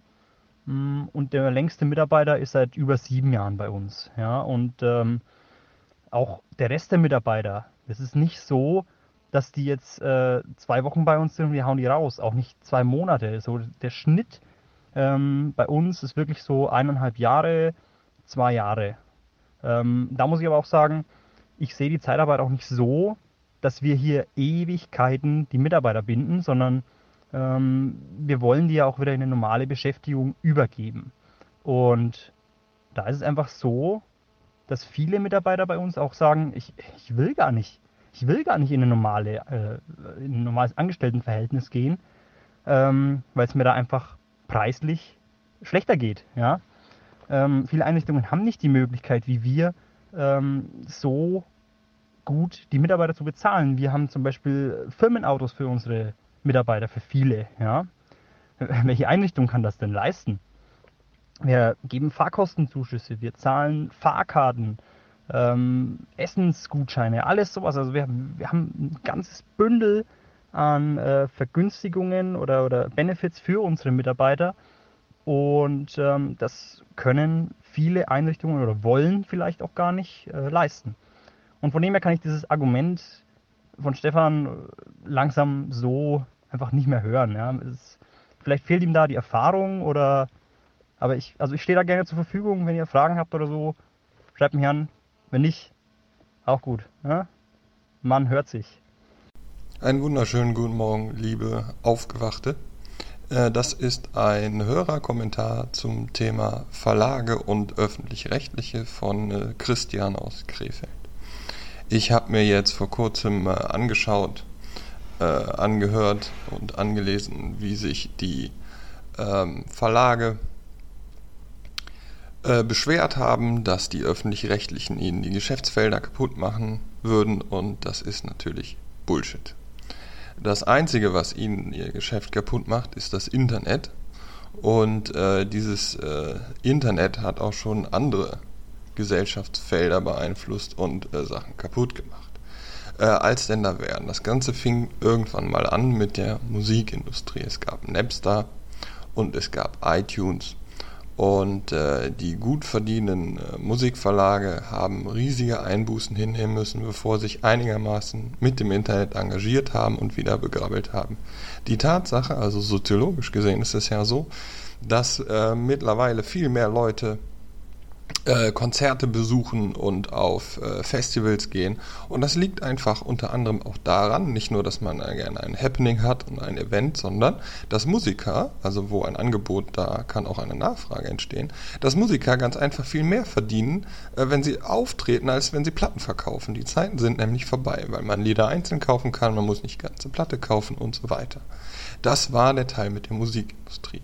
Jetzt haben wir so langsam die Netflix-Generation und dieses äh, Schauen on Demand und gucken, wann man selbst Lust hat. Und es werden ganz neue, wie eben Netflix-Produzenten auf den Markt kommen, die äh, Videoinhalte produzieren können. Und das wird die Fernsehsender nachhaltig beeinflussen und auch viele andere. Das heißt also, Heute ist es so, jeder Privat, jede Privatperson wie ich zum Beispiel kann eine Audiodatei erstellen oder mit einem Musikprogramm einen ähm, Musiktitel ähm, sich zusammenklauben, ähm, Sachen besser vergleichen, Musiklieder, MP3s nebeneinander legen und sich theoretisch sich das Lied äh, über YouTube anhören und dann entscheiden, ob man es kaufen will. Ähm, jeder kann schreiben und publizieren, jeder kann äh, eine Audiodatei erstellen und sie publizieren. Es gibt Rapper, die umsonst ihre ähm, ihr Album online stellen, um eine andere Währung zu erhalten, die nicht Geld heißt, sondern Fame und äh, damit dann Einfluss erreichen können und so weiter. Und die Verlage und auch Journalisten, die vorher äh, was auf ihre Meinungen gehalten haben und sich für äh, besser und berechtigter als andere hielten, um eine Meinung zu verbreiten ähm, und darauf zu beharren, äh, dass sie recht haben. Äh, diese Verlage, und davon rede ich gar nicht der, über die Journalisten, die viel entlassen werden und äh, die Zeitungen, die zusammengestrichen werden äh, und die, äh, die, das Geld, was äh, Journalisten weniger verdienen, das auf dem Feld des, nennen wir es mal einfachen journalistischen Arbeiters, ist es so, dass man Freischreiber beziehungsweise äh, Autoren ohne Probleme äh, bei Minijob-Portale äh, buchen kann, die mir einen Text und einen Artikel schreiben. Wie gut oder schlecht er ist, ist dann eine andere Sache. Vielleicht ist er, je nachdem, wen man engagiert, sogar besser als das, was äh, ein Ressortleiter äh, von, einem, von einer Zeitung äh, abliefern könnte. Aber dass die Verlage ich, es gibt einen zentralen Punkt und das ist einfach der, dass das Internet alles verändert. Also sämtliche Inhalte und vor allen Dingen die Verfügbarkeit und auch die Erstellbarkeit. Jeder kann Autor sein, jeder kann äh, äh Podcaster sein, jeder kann theoretisch ein YouTube-Video hochladen, wie Stefan das ja äh, öfter bemerkt hat. Und die Verlage scheinen die einzigsten zu sein, die dann meinen, oh, wir suchen uns jetzt mal einen Feind wie die öffentlich-rechtlichen an denen ich auch viel zu kritisieren habe, aber das ist nicht der Grund, warum die Verlage äh, kein Geld mehr verdienen. Das ist ganz einfach, der Grund ist ganz einfach, dass sie kein ihr, ihr, ihr träges Zeitungsmodell nicht online äh, weiterführen können und dass ihnen die Zeitungsleser wegsterben und wegbrechen. Wobei es natürlich wie das Katapultenmagazin immer noch äh, Magazine gibt, die äh, neu aufgelegt werden und die dann auch in einem kleinen Rahmen funktionieren. Das heißt also, die Verlage, wenn die so rumstöhnen, ist das äh, einfach ein Wegbrechen von Gewinnprozenten und nicht unbedingt ein großes Sterben. Und wenn, dann muss man sich, sonst bekennen die sich immer alle zum Kapitalismus, dann muss man sich halt mal dazu bekennen und sagen, ja gut, der Verlag hat es nicht geschafft, äh, äh, die Zeiten zu überleben, wie äh, Schießer und wer ist denn dann noch pleite gegangen. Ähm, gut, das ist jetzt ein ganz anderer äh, Hersteller, aber äh, dieses Rumunken der Verlage ist in meinen Augen ganz einfach äh, Gejammer, wo keiner drauf hören muss. Weil natürlich verändert sich alles. So, friss oder stirb. Ja? Und deshalb äh, ärgert mich das so ein bisschen, dass die dann äh, meinen, ja, die Freiheit ist bedroht und so weiter. Äh, ich sehe, das Gegenteil ist der Fall. Diese, nennen wir es mal, ja, Marktbereinigung oder nennen wir ein, ein Gewitter, äh, danach gibt's frische Luft, ja. Ähm, es ist äh, gar nicht so schlecht, wenn bestimmte alte Zöpfe abgeschnitten werden. Natürlich gibt es bei dem Endkunden sowas wie eine Markenverbundenheit. Also es ist schade, wenn ein bestimmtes Unternehmen äh, wie der Spiegel oder so einfach nicht mehr am Markt wäre. Man würde es vermissen, weil man die Marke kennt. Mhm, aber das kann ja nicht das Thema sein. Also äh, entweder man bekennt sich zu dem äh, Kapitalismus oder halt nicht. Und jetzt ist natürlich das Argument, ja, öffentlich-rechtlich, das ist ja nicht äh, Kapitalismus. Naja, die Macht ähm, im Positiven wie im Negativen ist halt jetzt viel mehr auf die Leser, die selbst zu äh, Publizisten werden können, äh, zurückgeworfen und das ist eigentlich nichts Schlechtes.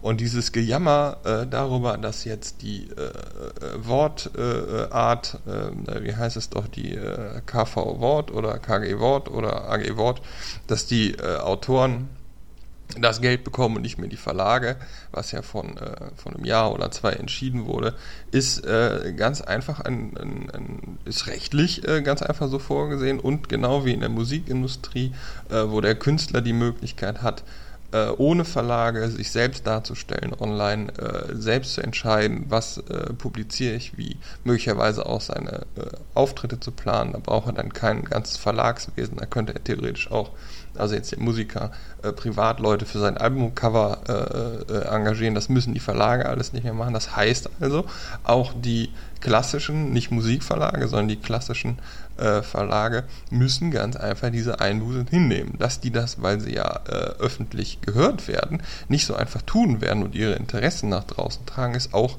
nicht so verwunderlich. Wie gehen wir als Endnutzer damit um? Naja, ganz einfach. Ähm, wir wären uns darüber im Klaren, dass sich alles in irgendeiner Form verändert, auch zum Beispiel die Veröffentlichungszeiträume, nachdem ein Kinofilm äh, die Blu-ray rauskommt und wann es im Fernsehen zu sehen ist und wann es bei Sky zu sehen ist. Diese ganzen Zeiten haben sich verengt und zusammengeschoben, auch wegen des Internets. Und ähm, diese Veränderungen bei diesen Kulturgütern, also Audioformate, Textformate, äh, Video-Bildformate, ähm, auch Fotografen haben nicht mehr dieselben, denselben, äh, dasselbe Einkommen wie früher, weil jeder eine Kamera mit sich trägt. Und äh, dieser Sache wird die Gesellschaft und auch die, die vorher damit, dass sie Druckerpressen bezahlen konnten, Rechnung tragen müssen, indem sie ganz einfach die Verluste hinnehmen oder sich neu erfinden. Das, das Neuerfinden online und Leute zu gewinnen, die für das, was sie woanders umsonst bekommen, äh, kein Geld, nicht bereit sind, Geld zu bezahlen, das ist dann nun mal so.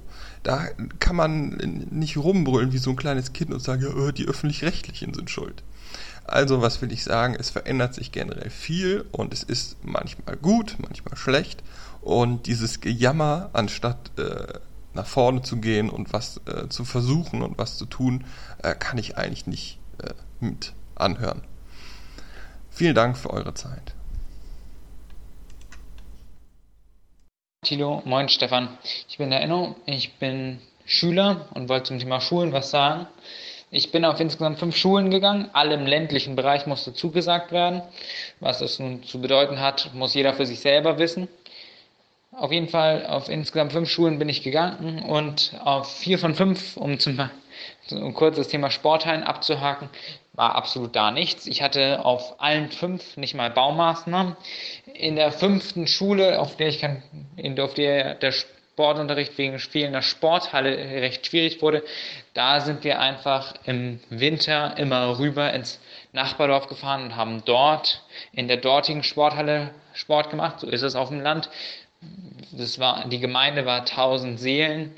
Wie viele Schüler es dort dann gab, muss jeder für sich selber ausrechnen.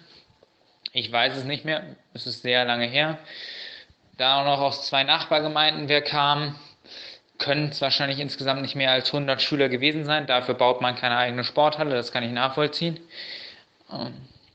Äh, von daher muss ich gerade was Sport anbelangt, aber auch was Unterrichtsausfall anbelangt, Stefan großteilig zu, äh, zustimmen. Wir haben bei uns, ich, hab, ich hatte persönlich zumindest nie große Probleme mit starkem Unterrichtsausfall. Klar, es ging mal ein Lehrer in Elternzeit, sogar sehr oft. Wir haben ein sehr junges Lehrerpublikum bei uns oder eine sehr junge Lehrerschaft, da passiert das öfter.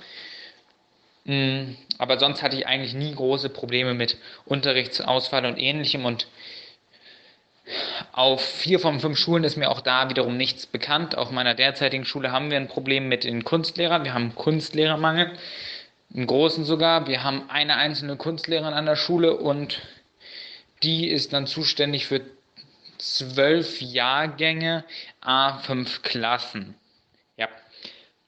Ja. Normalerweise hätten wir noch eine zweite, was auch nicht genug wäre. Selbstverständlich. Äh, aber diese zweite wiederum ist derzeitig in Elternzeit. Von daher derzeitig eine Kunstlehrerin für 60 Klassen. Gut, damit kann man Probleme haben, muss man nicht, wenn man keine Kunst mag, aber definitiv ist das ein Missstand. Aber sonst, de, äh, sonst muss ich sagen, bei uns im Norden, also in Nordfriesland, im ländlichen Bereich, ist mit den Schulen eigentlich alles ziemlich gut.